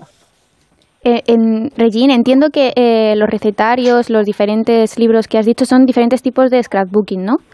Eh, sí, es, hay diferentes, y digo, el tema, el tema es una cosa, el tema es una cosa, pero dentro del scrapbooking también hay, eh, hay eh, hay, bueno, primero hay un álbum o puedes haber una tarjeta o puedes tener un, un, un álbum personal que cuentas o, un, un, recetario. Así que hay diferentes finalidades para, para qué utilizas el scrapbooking. Hasta cuadros puedes hacer. El scrapbooking hasta incluye el, el, el, de hacer una presentación eh, de collage de, de, cosas que tú puedes ah, presentar, pues a colgar en tu cuarto o, o sabes así o, regalar mm. por ejemplo a una, una, una persona que se va a casar o una persona que deja una empresa pues eso se utiliza muchísimo el scrapbooking porque es un regalo eh, personalizado de ese grupo de personas a una persona en específica. Más singular. Oye, también el punto de cruz, que mm, hay estilos según distintos factores, entre ellos estilos según el país eh, a la hora de hacer punto de cruz, ¿no, Regina? Sí, porque hay diferentes, eh, realmente el punto de, eh, de cruz se hace sobre todo en países donde hace frío, llueve y te quedas en casa, ¿sabes? Así que realmente la gente que hace punto de cruz aquí normalmente son personas tranquilas, que les gusta estar un poco retraída y un poquito ensimismada, ¿sabes? Haciendo, pero eh, porque, eh, porque normalmente el punto de cruz se desarrolla sobre todo en países de, lluvia. y mm. por lo tanto, tú eh, en Inglaterra pues son más temas de casa, temas florales o temas de palacios o, o de... Sí, mientras que en Escandinavia pues es más el tema de flores eh, claro, con la botánica que, y, todo, todos esos temas que de las flores um, que salen en primavera, eh, o mismo, pues, eh, Suecia o Suecia o los países escandinavos son sobre todo de Navidad, son muy en, en, mm, en Alemania, por lo tanto. Lo vemos por las películas, claro. Exactamente. Así que hay temas diferentes, hay temas diferentes. Sí pues un primer apunte sobre estas manualidades, sobre estas bellas artes y con la experiencia que nos ha trasladado Regine Tislin. Oye, te lo agradecemos mucho y cuídate. Un beso fuerte. Con mucho gusto. Muchas gracias a vosotros. Gracias. gracias. Gracias a todos. Un saludo. Hemos hablado de algunas de estas eh, prácticas de manualidades y queremos conocer más. Algunas de ellas también las controla nuestra siguiente invitada en el diferencial, que no es otra que Sonia Gamarra. ¿Qué tal, Sonia? Buenas tardes. Hola, buenas tardes. Bueno, que como vosotros estamos hablando de, de manualidades, pero también de proyectos empresariales ¿no? Eh, en el sentido de que, claro, este tipo de cosas, eh, es verdad, en, muchas ocasiones pasa también eh, con otras actividades que son ah, posiblemente tu afición o tu pasión en el tiempo libre que la puedes reconvertir en, en una empresa, en una actividad de negocio, ¿no es así, Sonia? Sí, así es. Al final, eh, un poco el sueño que tú tienes y la creatividad que tienes la vas desarrollando en casa y un día te das cuenta que, que bueno, que puedes enseñar a los demás lo que tú sabes y, y de eso hacer un, un negocio. El tema del ganchillo está también muy de moda, ¿verdad? Sí, así es. Eh, ahora el ganchillo se, se lleva muchísimo, se trata, eh, pues los puntos ahora que se realizan son totalmente diferentes a los que conocemos tradicionalmente por nuestras abuelas y tal, que normalmente pues hacían eh, sus cojines y sus colchas y sus chales, pues ahora la verdad es que con toda la variedad que hay de puntos, de lanas y de tejidos, pues se ha desarrollado muchísimo y te puedes hacer desde cualquier prenda para vestir, eh, adornos para casa y los famosos amigurumis, que son los muñequitos de ganchillo que se Ah, llevan ah, se además llaman- muchísimo. Se llaman amiguru... ¿Cómo? Amigurumis. sí, son muñequitos que vas haciendo, bueno, desde, desde el famoso Juego de Tronos, Harry Potter, Sí. cualquier tipo de muñeco, incluso muñecas de comunión, o sea, desde llaveritos hasta muñecos a tamaño real, ¿sabes? O sea Ah, que- vale, vale. Es que claro, sí, en imagen sí que tengo el muñeco. Lo que no sabía era el nombre, que tenía una denominación en concreto. Mira. Bueno, tú, tú, María, tenías técnicas. alguno, ¿no? Tenías algún amigurumi. Ahora que lo sé, lo voy a decir todos los días. Venga, va. María. ¿Un amigurumi? Sí, tú tienes uno, me lo enseñaste. Ah. Cuando nos vimos y nos conocimos. Para este verano, querida. Sí, me enseñaste un regalo. Y em, yo quería preguntarte, Sonia, antes has dicho Dime. que el ganchillo tradicional, el que conocíamos por nuestras abuelas, es diferente al de ahora, eh, pero ¿por qué exactamente? O sea, ¿en qué se diferencian? ¿Cómo ha evolucionado? Sí, pues eh, a ver, por ejemplo, antes eh, ellas conocían un tipo de punto determinado y con ese punto normalmente hacían una serie de cojines, que todos seguro que tenemos en la cabeza el típico Sí. cojín de cuadrados que tenían nuestras abuelas en los sofás. Bueno, pues ahora ese tipo de cojines eh, apenas se hacen. Sí, se hace ese punto, incluso con esos mismos cuadrados que todos os imagináis, se pueden hacer chaquetas, eh, faldas, eh, que parece raro, pero sí, y quedan muy bonitas, incluso bolsos con ese tipo de cuadro. Y en cambio ahora los cojines pues los puedes hacer haciendo formas de triángulos, de estrellas y es un punto diferente. Lo puedes hacer eh, como abultaditos, eh, con agujeritos, hay, hay mil técnicas, eh, mil formas de combinar colores y, y al final eso pues hace que tu creatividad sea enorme. ¿Y los colores Bueno. también son importantes? Como por ejemplo en siempre. el patchwork. Sí, cualquier, eh, cualquier manualidad que vayas a desarrollar, siempre la combinación de colores es muy importante, tanto en ganchillo como las demás actividades que damos nosotros, como es pintura en tela y el tema de las manualidades. Al final, eh, toda la combinación de color hace que el trabajo pues tenga un acabado bonito. No puedes combinar unos colores eh, porque sí, porque te guste, yo qué sé, eh, un morado con un con un verde oscuro y a lo mejor te queda fatal, ¿sabes? Entonces tienes que buscar un poco esa combinación y el resultado que quieras dar. Y da igual en qué tipo de actividad. Eso está bien. Eh, claro, hablamos de eh, un trabajo que fructifica, que hay un resultado, hay un producto al final, hay un objeto donde también Sí. hay mucho sentimiento, pero el camino, yo quiero preguntarte eh, por el camino, Sonia, eh, por lo que significa para la persona que durante ese rato pues ha estado pues centrada, concentrada Sí. en eso, dejando de pensar en otras cosas, que es muy importante, lo que supone en términos mm, emocionales y también físicos, digamos, a la hora de mm, ser hábil con las manos, ¿verdad? ¿Eso qué supone? Pues mira, el, todo el tema de manualidades, da igual el tipo de actividad que vayas a desarrollar, eh, tiene muchísimas ayudas, tanto cognitivas como, como eh, de habilidades, como destrezas manuales, ¿sabes? Eh, al final las cognitivas hace que te, pues, te dejes de pensar un poco en todo lo que tienes fuera, ayuda muchísimo a eh, temas de depresión, de autoestima, el que tú no te consideres capaz de desarrollar un trabajo y de repente veas ese trabajo ya elaborado, es como que te dan una palmadita en la espalda diciendo lo he logrado, ¿sabes? Entonces al final la autoestima eh, sube muchísimo. Eh, el tener, eh, desarrollar una serie de trabajos alrededor de otras series de personas que están haciendo un trabajo parecido al tuyo, pues hace que, que establezcas una relación con ellas, eh, que si llegas triste ellas te ayudan y si llegas contenta vas a compartir tu felicidad, ¿sabes? Al final ayuda de muchas formas diferentes. Ese a nivel, a nivel cognitivo es, es una maravilla. y luego lo que es allá en la destreza de tus manos, pues eh, cualquier tipo de, de habilidad que no tengas eh, adquirida, pues te ayuda muchísimo a la hora de hacer la pinza fina, que es lo de coger con los dos deditos un pincel, al final esa sujeción que tienes que tener, pues te, la vas desarrollando poco a poco y la destreza en tus manos Mm. y, y la verdad es que ayuda muchísimo. Pero cualquier tipo de actividad, o sea, no solamente la manualidad en sí, o sea, el ganchillo, el patchwork, cualquier tipo de actividad Sí, sí. Que, que sea manual.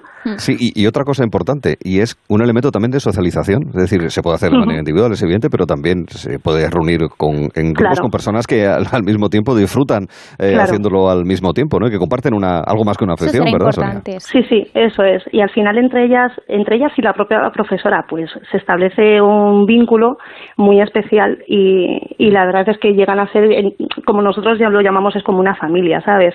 Eh, al final con una mirada, según entra una de las chicas a la clase, te das cuenta que le ha pasado algo, ya sea bueno o malo, y al final pues las demás, Ah. de una forma o de otra, intentan ayudar. Muy bien. Se vale, Pues la ¿no? experiencia. Sí, Claro, se vale.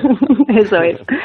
La experiencia también de Sonia Gamarra para hablar sobre manualidades, que insistimos, va más allá de lo que es el producto final. Es todo un recorrido y bueno, tiene implicaciones de orden eh, físico y también emocionales. Sonia, te lo agradezco mucho, ¿eh? Te agradecemos mucho que hayas estado con nosotros. Cuídate un Gracias a besín. vosotros. Un, beso. Gracias. Y Hasta hasta la próxima. Y más cosas de manualidades. Aquí, bueno, podríamos haber incluido bricolaje también, ¿no? Si, si se quiere, Sí. pero vamos a meternos en barro, ¿no te parece, María? Sí. Sí, sí, Eso sí, nos gusta a nosotros. Vamos al barro, vamos al barro, pero en la mejor, eh, en el sentido más positivo de la expresión, Sí, sí, porque claro. vamos a hablar con Concha García Montero, responsable de Concha Mota, taller cerámico. ¿Qué tal, Concha? Muy buenas tardes. Hola, buenas tardes, ¿qué tal? Eh, no hace falta horno, ¿verdad?, estos días para que se solidifique no, el barro, no, no, ¿verdad? se cuecen a la intemperie, sí. Lo sacas a la calle y ya pues no. Sí, sí, ya sí. queda hecho, ya queda hecho. Bueno, contigo vamos a hablar de, de cerámica. Una cosa, ¿es lo mismo la cerámica que la alfarería? Pues es que alfarería es una parte de la cerámica.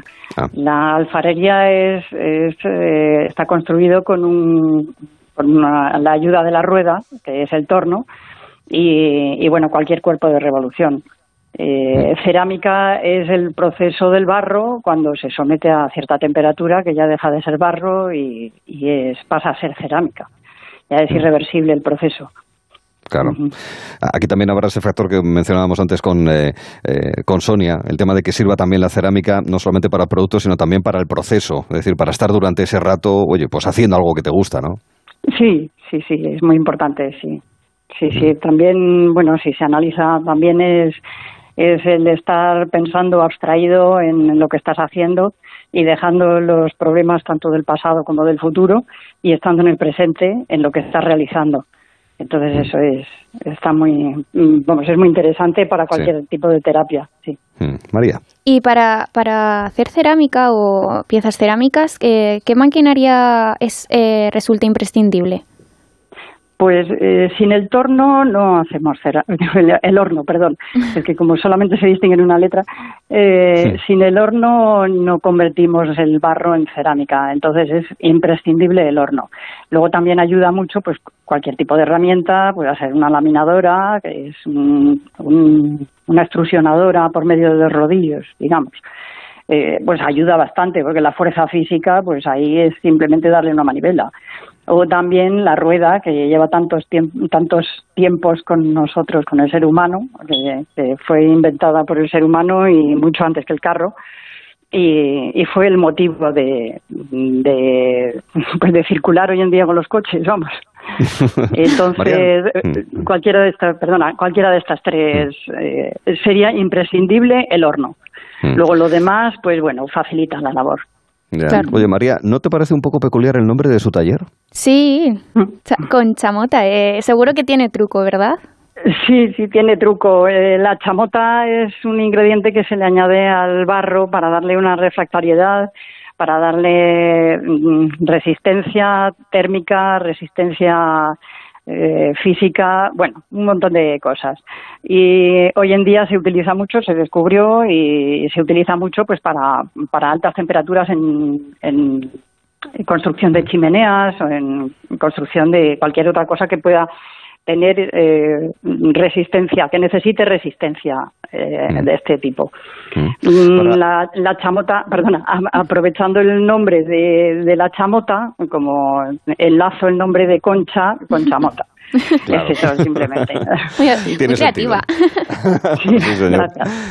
Oye, eh, eh. Concha, em, el- lo- los artesanos, eh, bueno, pues podéis poner en vuestras tiendas o donde corresponda eh, los objetos que habéis elaborado, pero también os hacen encargos, os hacen encargos pues desde los que tienen un restaurante porque quieren una pieza muy concreta, porque digamos que en la línea temática o de decoración pues necesitan una pieza de cerámica, o aquellas personas que quieren hacer un regalo especial, por la razón que sea, y también quieren una pieza de cerámica muy, muy concreta y muy especial. Es decir, ¿qué, qué tipo de, de clientes so- soléis tener en ese sentido, ya sea para trabajar lo que vosotros directamente hacéis o eh, trabajar a demanda, eh, bajo un encargo, Pues- digamos? Pues sí, el encargo de moda últimamente es la vajilla.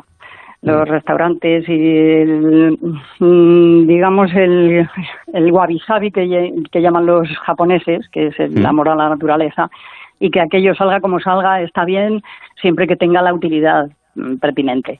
Entonces, eh, está muy de moda, como te digo, el, el objeto culinario y sobre todo en cuanto a vajillas y, y, pues eh, en cuanto a, a la exigencia que pueda poner el cliente es un poco eh, sui generis, o sea, se le puede ofrecer un, un muestrario de, de lo que se puede hacer, pero eh, concretar mm, es más difícil para el artesano para el artesano, porque es muy aleatorio. Esto, el horno te puede sorprender, puede sacar cosas parecidas, pero no tenemos una carta cromática ni un, no sé, Mm. eh, tan tan específico no. O sea, hay que abrir un poquito la horquilla en cuanto a peticiones.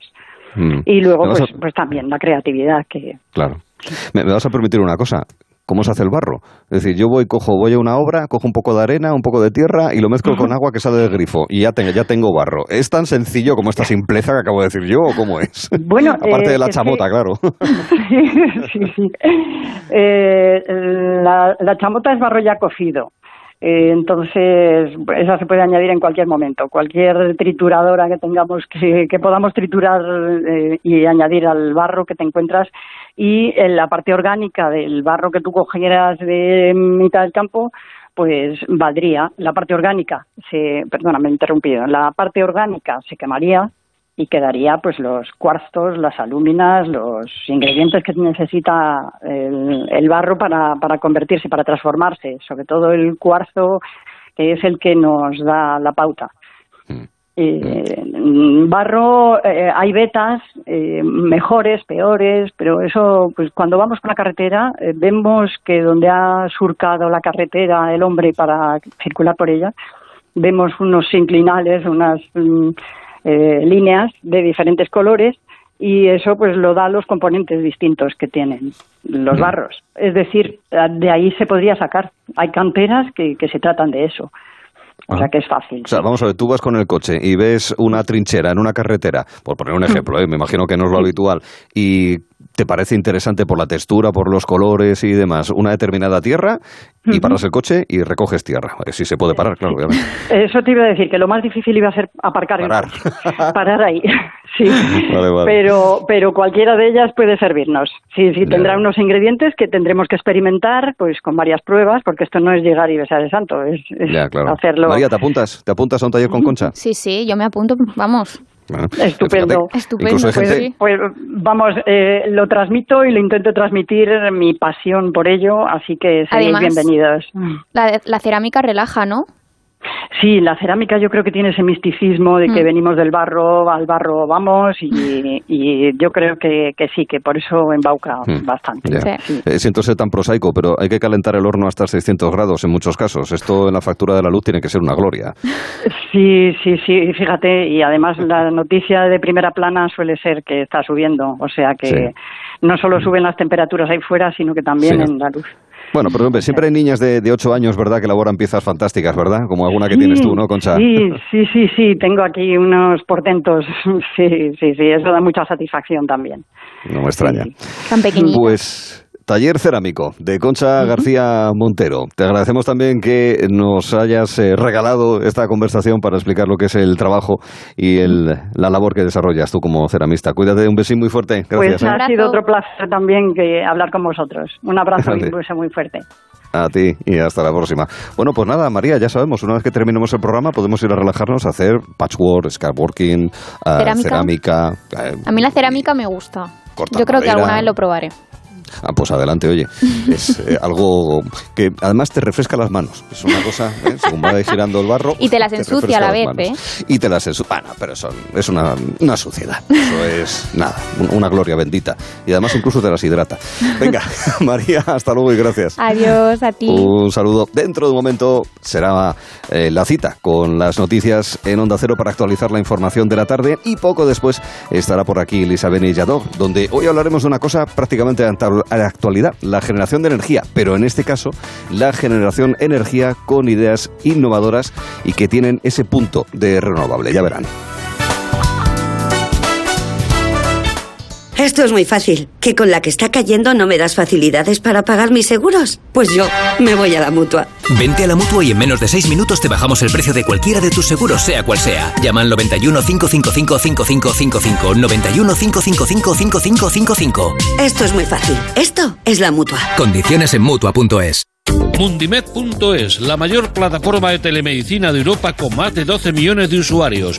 Médicos, psicólogos, especialistas, nutricionistas y todo lo que pueda necesitar sin esperas ni cita previa, al momento. Y por solo 5 euros al mes, usted y toda la familia. Ah, y el primer mes gratis. Mundimed.es, la medicina del siglo XXI sin esperas.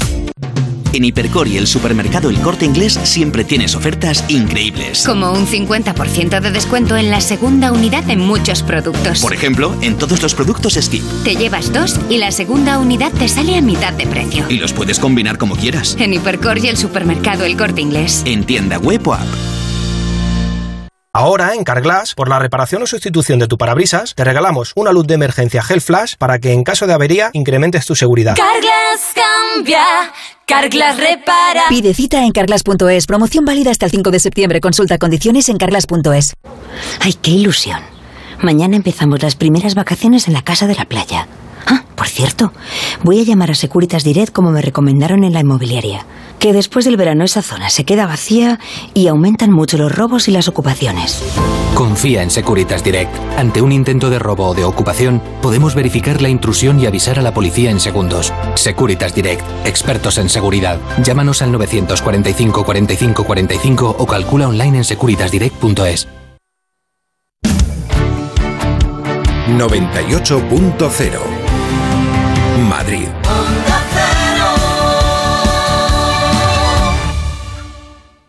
En Murprotec creemos que ahora es el mejor momento para invertir en un espacio sano y seguro, libre de humedades y con calidad del aire. Nuestros valores, confianza y seguridad, cercanía y profesionalidad. Orgullosos de ser madrileños. Estamos aquí con ayudas directas en apoyo a los hogares y empresas. Avanzar juntos nos hace únicos. Llámanos al 930 1130 o accede a murprotec.es. ¿Es hora de cambiar tu colchón? Ven a las segundas rebajas de verano de Darling Bed. Colchones y canapés Magister con hasta un 50% de descuento. En nuestro outlet, descuentos de hasta el 80%. Y financia hasta en 24 meses sin intereses. En Leganés, calle Rey Pastor 48, local 9, Centro Comercial Las Palmeras y en darlingbed.es. La seguridad de tu vivienda comienza en las zonas comunes de tu comunidad. No dejes que tu casa forme parte de las estadísticas de robos. Grupo Emopa instala cámaras de videovigilancia en las zonas comunes y sistemas de alarma en viviendas y garantizamos su funcionamiento con nuestro mantenimiento remoto. Infórmate en emopa.com. Onda Cero.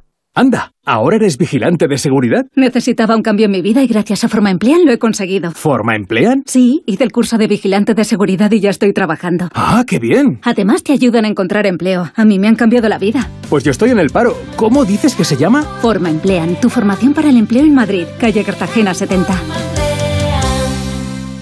Bricolaje Moraleja, la mayor exposición de puertas en Madrid que puedas imaginar. En Bricolaje Moraleja no cerramos en agosto. Calle Timanfaya 4 Humanes, bricomoraleja.com.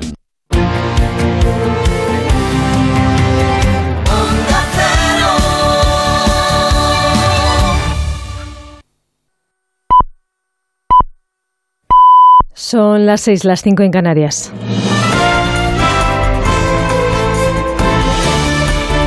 Noticias en Onda Cero. Buenas tardes. Hoy es el Día Mundial de la Juventud y con este motivo la Unión Europea ha publicado un informe donde explica la diferencia que hay entre los distintos países en temas como, por ejemplo, la emancipación. Para que se hagan una idea, en nuestro país los jóvenes que se van de casa lo hacen sobre los 30 años, cuando en el resto de Europa suelen ser sobre los 26. Frente a todos ellos, llama la atención el caso de Suecia, donde la edad media para dejar de vivir con los padres son los 17 años, informa Diana Rodríguez. Mientras que los españoles no abandonan la casa de sus padres hasta los 30 años de media, en países del norte de Europa como Suecia, Luxemburgo o Dinamarca, los jóvenes se emancipan a los 17, 19 y 21 años respectivamente. Según los datos que acaba de publicar Eurostat del año 2020, somos los séptimos más tardíos de la Unión Europea en independizarnos después de Croacia, Eslovaquia, Malta, Italia, Portugal y Bulgaria. Y estamos aún muy por encima de la media europea que ronda los 26 años. María Rodríguez, vicepresidenta del Consejo de la Juventud. Una persona joven Mm, para poder emanciparnos en solitario tenemos que invertir más del 90% de nuestro salario, lo cual es completamente una, una barbaridad. Y es que en España el 81% de los menores de 30 años sigue viviendo con sus padres, pero ellas se emancipan antes que ellos. Los hombres esperan hasta los 30 años de media, mientras que las mujeres se van de casa a los 28. Se ha declarado un incendio en el interior de Tarragona, en Pobla de Masaluca, una zona muy cercana al sur de Teruel, donde ya ha tenido que ser desalojado un camping. Los bomberos de la Generalitat han movilizado ya 37 dotaciones, 11 de ellas aéreas, y esperan la llegada de dos hidroaviones. La situación de los incendios también es complicada en Italia, donde empieza a mejorar ligeramente la situación en Sicilia, pero donde sigue habiendo numerosos incendios activos en el sur del país desde hace una semana. Corresponsal en Roma, Darío Menor. La ola de calor que sufre el sur de Italia, en particular Sicilia, donde se batió ayer el récord de temperatura en Europa al alcanzar los 48,8 grados, está facilitando la expansión de incendios por las regiones meridionales del país. Las llamas se han cebado en particular con Calabria, Cerdeña y Sicilia y han costado ya la vida a cinco personas. La situación más difícil se vive en la provincia de Reggio Calabria, donde desde hace más de una semana se está quemando el Parque Nacional de las Promonte y otras zonas boscosas. Las autoridades temen que muchos de los incendios hayan sido provocados. Después de solicitar el mecanismo de ayuda europea, los bomberos italianos recibirán la colaboración de tres aviones de Francia para combatir los fuegos, según ha informado hoy la Comisión Europea. Lo cierto es que hoy es cuando se empieza a sufrir con más intensidad la ola de calor en casi todo el país. Muchos ayuntamientos han puesto en marcha sus protocolos para proteger a los sin techo, como han hecho en Valencia. Onda Cero Valencia, Nacho Rech. El albergue estará abierto hasta el lunes y ofrece a los sin techo agua, comida, ducha o kits de higiene y ropa. El Ayuntamiento de Valencia ha decidido habilitarlo para que las personas sin hogar puedan resguardarse durante esta ola de calor de las elevadas temperaturas que pueden darse al aire libre. Por su parte, la Generalitat ha decidido activar una serie de medidas preventivas ante el riesgo de incendios forestales, medidas que incluyen la limitación de acceso a 12 parques naturales a partir de mañana viernes y la prohibición de circular por pistas forestales y senderos.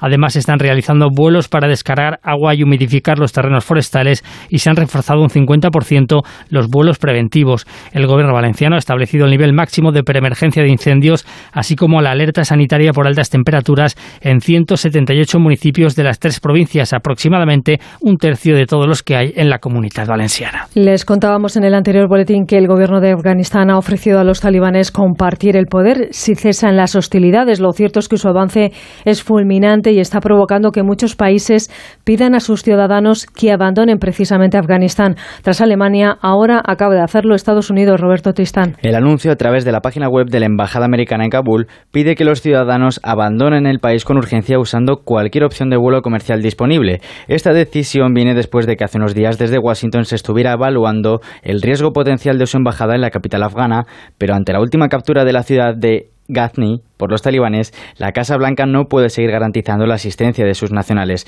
todo por la inseguridad e incertidumbre que se vive en las últimas horas en el país por el, por el imparable avance insurgente.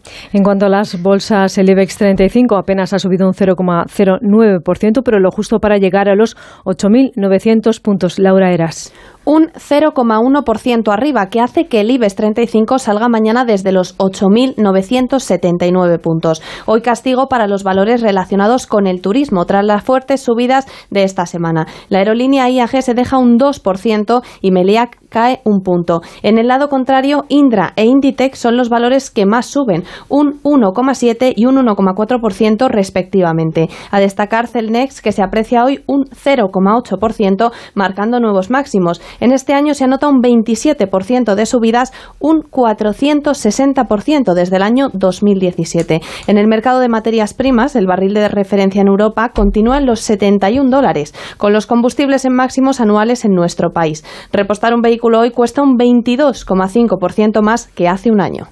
Esto de la información vuelve a Onda Cero a las 7, las 6 en Canarias. Se quedan en la compañía de Gelo. Vuelve el fútbol. ¡Ahí la tuvo el Atlético de Madrid! el Santiago Bernabéu Estadio Onda Cero en directo. Vuelve la voz. Encantado de estar aquí de nuevo. Vuelve Edu García a Radio Estadio. Prepárate a vivir el fútbol con pasión. ¡Tren de Radio Estadio! Este viernes estrenamos Liga y Radio Estadio. A partir de las 8 de la tarde, desde Mestalla, Valencia, Getafe. Arranca la liga con un duelo de máxima tensión. Dos viejos rivales y un entrenador que ha cambiado de bando. El viernes a las 8 vuelve la liga y vuelve Edu García a Radio Estadio. Hay ganas de fútbol. Estreno botas, estreno compañeros. Como mola estrenar, ¿eh? Como los regalos. Te mereces esta radio. Onda Cero, tu radio.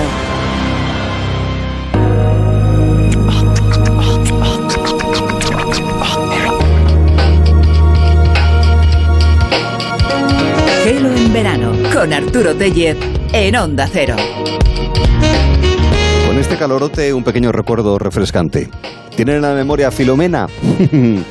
pues en Teruel está Alcañiz. Y en Teruel fue uno de los puntos donde las temperaturas más cayeron en esa semana de primeros de este 2021, de enero, ¿verdad? Eh, con registros incluso por debajo de 20 grados bajo cero. Pues casi 60 grados de diferencia. Alcañiz 40,9 y es la quinta temperatura más eh, alta, en realidad tercera, puesto que hay un triple empate en la segunda posición. Está Manresa, 41 grados, lo mismo que Baza, en Granada, y Arroyo de Lojanco, en Jaén, en primera posición, con 41,5 está Caravaca de la Cruz, en el interior de la región de Murcia.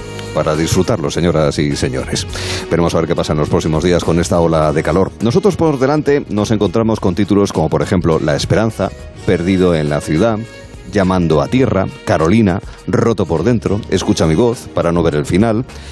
Es eh, muy probable que muchos hayan reconocido ya algunas de las canciones, sino todas de M-Clan. Hemos quedado con Carlos Tarque, están en un dúo acústico y queremos saludarles en un momento en el que paran durante unos instantes durante esta gira que les está llevando de un lado para otro de los escenarios del país.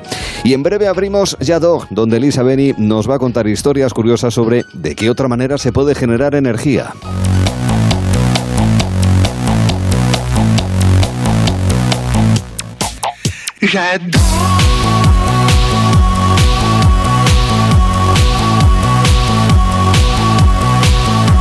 Yendo de acá para allá por nuestro país, nos encontramos con que entre campos de cereal donde todavía quedan las mieses y prados que amarillean, un parque de aerogeneradores. Entre viñedos y lejanos naranjos, un parque de paneles fotovoltaicos. En fin, eh, tecnologías de energías renovables que llevan implantadas desde hace años en nuestro país y crecientes en los últimos tiempos y más que pueden eh, abordar, ¿no? Estas y otras muchas más. Hablamos de tendencias en esta ocasión muy interesantes, menos frívolas que en otras ocasiones, que en otros capítulos y que afrontan de una u otra manera esas ideas, esa perspectiva, eh, buscan solventar problemas que tenemos actualmente que son retos no de país, sino de, planeta, de humanidad, de cara a un eh, futuro eh, con mayor sostenibilidad, más respetuoso con el planeta. El ingenio humano al servicio de esa mejora. Yado con Elisa Beni. ¿Qué tal, Elisa? Buenas tardes. Muy buenas tardes. Pues mira, es que no para el ingenio humano.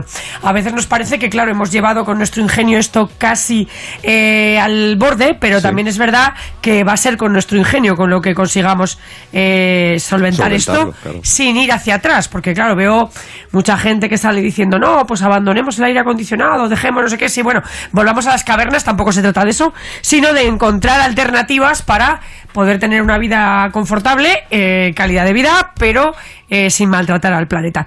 Y pues me he dado cuenta que hay mucha gente buscando estas cosas y que hay hasta ferias. Este año hemos estado más perdidos, pero ha seguido habiendo estas ferias de innovaciones, etcétera, con proyectos que, que miran de cara a este futuro más, más sostenible, ¿no? Y por eso hoy te voy a contar algunas de las mil soluciones que la Fundación Solar Impulse está buscando o implementando para seguir viviendo de forma avanzada pero sostenible. A ver, lo de mil soluciones me imagino que es una hipérbole, eh, no habría tiempo para hacerlo, pero sí es interesante saber que hay mucha gente sacando ideas nuevas para afrontar este desafío, ¿eh?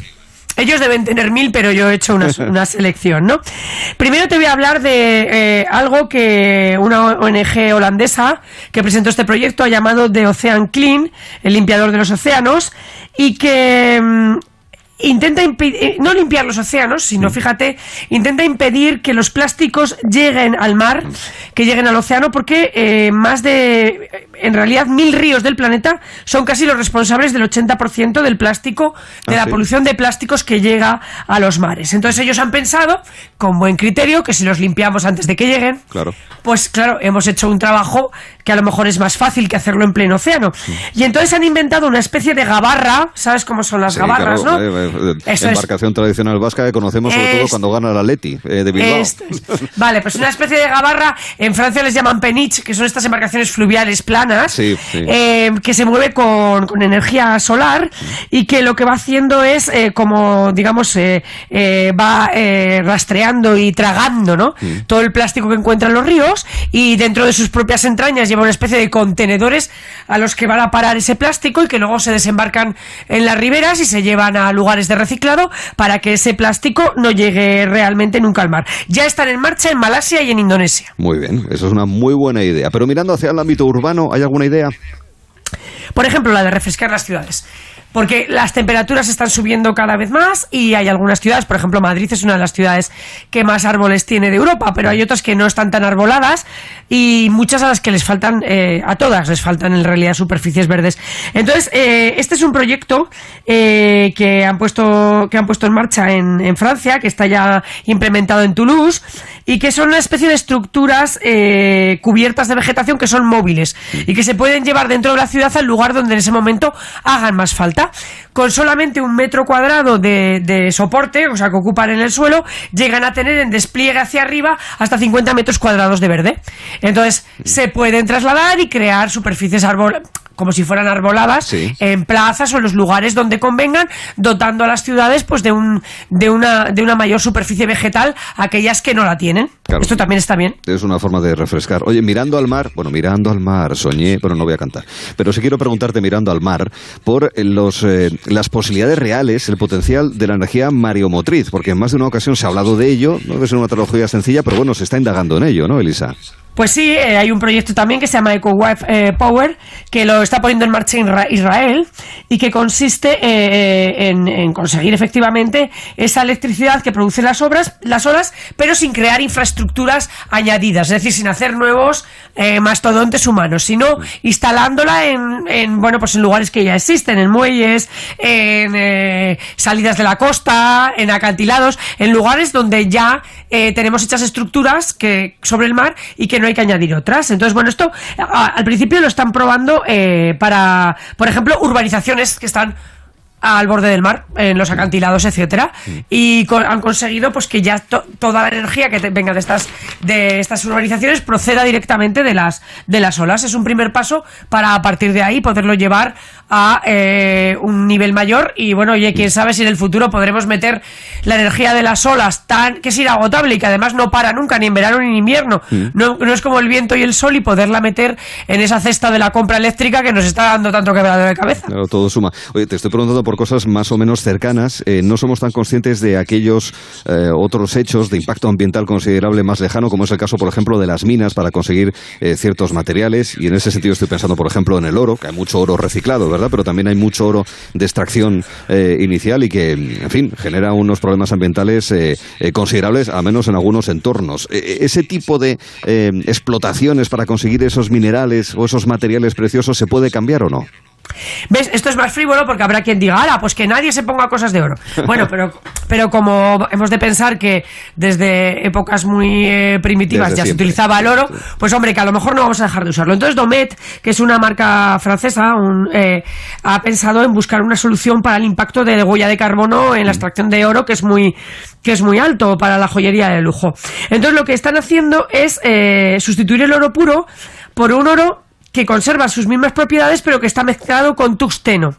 El tuxteno es el único materi- el- un material eh, que es eh, eh, tiene la misma dureza que el oro, Es durísimo. ¿no? Claro, y, y que se mezcla muy bien con él. Entonces, es eh, produce un material que es más resistente y con las mismas propiedades de brillo, etcétera, que el oro. Con la diferencia de que un kilo de oro cuesta 45.000 euros y deja una huella de carbono, y el tuxteno cuesta 5 euros el kilo y abunda en la naturaleza muchísimo más que el oro. Ah, pues mira, eso está bien. Oye, esas explotaciones eh, mineras, pero bueno, también instalaciones fabriles y otro tipo de usos que han eh, dañado especialmente el suelo, genera otro problema, que es la contaminación de las propias superficies, de los propios terrenos. ¿Ahí qué posibilidades hay para limpiar el suelo?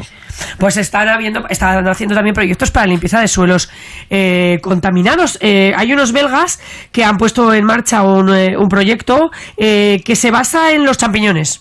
Ah, muy bien, qué bonito. Bien. Sí, está Desarrolle muy bien. el concepto que me parece muy interesante. Sí, sobre todo porque hay muchos suelos que están contaminados incluso por la explotación petrolífera y por, Sí, por eh, cosas, la claro. utilización de otras muchas cosas. Entonces, las, las setas en general, Mm. ¿no? Eh, champiñón en francés, pues eh, tienen un. hace- mediante su crecimiento, tienen un proceso de depuración del suelo. Entonces, ellos están buscando y poniendo en marcha una fórmula para la cual, mediante cultivos de, de hongos, de setas, de champiñones, eh, se puedan eliminar las partículas tóxicas de los eh, suelos. No sé si habrá que llevarlos a palomares. Los, los, champiñones. Palomares, Porque qué recuerdos, sí, para todavía absorber queda, ¿eh? ¿no? Sí, sí, Todavía queda. Todavía los contadores Geiger eh, su- suben en la medición de los Roentgens, esa unidad de medida de la radioactividad, sí, señor. Por Oye, eso. Y, y, oye, no hemos hablado de los combustibles. ¿Qué posibilidades hay de, no sé, de, de utilizar nuevos combustibles o reciclar algunos combustibles para favorecer eso, un consumo más eh, sostenible? Pues mira, sobre todo en el caso de los plásticos, que, que a pesar de que los reciclamos, pues se pro- producen unos compuestos que tienen un olor y un color que es diferente al original y que a veces es luego eh, difícil de reutilizar, ¿no?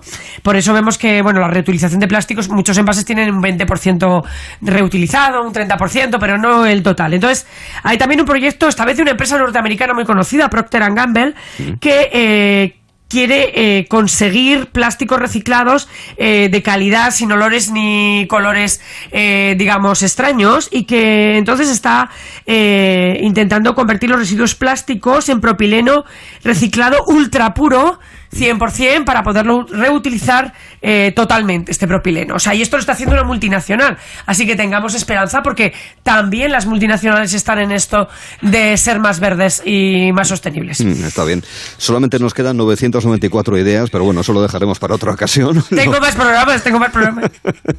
Lo que está claro es que, en fin, además de gente que puede pensar de una determinada manera y buscar ingenios en una determinada línea, también hay otra mucha gente que está buscando eh, soluciones como las que dices, eh, cosas que sean más útiles, más tecnológicas y, crucial, no contaminantes, Elisa.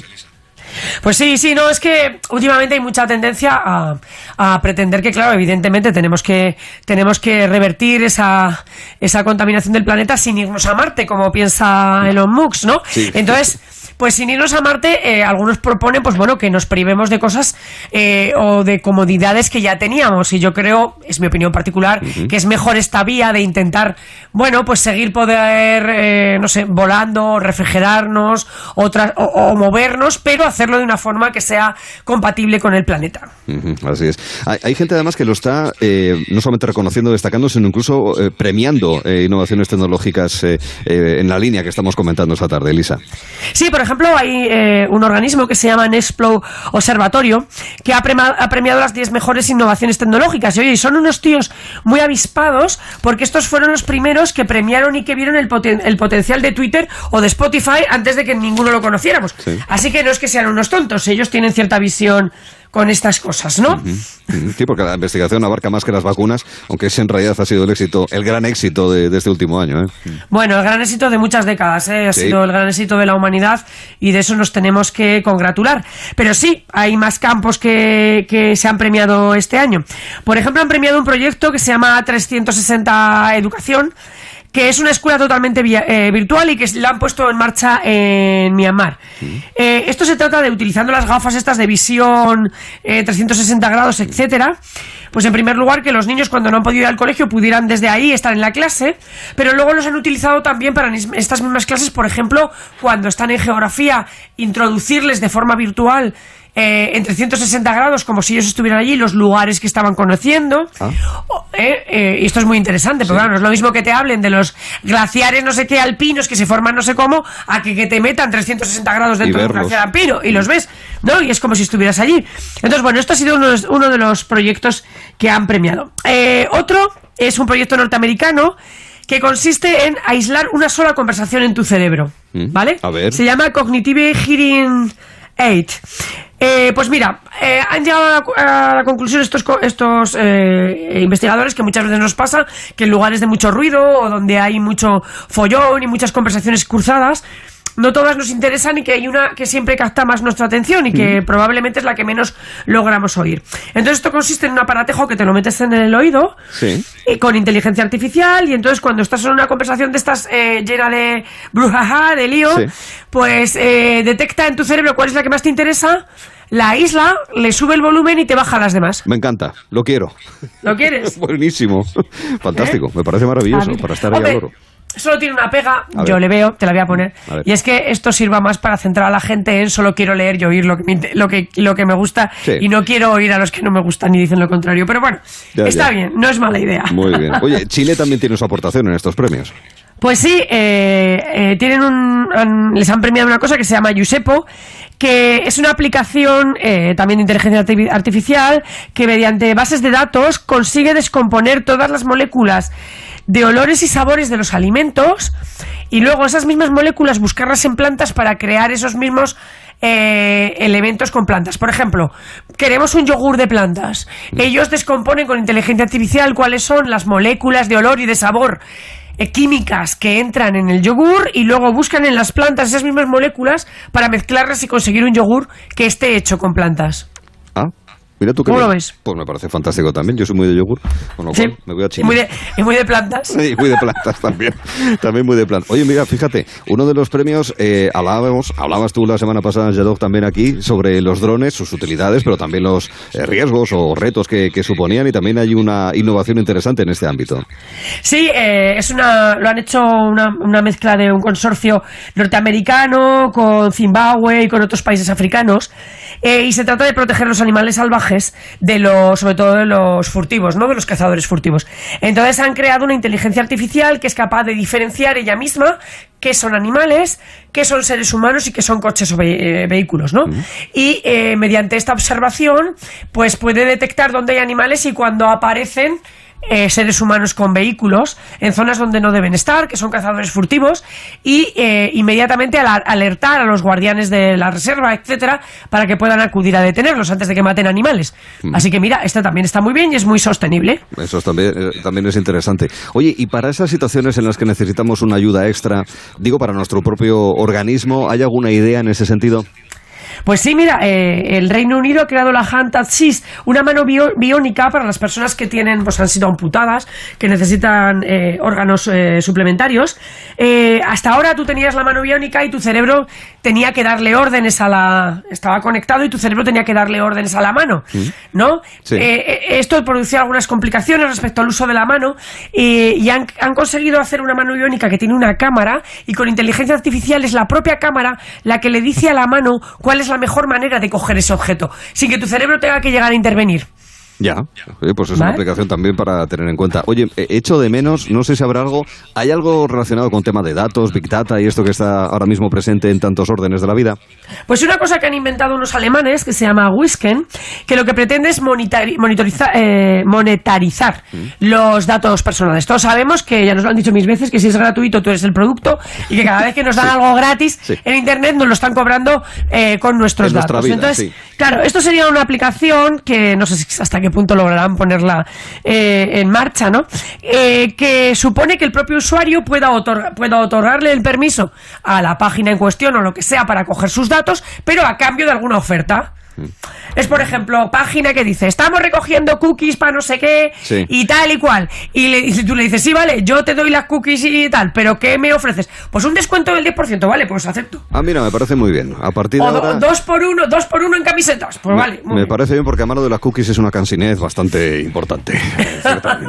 No, bueno, en todo caso, este es un muy buen listado, ¿eh? el que se ha recogido, en el que se están haciendo aportaciones, contribuciones para mirar hacia adelante, ¿verdad? No para retroceder, sino más bien al contrario, para progresar y avanzar en esa línea general de cambio, ¿no? En nuestra manera de, de seguir viviendo bien, de manera cómoda, como decía esto al principio, pero consumiendo de una manera algo más ordenada, ¿verdad? Y que a mí me ha parecido muy interesante porque muchas veces todo el rato nos cuentan los problemas y tenemos este problema y tenemos el calentamiento y nos cuentan los problemas, pero yo, no sé, me parece que falta información respecto A cómo, se, a cómo se está avanzando ya de una forma muy interesante en las soluciones. Así que las tendencias aquí las tenemos. Ánimo a los científicos y los tecnólogos, que para eso estamos aquí los de la radio y los medios de comunicación en general, para contar las cosas que también se hacen en favor de ese cambio. Elisa Beni, Yadó, un beso muy fuerte.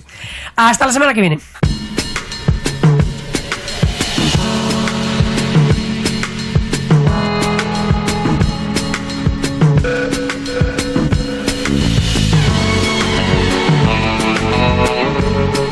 Pero filete ruso, la ensalada rusa, mucho ruso en Rusia. Es que estamos sacando de la nevera las cosas que nos hemos traído a la playa. Bueno, las ha traído en realidad Pedro Rivero, además con un par de cervecillas bien fresquitas. Hombre, ¿Qué tal, amigo? buenas tardes Arturo, ¿qué tal? En, corra en la esa. típica neverita, que es la única que hay, La es la azul. única homologada, la azul, con el asa blanca, además roto, roto. Esa, sí. una de 35 litros para que las cervecitas Claro. corran. No, es no, claro, claro, claro. es lo que Eso más es. queremos. Eso es. Bueno, lo que queremos también es que nos cuentes qué previsión tenemos del tiempo para mañana en la costa. Estamos en Galicia. Pues nos vamos hasta Bayona, la playa de la Ramallosa. Empezamos con buenas noticias, despejado todo el día, 25 grados de máxima y a 17 el agua. En Asturias. Aquí ya empiezan las peores noticias, por desgracia para ti. Para mí, Santa Marina de Luanco, nublado por la mañana, sol y nubes, bueno, algo de sol por la tarde, A ver si es 23 verdad. de máxima y a 23 el agua. A ver si es verdad. Costa Cantabria.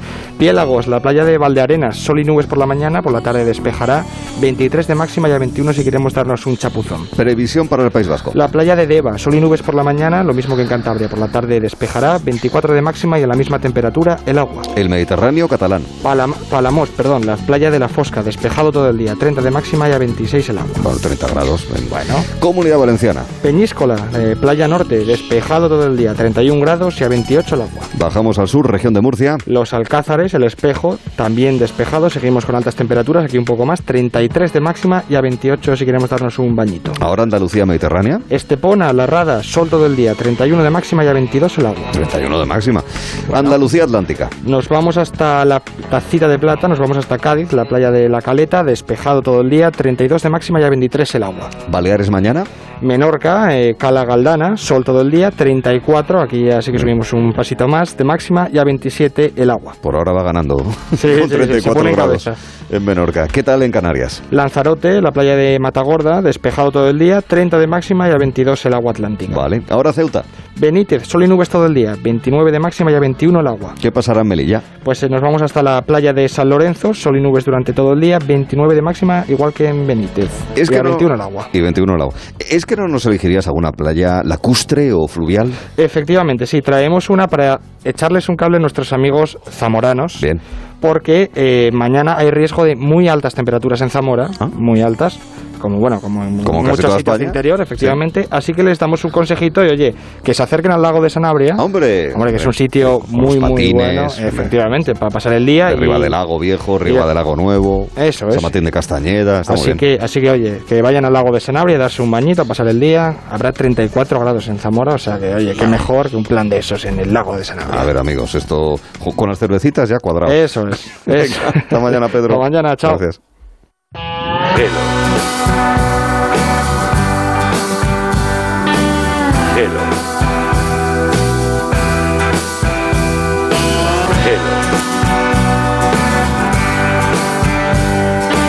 En verano con Arturo Tellez.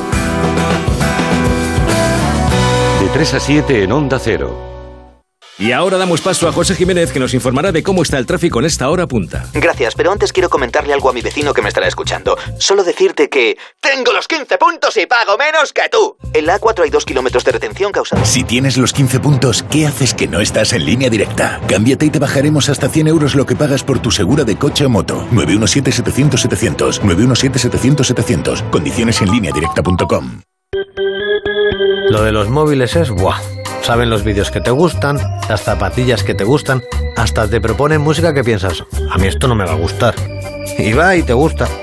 Ahora, como le preguntes dónde va a caer el gordo de la lotería de Navidad, Lo siento, no lo he encontrado.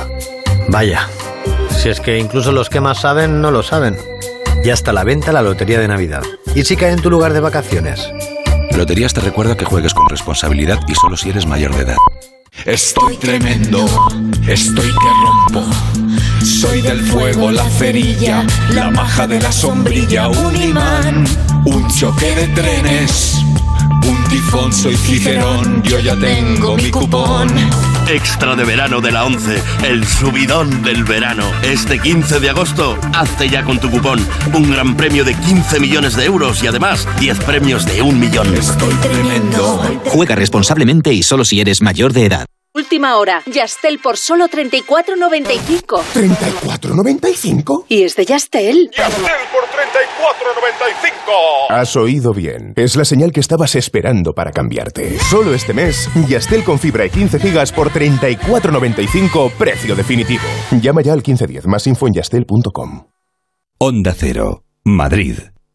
Rebajas en las tiendas Omnium hasta el 60%, todo en rebajas. Flex Tempur Vultex Picolín, porque si tu colchón tiene 10 años, ya no es un colchón, es un viejo colchón. Los mejores colchones a los mejores precios, ahora en rebajas.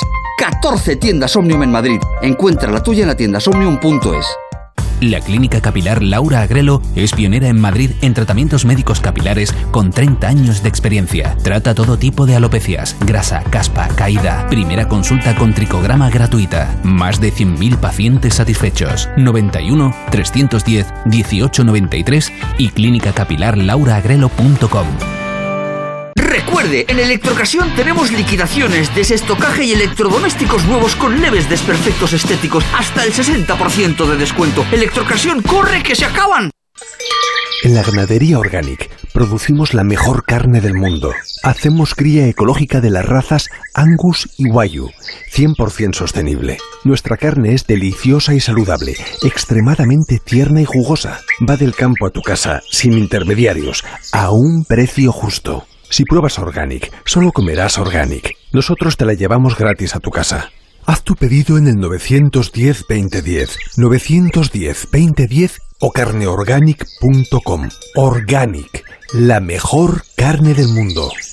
Si es que ya lo digo yo siempre, dúchate que sale económico, pero eso sí, hazlo en un plato de ducha de Duchamanía. Hazme caso, ¿no ves que una bañera tiene más peligro que meter los dedos en un enchufe? Y mira que son bonitos los platos de ducha de Duchamanía. Oye, con suelo antideslizante, sus mamparas, para entrar a vivir, pues eso, dúchate que sale económico y llama a Duchamanía, que no me enteré yo que no lo haces. En Madrid, Paseo del Molino 6, 91 468 4907 y duchamanía.es.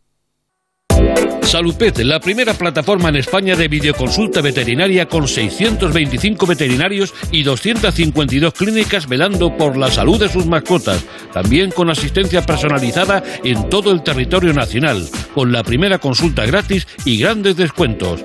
Mundimed.es, la telemedicina del siglo XXI, también para nuestros mejores amigos, desde solo 5 euros al mes. Ah, y el primer mes gratis. Hágalo por amor a ellos. Mundimed.es. Movistar Prosegur Alarmas presenta una alarma que no es solo una alarma. ¿Y si se me olvida conectarla? Te avisa, es una alarma inteligente. Y también te dan asistencia inmediata y llaman por ti a la policía. ¿Y todo esto por cuánto? Ahora la tienes al 50% durante tres meses contratándola antes del 31 de agosto. Consulta condiciones en tiendas Movistar o llamando al 900 200 730.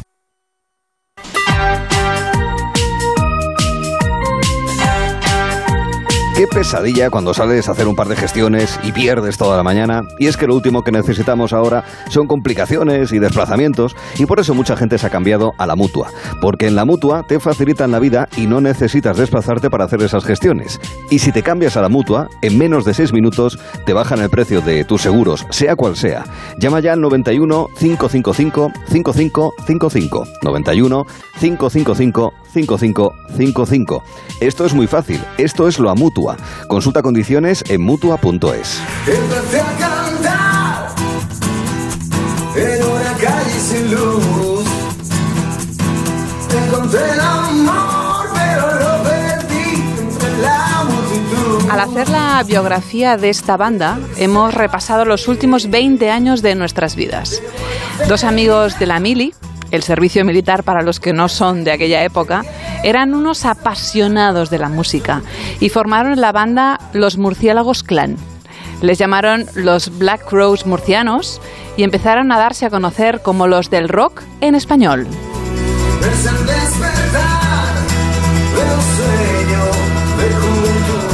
Este verano están de nuevo de gira con su formato dúo acústico. Ellos son M Clan y está con nosotros su vocalista, Carlos Tarque. Hola, Carlos. Hola, buenas, ¿qué tal estáis?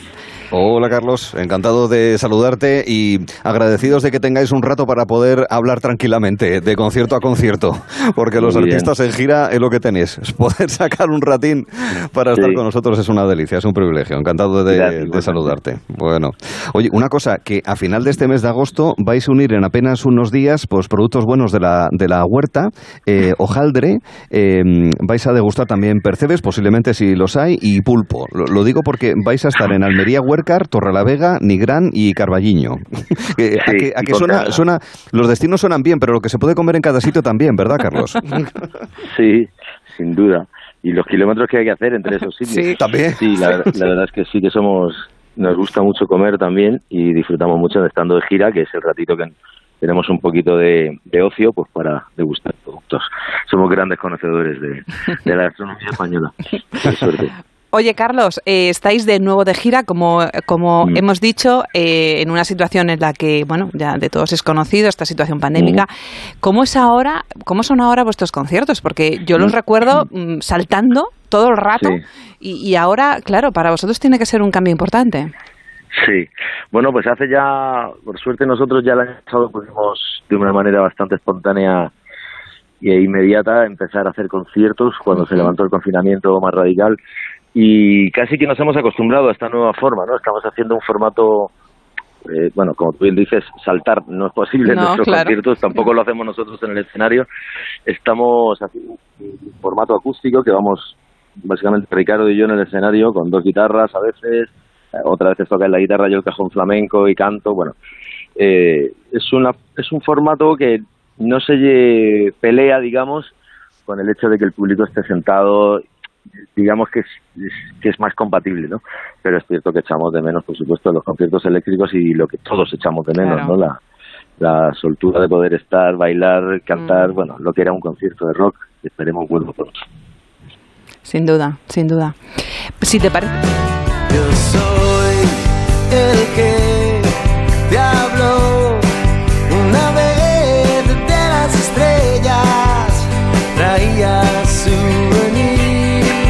Estamos escuchando La Esperanza, está en Delta.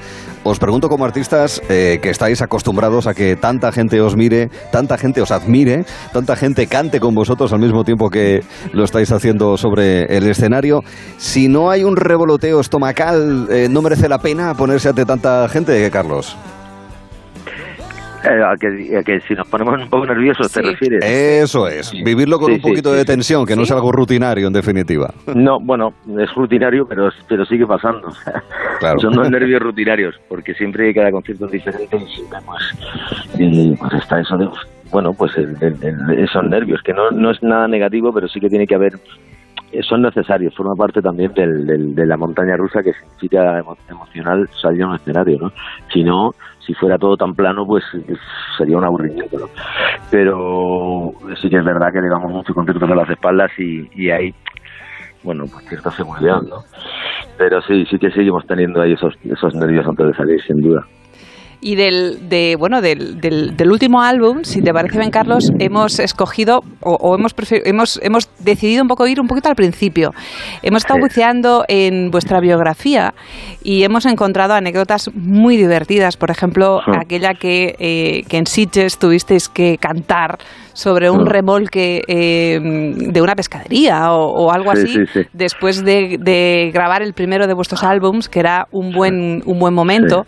Eh, de, esa, de ese álbum, ¿qué, qué, qué- qué recuerdas? Y sobre todo, Carlos, supongo que de esos momentos de inicio tienen que ser muy divertido, algo así. Sí, por supuesto que son divertidos, ¿no? Yo es cierto que mucha gente dice los los principios son muy duros y tal. Yo no los, no los, o sea, no los recuerdo como duros, los recuerdo como divertidos, por supuesto con, con una energía extra que teníamos que no nos hacía ver lo negativo, ¿no? Sino que la ilusión de, de ir a los sitios. Es cierto que tuvimos que hacer peripecias, bueno, sobre todo a nivel económico, ¿no? subsistir al principio, pues eso es lo más complicado. Pero bueno, yo recuerdo aquel álbum pues, de tener una ilusión y de haber tener, tener la sensación de que estabas cumpliendo un sueño que pensaba, bueno, increíble, increíble en el sentido de que tú pensabas que eso nunca te iba a pasar, ¿no?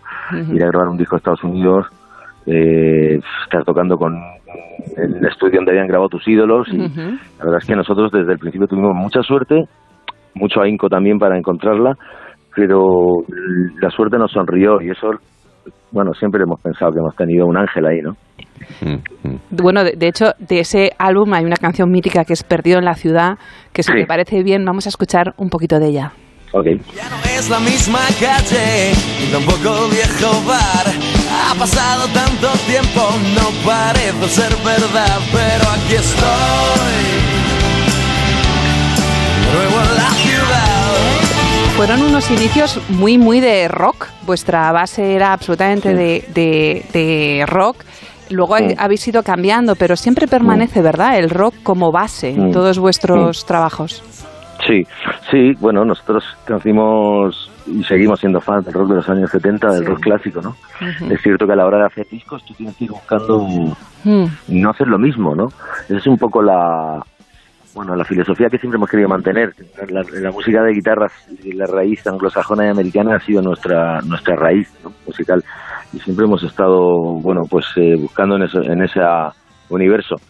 Pero sí que es cierto que, bueno, que también nos hemos hecho más mayores, igual no tenemos tanta caña como al principio. No, luego absoluto. creo que los luego creo que los conciertos en directo eh, bueno recuperamos canciones antiguas y, y, y sí que tal pero sí que es cierto que, que hemos bueno siempre hemos intentado no repetirnos y, y bucear entre el- todo el universo de- de- del blues y de la música negra del country del rock del rock and Mm. roll del soul de la música que nos gusta ¿no? Ujú, Sí, señor. Luego vino Usar y Tirar con eh, canciones que todos hemos cantado hasta que nos quedamos afónicos. Sí, sí, sí. Carolina, trátame bien, no te rías de mí, no me arranques la piel. Final te tendré que comer. ¿Qué significa, Carlos, para un artista que esta canción haya servido para recordar un beso, para recordar un viaje, para eh, recordar tal vez aquel día que saqué las oposiciones y estaba escuchando canciones como esta? Es decir, que la gente se apropie Sí. eh, una canción que es vuestra, pero que en realidad al final es propiedad del público, Carlos. Sí, sí, pues eso que tú dices, ¿no?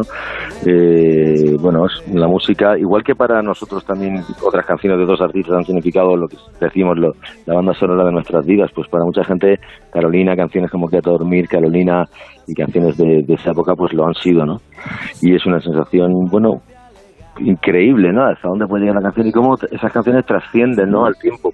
Eh, nosotros seguimos tocando estos temas en directo y vemos eh, no solo gente de la generación correspondiente a esa, a esa época, sino gente joven cantando esos temas y eso la verdad es que sí que bueno, pues nos, nos hace sentir muy bien, ¿no? Como que hemos conseguido algo que es atemporal, que eso es lo más difícil, yo creo. Bueno, de hecho hay temazos que te puedo asegurar que nos han marcado a muchos. Yo, por ejemplo, el Llamando a Tierra, te tengo que confesar que me enamoré con esa canción. O sea, es impresionante esa canción y Bien, no bien, sabía, no, no, de verdad, o sea, te doy fe, y no sabía que, que es un clásico de Steve Miller, de Nave from the Stars, y Sí, que sí, además, y que además la ponías eh, cuando trabajabas en un garito en Mazarrón. Sí. ¿Es así? Sí, sí, sí, sí. Creo que te has leído la. Sí, es, es cierto que yo- es una canción de Steve Miller Band, que es una banda americana de los años 70, Ujú. bueno, que, que siguió más adelante, que tenía un montón de canciones, no solo esa que mucha gente conoce, pero no saben que, Ah, vale. que son que son suyas, ¿no? Porque es- Ajá. es, un grupo que, que hay, las canciones son famosas, pero no el grupo, no sé si me Vale. entiendes lo que te quiero Vale, decir, ¿vale? sí, ya Como entiendo. tantos otros Sí, sí. grupos. Mm. Y yo me recuerdo que pinchaba esta canción en un bar y veía que la gente le encantaba, y me preguntan, ¿esto qué es? ¿Esto qué es? Y yo decía, joder, si algún día hago una versión en castellano, creo que este sería una un tema, ¿no? porque todo el, le gusta a todo el mundo, no solo a gente del rock, sino Sí. a gente de todo tipo. Y bueno, pues así fue Llamando a la Tierra, ¿no? una canción que nos hizo re- realmente a Meclán eh, salir del gueto, entre comillas, Mm. del rock del rock duro y tal, y llegar pues al gran público. Mm. estar aquí hablando. Totalmente. Poder, Es poder llamando- llegar a- al gran público. Llamando a tierra, llamando al público. He visto una luz. Hace tiempo Venus se apagó. He visto morir una estrella en el cielo de Orión. Que además, eh, a mí, que no canto, me dedico a esto y utilizo la voz, es evidente. Sin embargo, me parece una canción además complicada de cantar. Sí. Estuvo precisamente hace unos días en el repertorio, junto a Calle Sin Luz o Roto por Dentro, en, en La Unión. Pues estuvisteis en, Sí. eh, en la maquinista de Levante, eh, en, en un concierto en un sitio que asociamos al cante de las minas. Pero ahí Sí. estuvo Meclán, ¿verdad, Carlos? Sí, sí, sí, es, es cierto que tocamos el otro día dentro de dentro del escenario, digamos, que se utiliza para el Festival del Cante de las Minas de la Unión, pero no dentro del festival, porque nosotros no somos Claro, flamencos, claro. ¿no? Eh, lo somos un poco de alma, pero pero con todo el respeto. Y es cierto que se utilizó este, digamos, como no se habían hecho fiestas en, en- como en tantos otros pueblos no se han hecho fiestas, utilizaron la, digamos, infraestructura del festival para, para una actuación nuestra. Eso fue el último concierto que hicimos,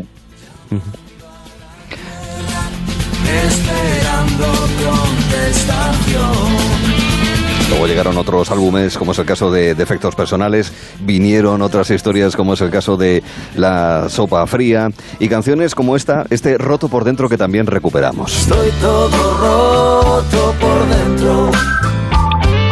Estoy todo roto y deshecho. Estoy todo roto y no quiero seguir así. ¿Hay pudor cuando uno escribe y canta o no? ¿Hay que dejarse ese tipo de límites si uno quiere expresarse lo que, lo que lleva por dentro, sea roto o sea entero, Carlos? Sí, bueno, cla- claramente si eres artista y músico no deberías tener pudor, ¿no? O sea, aunque lo tienes. Lo cierto es que muchas veces las canciones no son tan autobiográficas ni, ni tienen por qué realmente refle- reflejar el momento en el que estás, ¿no? Así lo, entiendo, o sea, lo bonito también de, de poder inventar ficciones como si fueras no sé, un cineasta o un escritor es algo que realmente a ti no te sucede, sino que tú puedes recrearlo, ¿no? Es, yo en este, en este caso de Canción de Rodo por Dentro no tenía un estado que yo recuerdo, simplemente me puse en ese papel. Y, pero sí es cierto que mucha gente me ha dicho, hostia, esta canción me ayudó cuando me sucedió esto, o que se murió un amigo y tal, y eso Sí. pues es increíble también, ¿no? Pero, pero no, no, yo particularmente no siempre una canción esté reflejando el momento, porque muchas veces no pasa nada. O sea, ha Ujú. sido, tienes un día normal y corriente, ha sido hacer la y no hay nada así que, resa- que reseñar, ¿no? Yo creo que la capacidad de poder inventar ficciones es, es lo que es interesante para, para, para hacer arte, hacer, para escribir historias, ¿no? Contar canciones y historias. Un- u- unos años más tarde hicisteis, en el 2014, si no me equivoco, hicisteis dos conciertazos en el Circo Price. Sí. Eh, fueron también dos, dos momentos que os marcaron muchísimo y bueno, ya estabais ahí arriba, pero la proyección fue importantísima.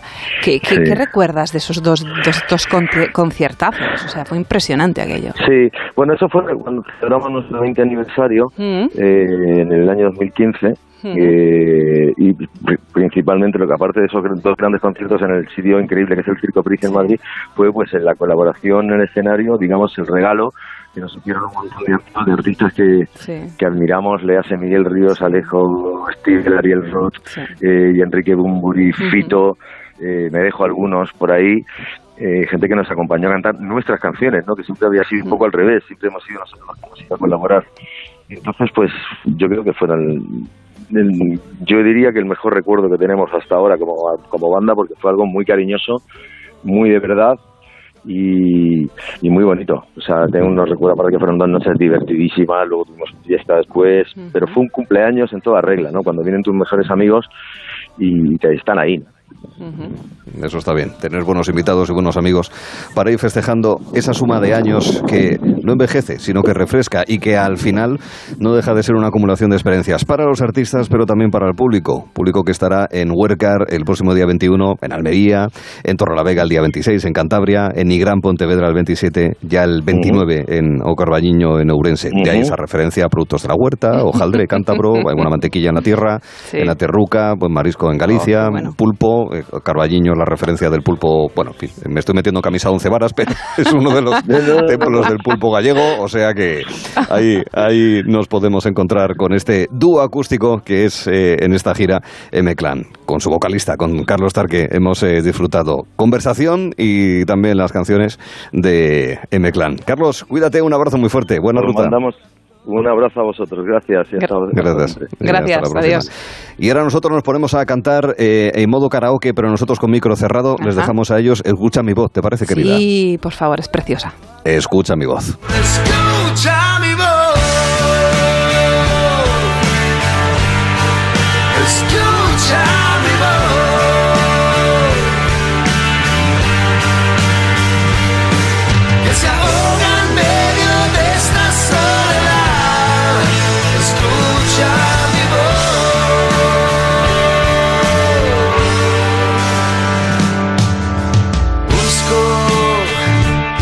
Perdido entre el espacio de tus labios escapó.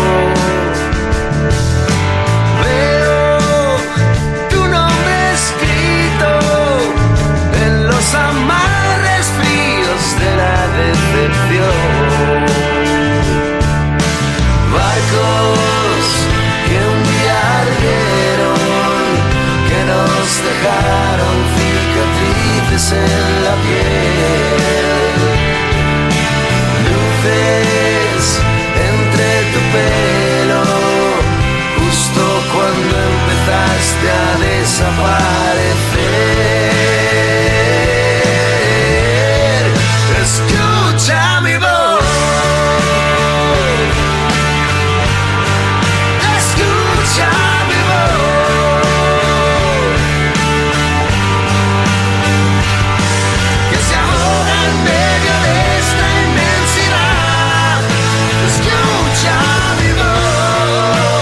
Verano con Arturo Tellez en Onda Cero. ¿Piensas que tienes que pagar más por tu seguro de moto? Un mutuero siempre paga menos. Métetelo en la cabeza. Vente a la mutua con tu seguro de moto y te bajamos su precio, sea cual sea. Llama al 91 555 5555. 91 555 5555.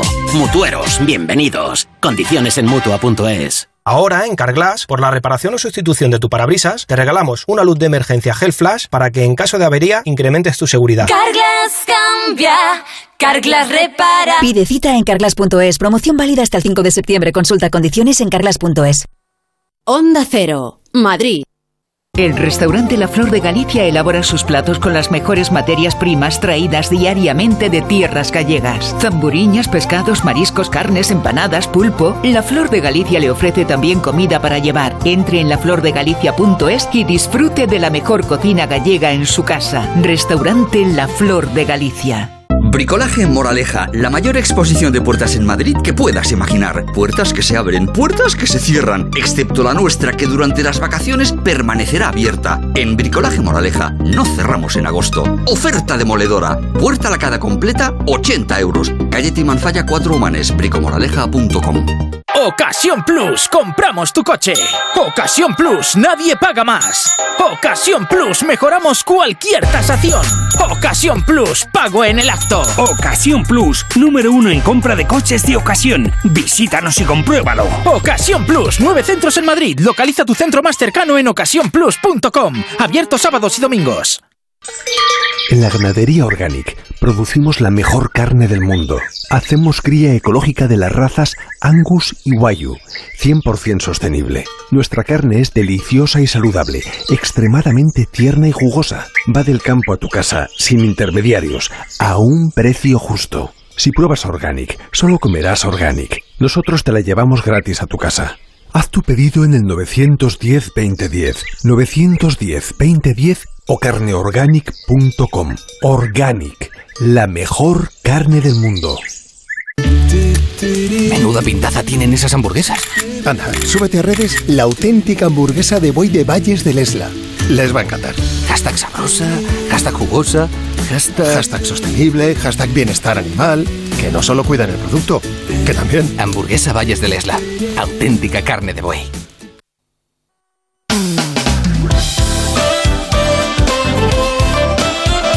Este siglo XXI llevamos un 20% ya consumido y lo hemos compartido con historias que recuperamos y recordamos en los últimos momentos de nuestro programa.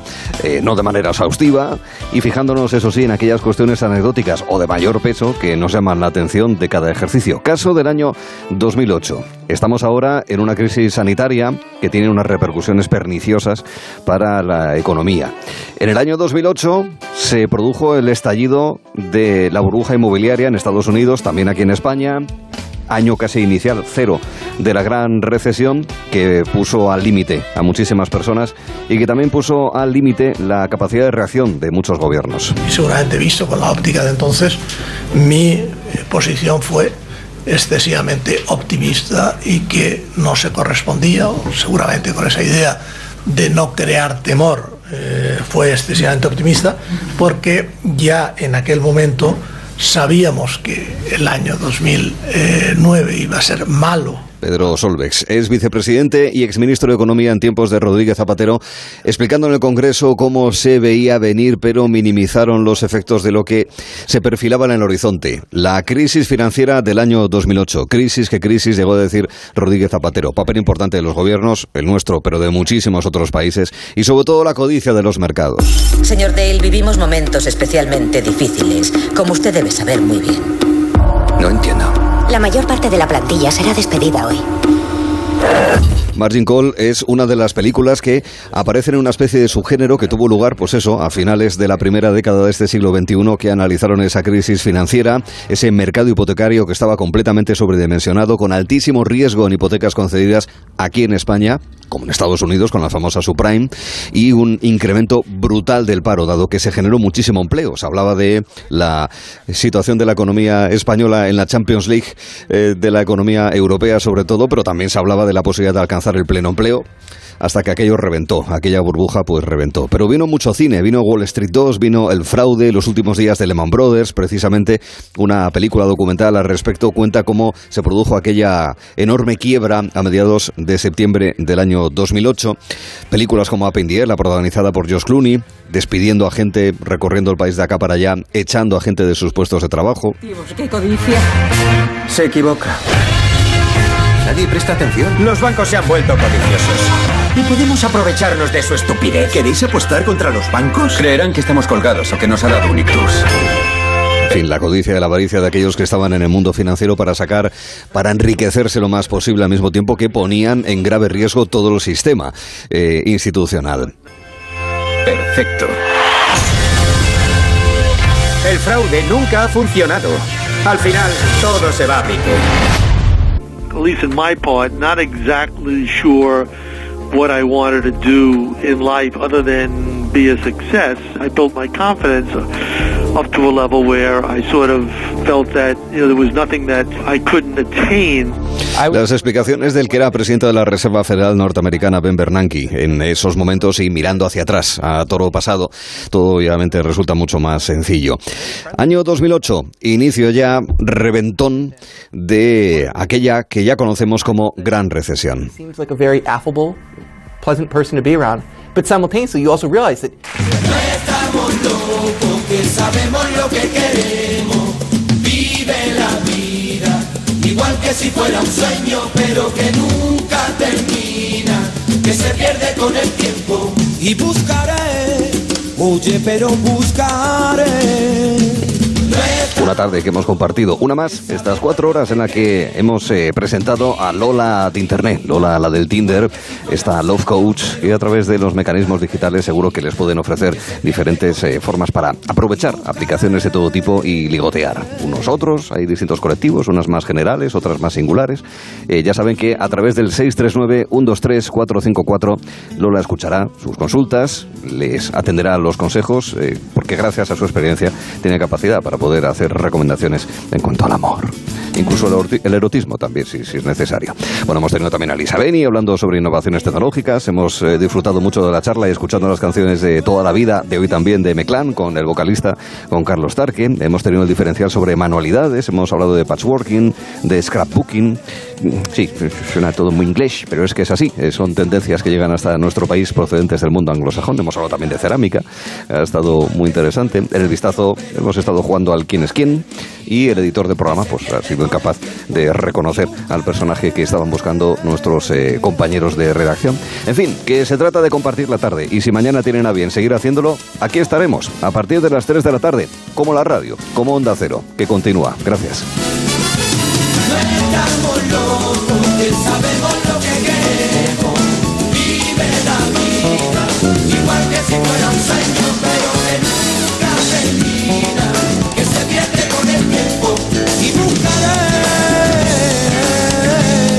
Gelo en verano con Arturo Tellez en Onda Cero.